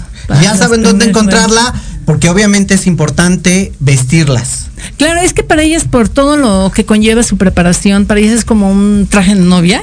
Digamos, claro, es como su traje de supuesto. novia, es, su ilusión, ellas se preparan mucho, entonces es su ilusión y están emocionadísimas de que ya quieren ver su bikini, cómo les queda, cómo Claro, lucen con él. claro. Entonces para ellas es muy importante el bikini, muy, muy importante. Corazón, muchísimas gracias. Alex, gracias. cambiamos nuevamente porque ya vamos a cerrar programa y tengo una pregunta. Gracias, corazón. Entonces, ¿algún suplemento para las nalgas? ¿Hay, ¿Hay suplemento para las nalgas? Todos. o sea, te lo comes y te sientas ahí y ya, ya te van a salir, ¿no? Claro. oh, chihuahua, tenía que preguntar. Bueno, la, la realidad es que, Alex, con toda esta gente, con este, con este megatalento que juntaste, porque esto es talento, Así señores. ¿Qué esperas de este, de este gran evento? Este evento va a ser un éxito y vamos a marcar a lo que es a la ciudad de León.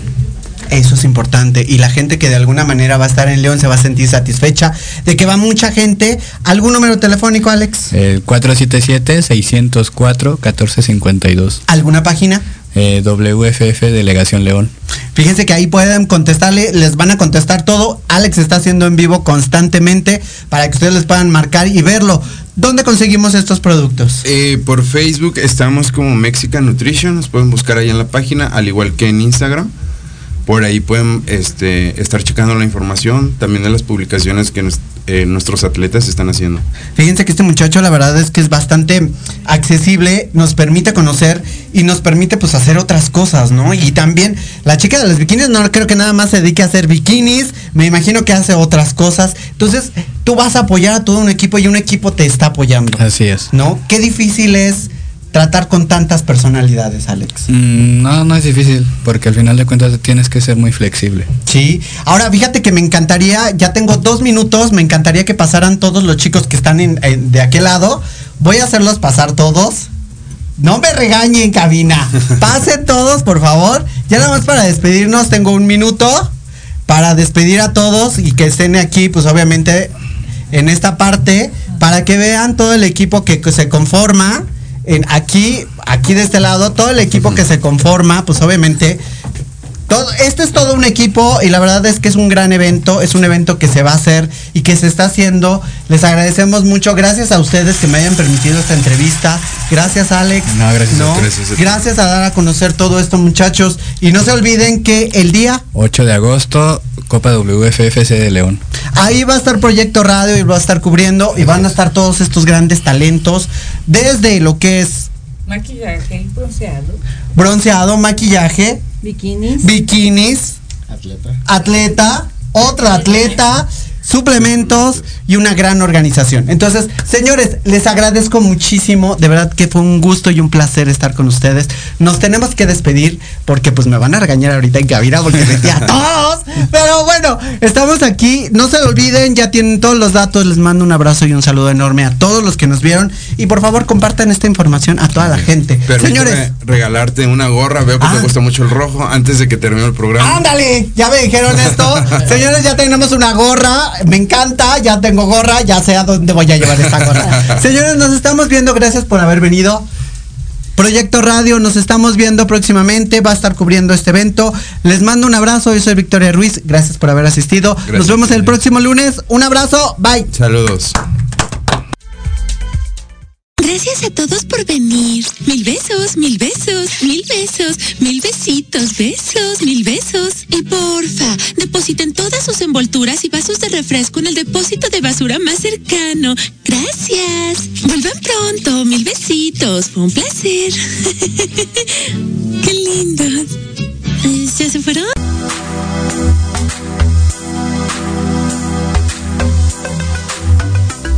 Gracias por habernos escuchado. Los esperamos el próximo lunes a partir de las 7 pm por Proyecto Radio mx.com.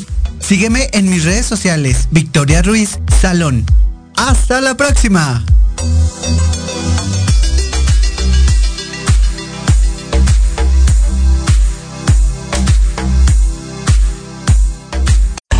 Estás escuchando Proyecto Radio MX con sentido social.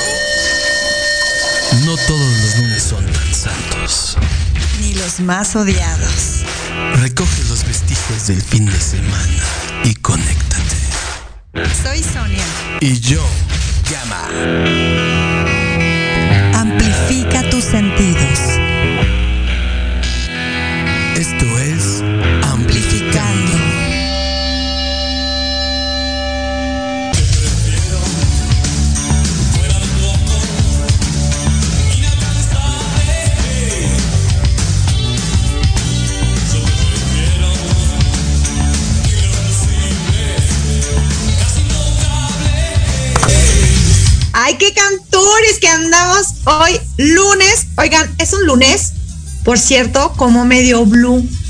Ustedes ya irán escuchando por qué está medio blue el lunes. Este, pero pues es lunes de amplificando, eso lo hace más como Más alegrillo. Yo más blue. Más blue para ti que ya no te gusta quizá. Para mí no, para mí todo muy bien. Este, todo muy en orden. Acuérdense, por favor, con, conéctense a las redes sociales de Amplificando Radio y por supuesto de Proyecto Radio MX.com con sentido social. Y eh, váyanse al Instagram, porque ahí en el Instagram ponemos la información sobre el invitado del día de hoy. Que por cierto, hoy ustedes disculparán, se me fue poner la publicidad. Pero aquí estamos, aquí estamos como todos los lunes, muy puntuales, listos para platicar contigo y para contarte qué es lo que hicimos el fin de semana, que estuvo interesante, ¿eh? estuvo muy interesante, porque a ustedes que les están dando por la música y porque ya vámonos de show y de concierto, pues ¿qué creen que todavía no? Pero primero, pues vamos a saludar aquí al Gama que andaba muy cantor antes de empezar. ¿Cómo estás, Gama? Bien. pues que siempre, que dice mi abuelita que siempre no. Sí, dice mi abuelita que siempre no. Ustedes recordarán, ahorita les, les- los pongo en contexto, que, eh, ah, que también, también quería mencionarles, ahorita que estaba escuchando la entrada de Proyecto Radio MX que dice que las opiniones vertidas en este programa son responsabilidad. Quiero, quiero decirles que es responsabilidad de Gama. Todo lo que todo lo malo que suceda hoy será el que digamos hoy más bien será responsabilidad de Gama. No hay ¿Cómo pedo, no hay compañero? pedo. Está bien, yo, yo este, asumo las consecuencias.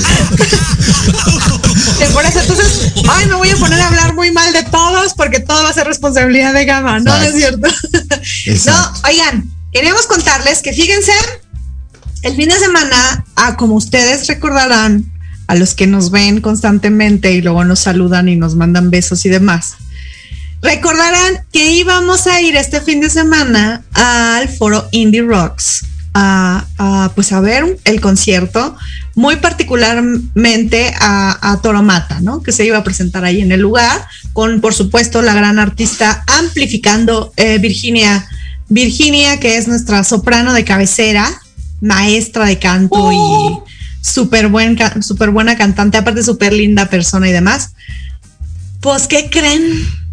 Que ya no fuimos. Ya no fuimos Que ya porque- abrió.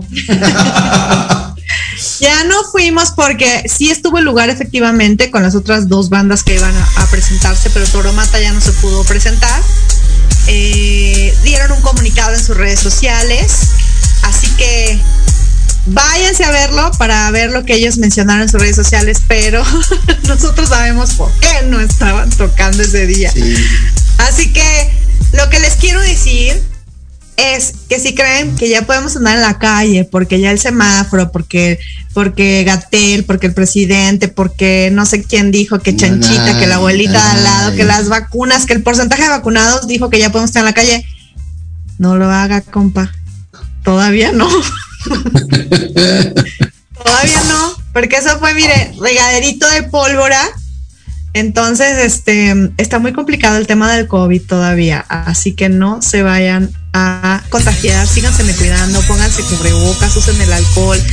Acuérdense que, pues no estamos exentos nadie, a veces en un descuidito nos puede tocar, pero creo que mientras nos mantengamos eh, con nuestro cubrebocas, con nuestro lavado de manos, con el alcohol y el sanitizante para desinfectar hasta, a veces es el dinero, no pequemos de exagerados, pero pues también échenle ahí flush flush al dinero, al billete, a las monedas, lávenlas con jaboncito y no permanezcan mucho tiempo en lugares cerrados, de veras, porque se pone fea la cosa, ¿o no, mi querido Gama? Sí, se pone muy fea, así es que mejor este, que síganse cuidando.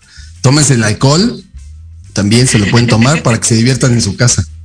Pero si se van a vacunar, no tomen después de vacunarse porque eso baja la efectividad de la vacuna. Eh, Así que sí. espérense tantito, hombre. Eso sí, Espérense tantito. eso sí, dicen por ahí. Tú no te dieron muchos efectos con la vacuna, ¿verdad? ¿Quién yo? Ajá. Yo me puse más cachondo. ¿Más? Sí. Dije que le, dijo, oye, era, era, era de, de- de agua de burro o qué. Le dije a la enfermera. Que eres. ¿Ven como toda responsabilidad de este señor? Efectivamente, todas las opiniones vertidas en este programa son culpa del gama. Oigan, no, pues fíjense que hoy queremos platicar de. Hay música, ya me volviste a dar, Ay, sí, ¿no? sí. En días, en días así que se puede hacer con la música. Nada, se puede. Miren, por ahí dicen: Estoy blue, estoy sufriendo, estoy triste, el amor, no sé qué. Yo digo: Está bien, date chance, sufre. O sea, no es malo que sufras. Sufro. pues. Exacto, no es, no es malo ser demóstenes de cuando en cuando. Exacto. Hay que ser demóstenes y todo, pero de, de verdad créeme que no todo es permanente. Así que, pues súfrele tantito. A mucha gente le gusta escuchar música muy triste y luego ya pum, se sacude y vámonos a lo que sigue. El chiste es que no te quedes ahí como perdido en el estoy muy triste, estoy muy mal, estoy muy decaído. Entonces está, bien que te decaigas, que estés muy triste, este, pero sacúdete y a otra cosa mariposa. ¿Tú qué música escuchas, Gama, cuando estás así super blue? Pues sí escucho música más lentona Ajá. o más, a veces más lentona. Por ejemplo, me, me gusta mucho estos días escuchar los 11 episodios de, de, de Master Cerati, que tiene, pues es- ahora sí que ese sí, sí, un sinfónico real. Este, y también me gusta mucho, digo, llevo muchos semanas escuchando a Dani Martin, a, a Rulo y la Contrabanda, que son españoles también por ahí. Este, me gusta mucho un grupo de Guadalajara. Bueno, dos rolas que tienen que se llama, Lu- este, se llama La Garfield. Este, me gusta mucho. Este, La Garfield, también ando escuchando La Garfield ahorita. Estaba escuchando Morrissey, me gusta mucho escuchar. Este. Muy clásico. Sí, sí. Desde todo un poco. También me gusta escuchar este Bruno Mars. No me sé las canciones, no soy fan. de él, El Sheeran hay- también es como muy sí. romántico, ¿no? Hay unas cancioncitas como el- el- el- este estilo este Happy Blue, o sea que son canciones como movidas pero tristes. Ajá. También ese estilo. O sea, pero así de plano, así como, ya sabes, de córtate la vena, ¿no? No pones ninguna. Fíjate que no, fíjate que no soy, no soy tan así, eh. O sea, soy más de, de- más crudo en ese aspecto. O sea, sí, soy, sí sufro como el de Móstenes de Don Gato, y, pero no así de, de, de, de, este. Ojalá que te vaya bonito. Ojalá que se acabe. No, eso no. ¿No? No. Ay, tan bonitas que son. Ah, no, son muy con padres. un buen pero tequila, con pero un no. buen tequila y entran súper bien, ¿no? Esas no, esas no. No, no las escucho. No entran en mi ADN. No, solamente entran cuando voy a vistas. O sea, sí, pero sí te mantienes, bueno, yo por lo, todo lo que mencionaste, sí te mantienes como mucho en tu mood ochentero, noventero, las Pues es, clásicas. pues es que, eh, por ejemplo, Rulo y la contrabanda pues son, son unos cuates que tienen son más actuales, ¿no? son más actuales, pero pues ellos tocan un rock pues, más clásico, con más guitarras. Entonces no, no, no, no tantos teclados por ahí y todo esto, ¿no? Este, Danny Martin, pues también es un clásico, ¿no? Eh, Sí, él es más actual ¿no? también, pero ya tiene sus sí. buenos 12, 20 Este, años, no sé cuántos. Sí, sí, pero y fíjate que luego vengo con mis hijos en el coche y es, déjame poner mi, mi, mi Bluetooth y ya se lo ponen y pues trae todo lo que yo escucho, ¿no? o sea, pero yo nunca se los he puesto. Le digo, oye, traen todo, pues todo. no, bueno, no es que se los pongas, pero pues obviamente tú le pones play a lo que te gusta cuando están chiquitos, ellos van pues, como escuchando, ¿no? O sea, no necesariamente escogiendo la Exactamente. o diciendo, ay, mi papá puso esto, yo me va a encantar esta. No, no, pero como que sí traen una, una influencia y es normal, ¿no? Sí, no, y yo les he preguntado, ¿eh? Porque le oye, ¿por qué no escuchan pues el Daddy Yankee, pues, a todos estos cuates, ¿no? De, de, de, de, de hoy, al, al Maluma y pues no, cabrón, si no, es que no, no, no, no, no sentimos la música, no la sienten, cabrón. Yo, güey. Eso crees chido. tú. Cuando No. en la fiesta con la chava. ¿te haces Digo, yo, Que no, espérame, espérame, ¿eh? espérame. Yo sí les he Eh, eh. preguntado, oigan, y cuando van a la, a la, a la, a la fiesta con las chavas, ¿qué onda? ¿No? Obvio. ¿Qué onda, no? Claro. No, no, no, claro que no. Incluso ellos escuchan mucho, o sea, eh, el del medio, Gael, escucha mucho Morrissey, ¿no? Me sorprende. O sea, a mí me sorprende, de verdad, me sorprende muchísimo. O sea, no es payasada, me sorprende mucho que, pues que, que escuchen esa música, ¿no? Y yo, la verdad, o sea, obviamente sí la escuchan de mí y todo, ¿no? Pero no es este, no es algo que, que yo les, les haya impuesto algún día, ¿no? Ajá. Alguna vez. No, pues yo creo que todas son como, como influencias, ¿no? Así como Ajá. a mí me pasa que me sé muchas de, de este, de Estela Núñez, ese tipo de cosas, que no están como muy en mi playlist, pero si me la pones, me la sé y me gusta, pues me agrada porque la escuchaba ahí con mi mamá, con mi papá, ¿no? Igual a- para mí el, el pequeño escucha, le gustó mucho, fíjate que no, la, no lo conocía, él no lo conocía, pero eh, mi mamá le regaló un, un, este, una consolita de tocadiscos y algunos, algunos eh, acetatos, ¿no?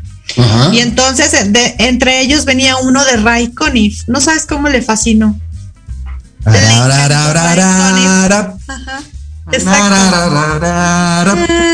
Sí, tiene unas muy buenas Ray Conniff. Le fascinó Ray Conniff y, y, y es de lo que escucha, ¿no? Y él también es muy, muy clásico en inglés, muy, pero muy, más como a los 70s, 60s, por ahí. Y sí, esa es una música que yo, por ejemplo, totalmente, pues no, esa sí, la neta, no, no la he escuchado o no la he puesto, pero de repente tiene el, ahí esos gustos. Y los otros más grandes no, ¿eh? ellos sí, de todo, desde ahorita que se dan cuenta que ya son más viejos, que ya, ya sabes ese juego de si te sabes cinco de estas eres un millennial, ya, ya, ya, ya pueden contar los deditos, pero también escuchan mucho actual, mucho, mucho de la música actual y tienen sus artistas favoritos. Fíjate que mm, este, yo sí tengo de, de todo en mi playlist.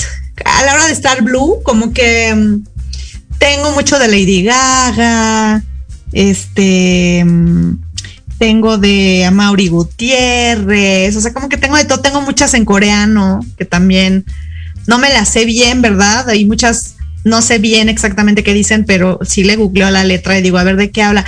Había una, me pasó hace poquito, que había una canción Ajá. que la escuché así, así en el Spotify, ya sabes que te pone sugerencias. Ajá. Era en coreano y la escuché y dije, no manches, esa canción me encanta, está hermosa y no sabía ni qué fregados decía. Ya cuando me fui y la busqué, dije, ah, pues con razón me gusta. Estaba así como muy, muy, ya sabes, muy, muy Ajá. energética, muy del amor propio y tú puedes. Yo dije, claro, con razón me gustó. Sí, pero es que hay, hay- qué chistoso porque hay, hay rolas de en otro idioma que, pues, que, que las escuchas precisamente, pero, pero dices, ah, está padre, pero ya cuando empiezas a traducir dices, este, ¿no? O sea, dicen cosas hasta fuertes o cosas hasta muy tontas, pero se escuchan bien, ¿no? Tú cuando las estás guachaguachando, se escuchan Sí. perfectas, ¿no? Sí, no sabes ni qué onda. Exactamente, exactamente. Sí, pero Pues así, así yo pongo. Así, entonces tú pones mucho de todo. Sí, yo soy más, más rockero. Fíjate que ahora, ahora tengo como muy arregada la guitarra. O sea, no sé, eh, ya como que la había eh, incluso eh, abandonado para, para, hasta para escuchar eh, rolas, pero ahora cuando escucho así mucho, rasgueo muchos riffs padres, empiezo a, llama ya la atención otra vez. Y te digo, y eso, y estos cuates, este, el, el rulo y la contra, qué chistoso porque se llaman como los argentinos la contrabanda, ¿no? Bueno, estos son la contrabanda, ¿no? Ah, Pero, pero sí, este, sí, me traen muchas guitarras ah, eh, por ejemplo, eh, tenía abandonada al, al buen Coti hace mucho tiempo y otra vez como que le estoy retomando mucho al Coti, ¿no? Este, eh, he retomado muchas canciones de- también de pues, que escuchaban mis papás cuando estaba chavito, Sonia López, la zona matancera, de, repente me pongo a escuchar eso, ¿no? Este, y sí es muy, muy, muy chistoso que, que, que, que- cada quien tenga como su energía, ¿no? Musical de tú Lady Gaga. A mí Lady Gaga se me hace más así como más chenchualona. Dije, no, se la pongo cuando yo me vaya a la cama. Bueno, es que depende, depende la canción también de Lady ah, yo Gaga, sé, ¿no? pero Lady Gaga, pues, Depende, la ves y dices, de Lady Gaga. Lady Gaga. Por ejemplo, el EP de la película, ese Ah, bueno. todo está muy triste. Todo. O sea, o sea, depende.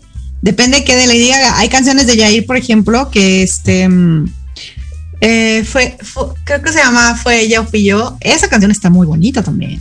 También. Sí, del Yair, está muy bonita.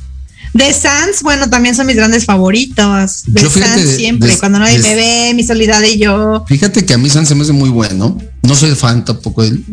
Pero tengo, tengo que confesar que tengo un disco de él que me compré hace mucho tiempo. Por una canción que escuché de él que se llama Golpes contra el calendario. Mm, claro. Que la toca con Nacho Maño, de el bajista de Personas Implicados. Entonces se llama una rola. Y nada más, y se llama básico el disco. Nada más compré ese disco hace años por esa canción. Las demás no las escucho, nada más escucho de Esa. Golpes contra el calendario. No, no, no. Bueno, a mí me pasa, ¿eh? Que si compro un disco por una canción, después termino aprendiéndome el disco completo. O sea, Pero termina sí. después gustándome el disco completo. Sí, sí es, sí es muy bueno. Por ejemplo, para estos días también, te digo, hace mucho que no los escucho, pero el unplug de los tres de Chile, y que, que es para como para traerlo estos días en tu, tu coche, en el teléfono, también me gusta mucho. O sea, es de mis preferidos. Creo que sí, Muy me, sí, sí me, me llevaría a, una isla, serán esos discos, esos discos que traen mucho, mucha guitarra. Tengo que ahorita el- la guitarra, no, es que Si tú te ibas a una isla, te ver, llevabas el pasado. a ver, es que no, es que, es que la música es universal, la música queda en cualquier momento. Mira, por ejemplo, este cuate que, te- que me gusta, que es como Maluma, eh, Raúl, no sé qué, ¿te acuerdas? Este, ¿cómo se llama este? Que canta. Ah, ay, que por cierto, el- que por cierto, bueno, que Ese. por cierto ese rollo, ¿qué, can- ¿qué rollo traen con esa canción? Porque resulta, resulta ser que la métrica, el, eh, es todo igualito a la canción de, mm, ay, se me fue el nombre de esta niña de, mm, de Black Eyed Peas, ¿cómo se llama esta niña? la de. ay, no sé, la de Black Eyed Ay, Peas, la- la güerita, la, sí, inte- la cantante. sí, la integrante de, de Black Eyed Peas, ella sacó una canción y es, o sea, se cuenta igualita, nada más que mucho más lenta, ¿no? Pero es igualita esta canción. Entonces, hay muchas publicaciones actualmente en donde dicen que como los, los, la gente nueva, los artistas nuevos, se están enfocando en, en traernos disfrazado Sí. un refrito para que sea como un hit. O sea, Mira. simplemente sabes que te va a gustar y, y la vas a agarrar sí o sí. Sí, habla, mira, hablando de esto, es que es muy chistoso porque cuando estás en una disquera y bueno, te quieres vender, porque quieres vender, porque también la, la gente está acostumbrada a escuchar ya, ah, no es malo, ah, sí, está, no, está padre. Yo cuando lo escuché dije, oye, está padre, está chida, está bailable, ¿no? Precisamente estoy viendo una serie que se llama Vinil en HBO Max, que se la recomiendo. Y hay una parte donde están contratando una banda y les dice el, director de la disquera, necesito que están en los 70 entonces necesito que escuchar con lo que estaba, lo que escuché en la cinta demo, ¿no? Esa, esa esencia, esa fuerza, ¿no? Por eso yo los contraté, yo los traje, ¿no? Y aparte van a ser la nueva cara de la disquera, como que van a cambiar todo lo antiguo y van, van a ser lo moderno de la disquera, ¿no? Entonces, eh, el productor, bueno, el representante que tienen era un artista también de la disquera que pues, obviamente lo ahogaron, lo, lo, lo mataron artísticamente y el cuate pues, vio a los chavos y dijo, no, pues yo voy a ser su representante, ¿no? Entonces ya los empezó a defender y entonces lo que tú dices, va, lo que va a decir, a ver, cabrón, entonces no, esta canción no, está, estaban buscando el sencillo, ¿no? A, a vender a fuerza. Entonces dice el cuate, no, tenían pues, que pegar, ¿no? Sí, muy sencillo, güey. La, si, mi, cabrón, la, si, mi, güey. Entonces, eh, a mí la guitarra, empieza a tocar este cuate. Y pues son puros éxitos de Chuck Berry, de, Richie sobre, pues, sobre la misma estructura, ¿no? Dice, esto es lo que va a vender, cabrón", ¿no? Entonces este cuate, el cantante, se queda muy, dijo, no, No, pues está chido, pero pues no, no es algo que yo sienta, cabrón. No es algo que, si no, no, no, no le veo el caso. Está chido que la vaya a vender, pero no, no es el caso. Pero te escuché una, una tuya de hace muchos años. Yo era fan tuyo. ¿Qué onda? Pásamela. Y nada más deja hacer la mía. Y yo, obviamente, y era totalmente diferente la canción. No se disfrazaba. Es una canción que sí estaba inventando algo nuevo, ¿no? Entonces está padre. Y sobre todo que, que dijiste eso me recordó. que no, que no se, que no, no se queden ahí en, en- en tres acordes, hay mucho más, ¿no? Hay que jugar un rato. Pero así es una cuestión de inspiración y ah, para que te, te hagas una rola y ah, al momento que empiezas a, te encargan algo, pues es más frío, ¿no? Se hace más, más frío el, el rollo, ¿no? Pues depende, depende. No necesariamente se hace más frío. A lo mejor no, no lo conectas tanto, pero no creo que se vuelva más frío. ¿No? Pues quién sabe, no, quién sabe. Pues es que Yo digo, porque es que, mira, llega un momento en el que, mm, por ejemplo, a mí cuando me pidieron esta del maíz, tú sabes, esta canción, de repente no conectas, ¿no? Como que, ¿cómo hablas de esto? ¿Cómo hablas de este tema? Que no es, no es emociones, no es me duele o no puedes pensar en que, este, me pasó tal cosa, eh, ¿no? No dices, ay, me comí una tortilla y no me gustó, pues que está más difícil. Pero llega un momento en el que esta es, esa esencia que, que, que, que, que tiene el que lo está haciendo se conecta y ahí se plasma y ahí queda. Entonces, este, quién sabe, a lo pero mejor también- también pero- componer por petición Sí. no necesariamente lo vuelve más frío. Pero, pero bueno, es- aparte estos cuates de lesión estaban de ya. O sea, ya era ya. Ya era para ayer, cabrón. No era. Te doy 10 Pues a lo mejor, días. a lo mejor más bien sale, sale con, con esta rapidez, con menos intención, pero al final me imagino que fue un éxito, ¿no? Y lo mismo, y lo que están quedé- haciendo ahorita. Me quedé dormido, ya no sé. Ah, no, pues chécate y luego nos dices si fue un éxito o no. Pero lo que están haciendo ahorita es eso, ya toman un éxito, que ya saben que es un éxito, que ya saben que la gente se aprendió el corito así en tres patadas, que fue muy rápido, y entonces medio la, medio la disfrazan, medio la transforman, medio le cambian el tempo, medio le cambian la vocecita, y cuando la escuchas, inmediatamente te gusta. Y no sabes ni por qué te gusta, porque obviamente ya te gustaba la, el hit anterior. Es que trae la misma estructura de acordes. O sea, es lo que Claro. está pasando. Oye, y, y lo, lo están pasando mucho ahorita este chavo que dices que, que te gusta mucho. Lo han estado subiendo en muchos videos de TikTok, eh, cantando en vivo y ¿Gacho? Sí, eso es lo que pasa. Eso es lo que pasa, sí. Es que vuelvo, digo, vuelvo, a lo- está chido, haces el, el- incluso hay otro, otro, otro especial ahí en, en- de, de- de pop en Net- Netflix, se llama algo del pop, de- detrás del pop o algo así, o la historia del pop. Son varios episodios y hay, hay uno donde hablan del light, del iTunes, ¿no? De- del, del, perdón, del Del afinador, del iTunes, perdón, se me fue el nombre.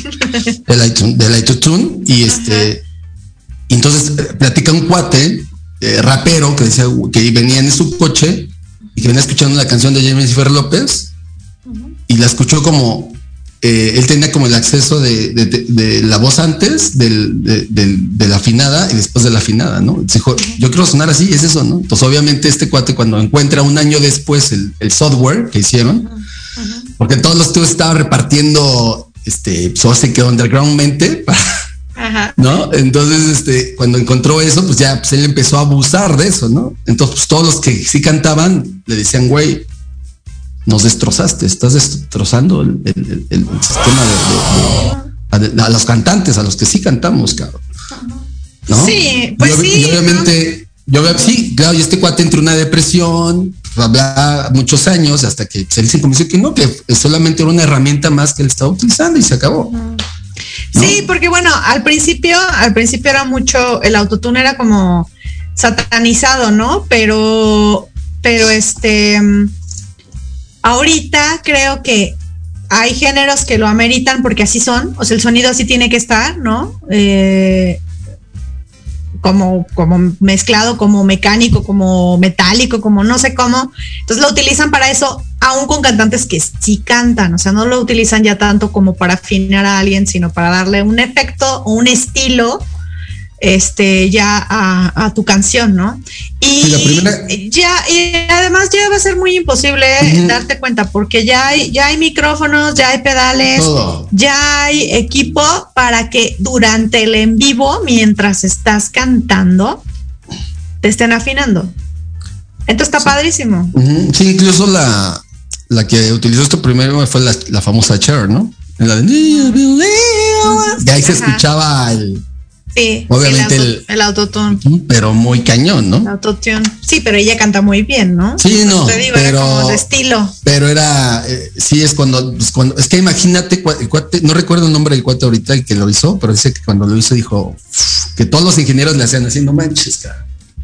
Pues sí, es que te da o una sea, ayudadota. Me- ya, ya no me va a tardar un mes en una canción, cabrón, ¿no? Es Me que decía. mira, por muy afinado que seas, bueno, habrá quienes no, ¿verdad? Pero, Pero- a, veces repites y repites y repites Sí. y repites y cuesta muchísimo trabajo. Sí, pero, pero ellos decían que sí, aunque cantara así muy, que esa era una herramienta para nomás le mueves una palanquita y ya, ¿no? Llegabas a donde tenías que llegar.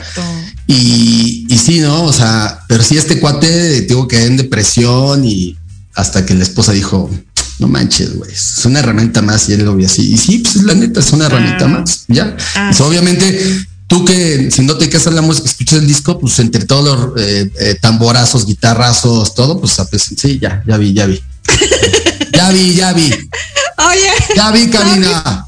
Sorry, pero hay que irnos a corte y regresamos. Pero fue- le- les quiero, les quiero mencionar que esta canción del corte es una petición y tiene nombre. Está dedicada y está dedicada a Fabiola Pérez. Fabiola Pérez, listen, porque esta canción es para ti.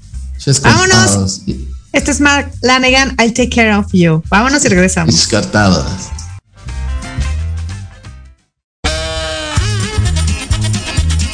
Oye, oye, ¿a dónde vas? ¿Quién, yo?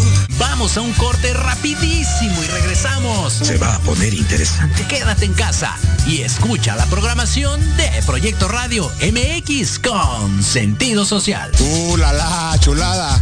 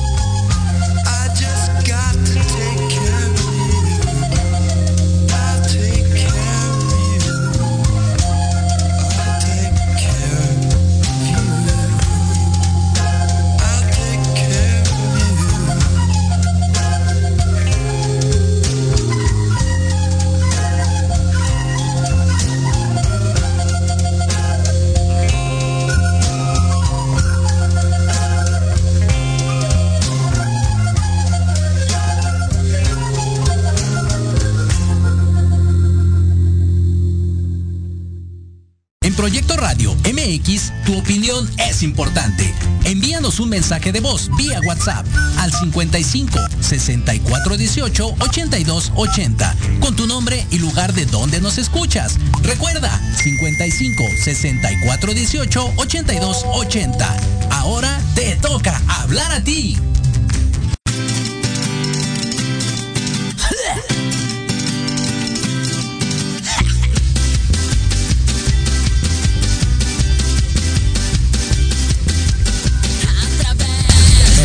Desde la ventana. Pues estamos de regreso. ¿Escuchaste, Fabiola? Fabiola, por favor. Si Estás no, sufriendo. Si no te das con esta Fabiola, no sé qué va a pasar. No, ¿qué pasó? ¿Qué pasó? No, no, miren, nada más sepan. Pues que, como dijeran por ahí, otra canción muy famosa, El amor es así. El amor no existe, señores. No Ah, ¿no? Es, existe. es, Es, este, una- es un error de la Matrix. es como decía César Costa, no, no existe el amor. Es tan solo No, no, una pero- fábula. No, dense la oportunidad. Miren, el amor es, es complicado, es difícil, es doloroso, es este canijo, es engañoso. No existe. Pero no dices tú todo el tiempo que el amor es lo único que nos va a salvar. Sí, nuestro amor. Entonces, Tu amor, mi amor. O sea, el entre amor dos, propio. Entre dos, nah. Nada. Es una obra de teatro. Ay, ay, no es cierto, no es cierto. ¿qué El amor te existe, hicieron, el amor. mano? No es cierto, el amor Pensé existe. que el adolorido era otro. Y además, ahorita Así voy a decir mis. Nah. No, no es cierto. No, así que, de veras, tengan paciencia. Tengan paciencia. Sí se puede. Cuesta. Duele, atormenta. Hay un amor que cuesta, pero no es totalmente Pero sí amor. se ¿eh? puede. ¿Cuál? Ay, qué baboso estás. Hagan de cuenta que yo no entendí nada. Nosotros seguimos tris- tristeando con la música y Ah, bueno, bueno. sí, esta, esta letra, por cierto, by the way, pues sí, habla, a- a- es una canción muy triste, se escucha hasta en el, hasta en el ritmo, ¿no? Sí, pues eso es una canción que está a seis octavos por ahí, muy blusera. Está, está bien. Está, es que esa, es que ese tempo es como. Oye, pero si la conoces, ¿de qué crees que hablo? No, no la, no la conozco, es la primera vez que la escucho. Es la primera Ah, vez. ¿De Sí. qué crees que habló la canción? No sé ni ¿De el- qué te imaginas? No No, sé. no, tú di, tú di, no la busques, no la googlees. Este, Imagínate, ¿de qué crees que me habla? imagino así como una chica. así una, me estoy acordando de una chica con un blusón transparente de seda blanco. Dije de qué hablas, no Ah, me imagino perdón. te la cabeza. Este, pues habla de, de que ya me fregaste, te, no, no, no, no te puedo olvidar, estoy en un rincón, en un bar este, oscuro con lentes y fumando y una botella de whisky acordándome de ti, no sabe, no sé cómo encontrarte y recuperarte. Seguramente. Ok, ¿de eso te imaginas que habla? De eso, Pues no, pues no. de eso no habla. No, de eso no habla. No, no, habla como de. O sea, ya sé, ya sé que, que el amor ha sido difícil para ti, que alguien más te hirió, pero de verdad confía en mí, yo estoy aquí para ti, Ah, no te voy a hacer llorar, voy a estar a tu lado, este, te voy a comprender. Anímate, arriesgate, ¿no? No soy como, como todo lo que ha estado en tu, en tu vida, entonces, de eso. Ajá, Con razón. Ah. Con razón está el cachondeo ahí de la rol. Eh, Ven a mí. No te Pero le está diciendo, arrepentirás. oye, pero le está diciendo, ven a mí para quererte, no ven a mí para. Oh, ah, no, pues claro que la van a querer. De todas formas. Con el corazón y con otras cosas. Pues claro. O sea, o sea, este, este señor no tiene remedio ni lo tendrá. Es como les Oye, decíamos te- a, a la rondalla, ¿te? ¿Cómo? Pues las canciones son para enamorar a la, a la mujer. ¿no? Y luego, Pero desde el ¿cómo área que y luego? Pues no, pues ya después eh, llega el otro. O sea, ¿qué ti- o sea, ¿tú nunca has llorado por amor o qué? Claro que sí. ¿Así? Sí, claro. Una vez, pero Ajá. bien llorado. ¿En serio? Una. Ajá. Pero ya las demás no. Nunca Una nada más. Pues, pues, yo digo no, porque como que tú todo el tiempo le das para otro lado. Y yo digo, a lo mejor él no ha llorado por amor. yo Claro creo. que sí. Nada más que ya estoy curado de espanto, entonces ya vi que dramatizamos un poco como Marga López, por eso. Hablando de espantos, no. ¿quién está parado ahí atrás? ¿De quién? ¿De mí? Ah, no es cierto.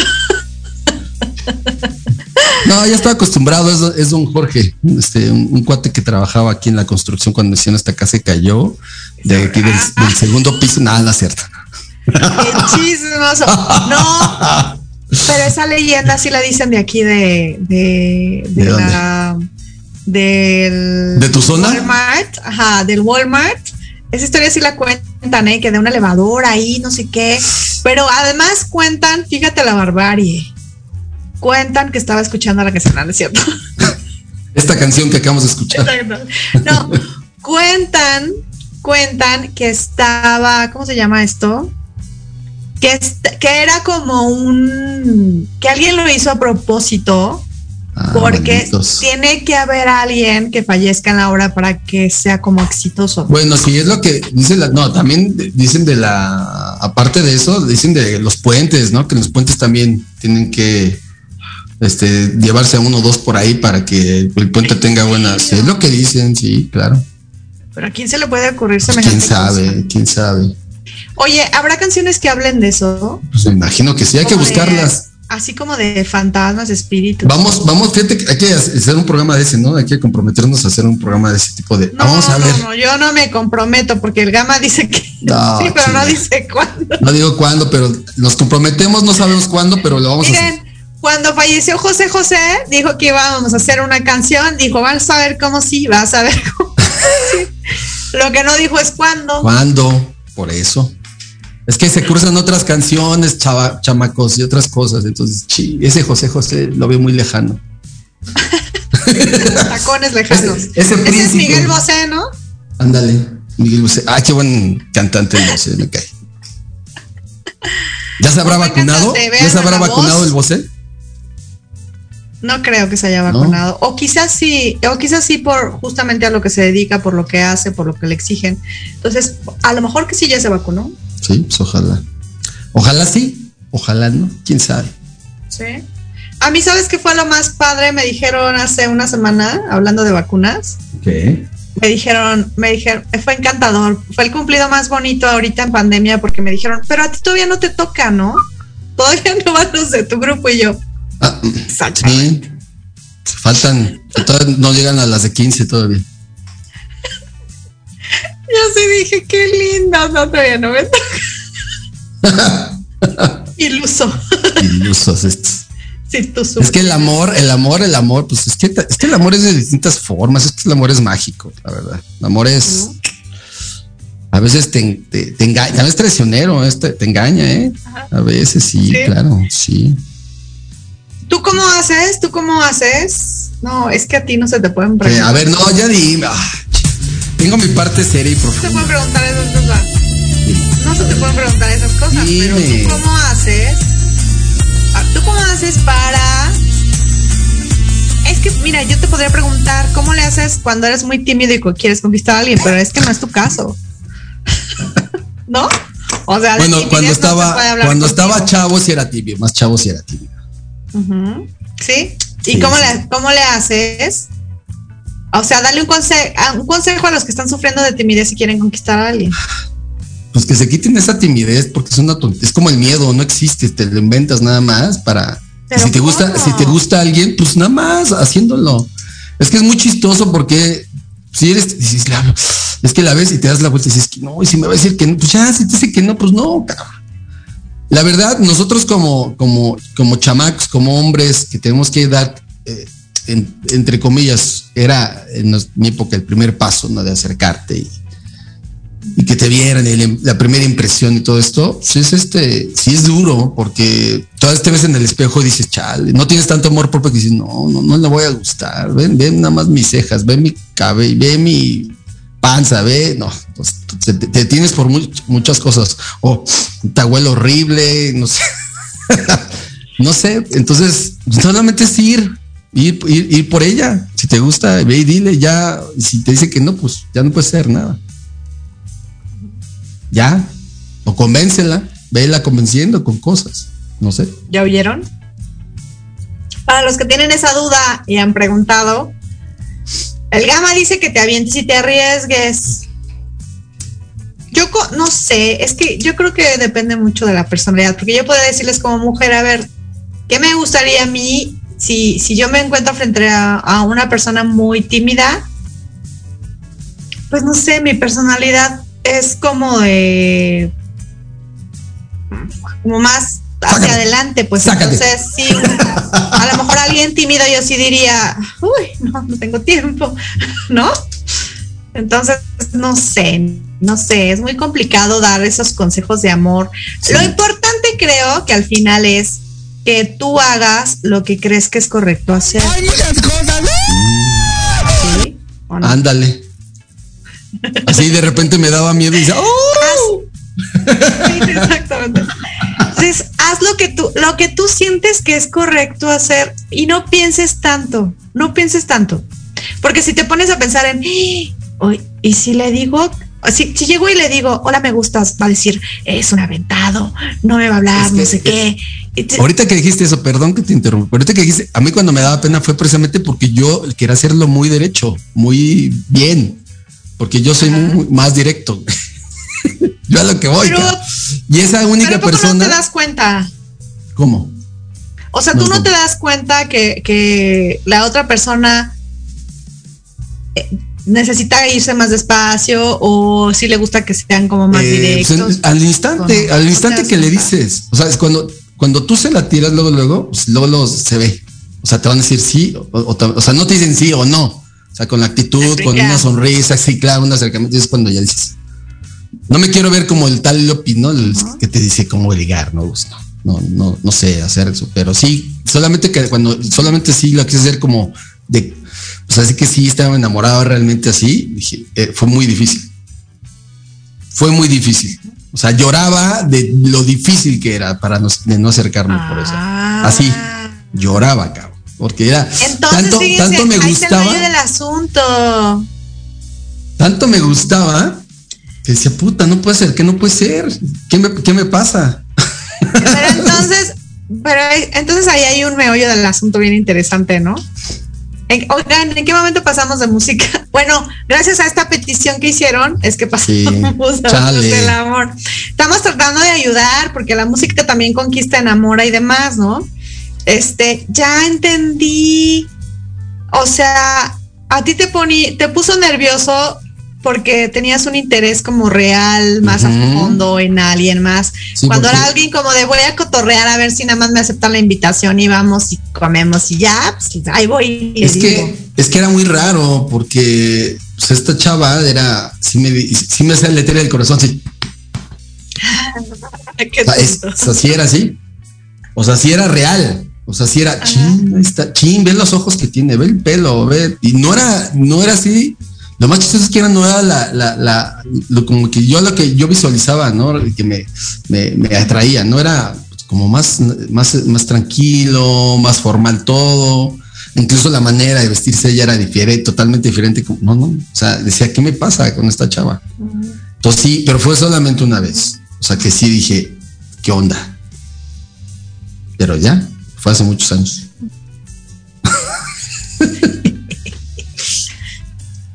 Entonces, así, ya lo sabes, ya lo sabes quién, quién este, dedicó esta canción.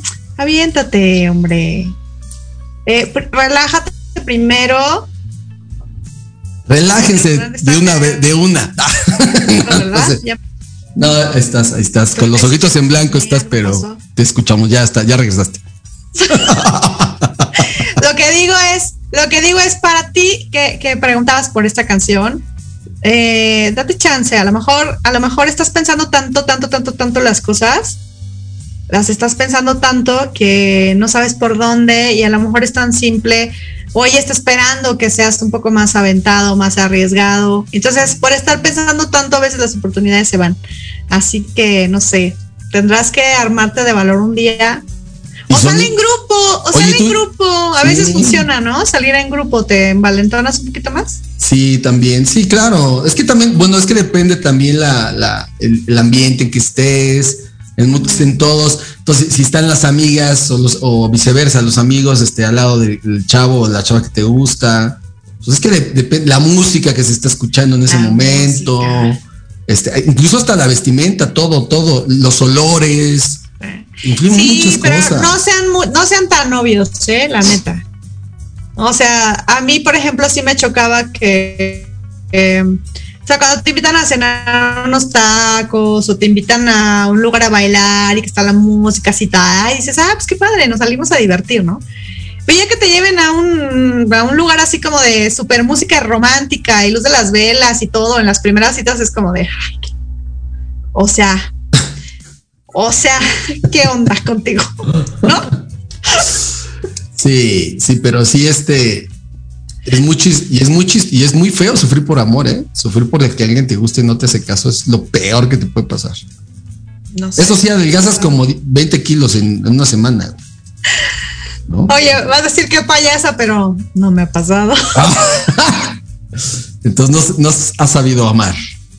No has sabido morir por No amor. he sabido más. No, no, pues claro que sí, claro que sí he sufrido. Pues digo, una tiene su corazoncito, ¿no? Ni modo. Así es esto de la vida.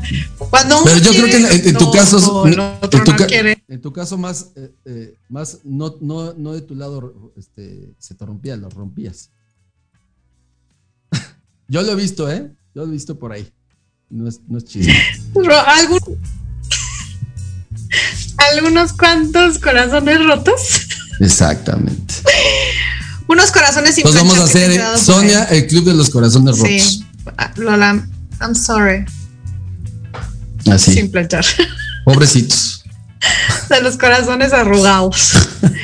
No, ¿por qué? Porque, bueno, yo siempre digo, en otra vida será, en, esta no tocó. Lástima. A. Yo ya dije. Qué exagerado. No es ¿Qué cierto, van a pensar de mí? No, claro que no. Estamos cotorreando. Estamos bueno, cotorreando. sí. Se han sido más, se han sido más de estas manos. No, no es cierto, muchachos. No, no, no. Lo que pasa es que sí, soy ahí donde me ven, soy, soy muy seria para esas cosas y soy muy, muy definida, y muy clara. Peligrosa como. No, fría no soy. No, para est- estos chavos, ni modo. Así quedan. Ah, para Los ellos dejas sí. fríos, cabrón. Pues es que muchachos, o sea, una tiene valores, principios. No soy de moral relajada, dijeron por ahí. Entonces, no sé. A mí, yo, yo siempre digo mujer de una sola persona. Exacto. Yo también, hombre de una sola persona. Si ya vas a decir personas. De una sola persona a la vez, ¿eh? Nah. Oigan, pues qué programa, pues qué programa tan, tan en chisme como tan luego Sí. sin sentido con la música. Pero bueno, hoy teníamos, hoy teníamos eh, libre de invitados, pero sí petición, una petición musical. Y siempre es padre dedicarle una canción a alguien. Siempre es padre. ¿Tú has dedicado ver- una canción? A ver, ¿a quién? ¿Y a Yo he dedicado una canción. A ver, pero así directo, que de aquí y así de frente y viéndose a los ojos. Sí, sí, sí, dediqué una. ¿Eh? ¿Cuál? Fue de tu, de tu amigo el que. Buenas noches. Mucho gusto. De mi querido Leonel. Sí. Fue de tu querido amigo Leonel con, con Noel. Eh, ¿Cuál fue? Y ¿Te sí, sí la dediqué. Eh, que- es que no me acuerdo el nombre, pero, pero dice. No la googles. Ah, no, sí la voy a googlear porque. Ah, bueno, es que sí se llama, creo que sí se llama. Creo que sí se llama. Es, es que me pareció un nombre muy largo, pero no. Ah, sí, se llama Que me alcance la vida. Esa sí la dediqué.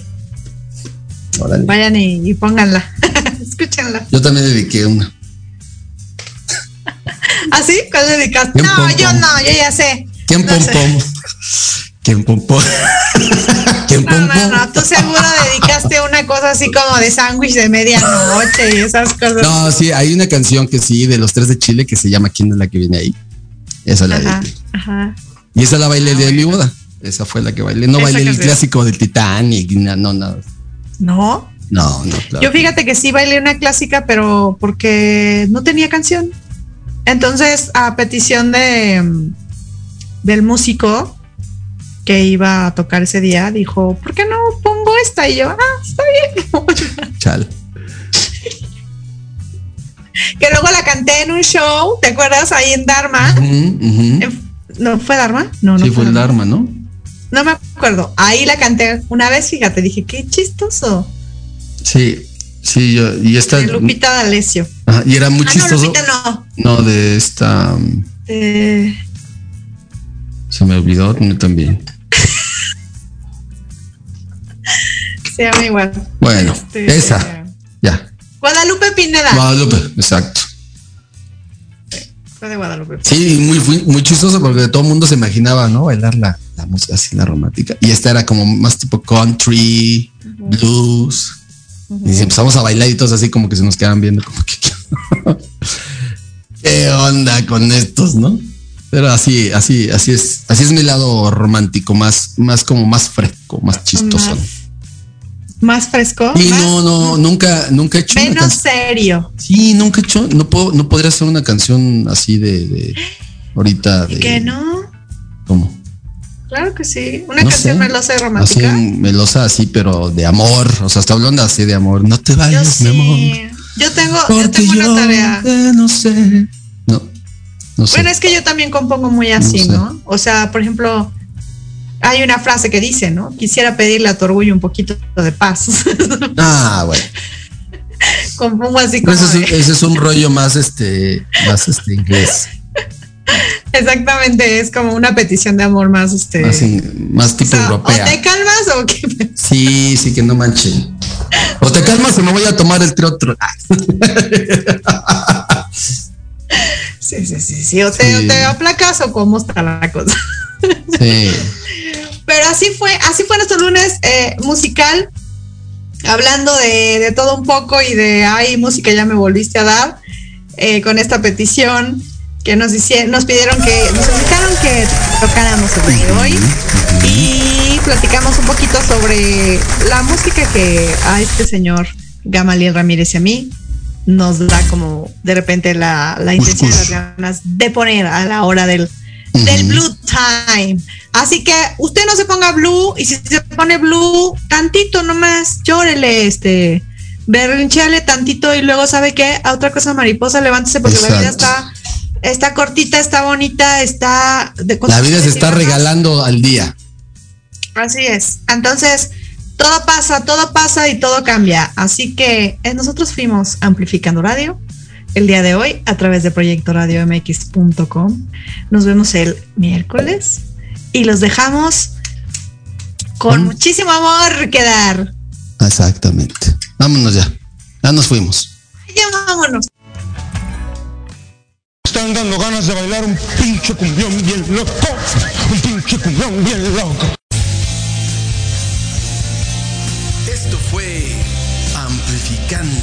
Nos escuchamos el próximo lunes de 8 a 9 de la noche. Ella es Sonia. Él es Gama, Recuerden amplificar todos sus sentidos. con la música. Amplifica tus sentidos.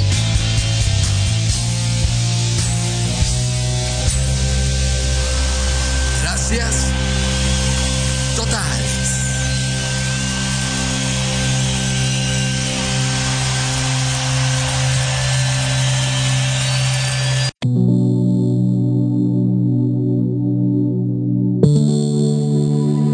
La programación de hoy ha terminado, pero te esperamos mañana con nuevos invitados, increíbles programas, grandes temas y nuestro equipo de locutores con toda la actitud. Recuerda seguirnos en nuestras redes sociales y en nuestro canal de YouTube. Escucha nuestros podcasts en iVoox y en iTunes. Te dejamos con la mejor música de bandas y artistas independientes. Que pases muy buena noche y recuerda Proyecto Radio MX con sentido social.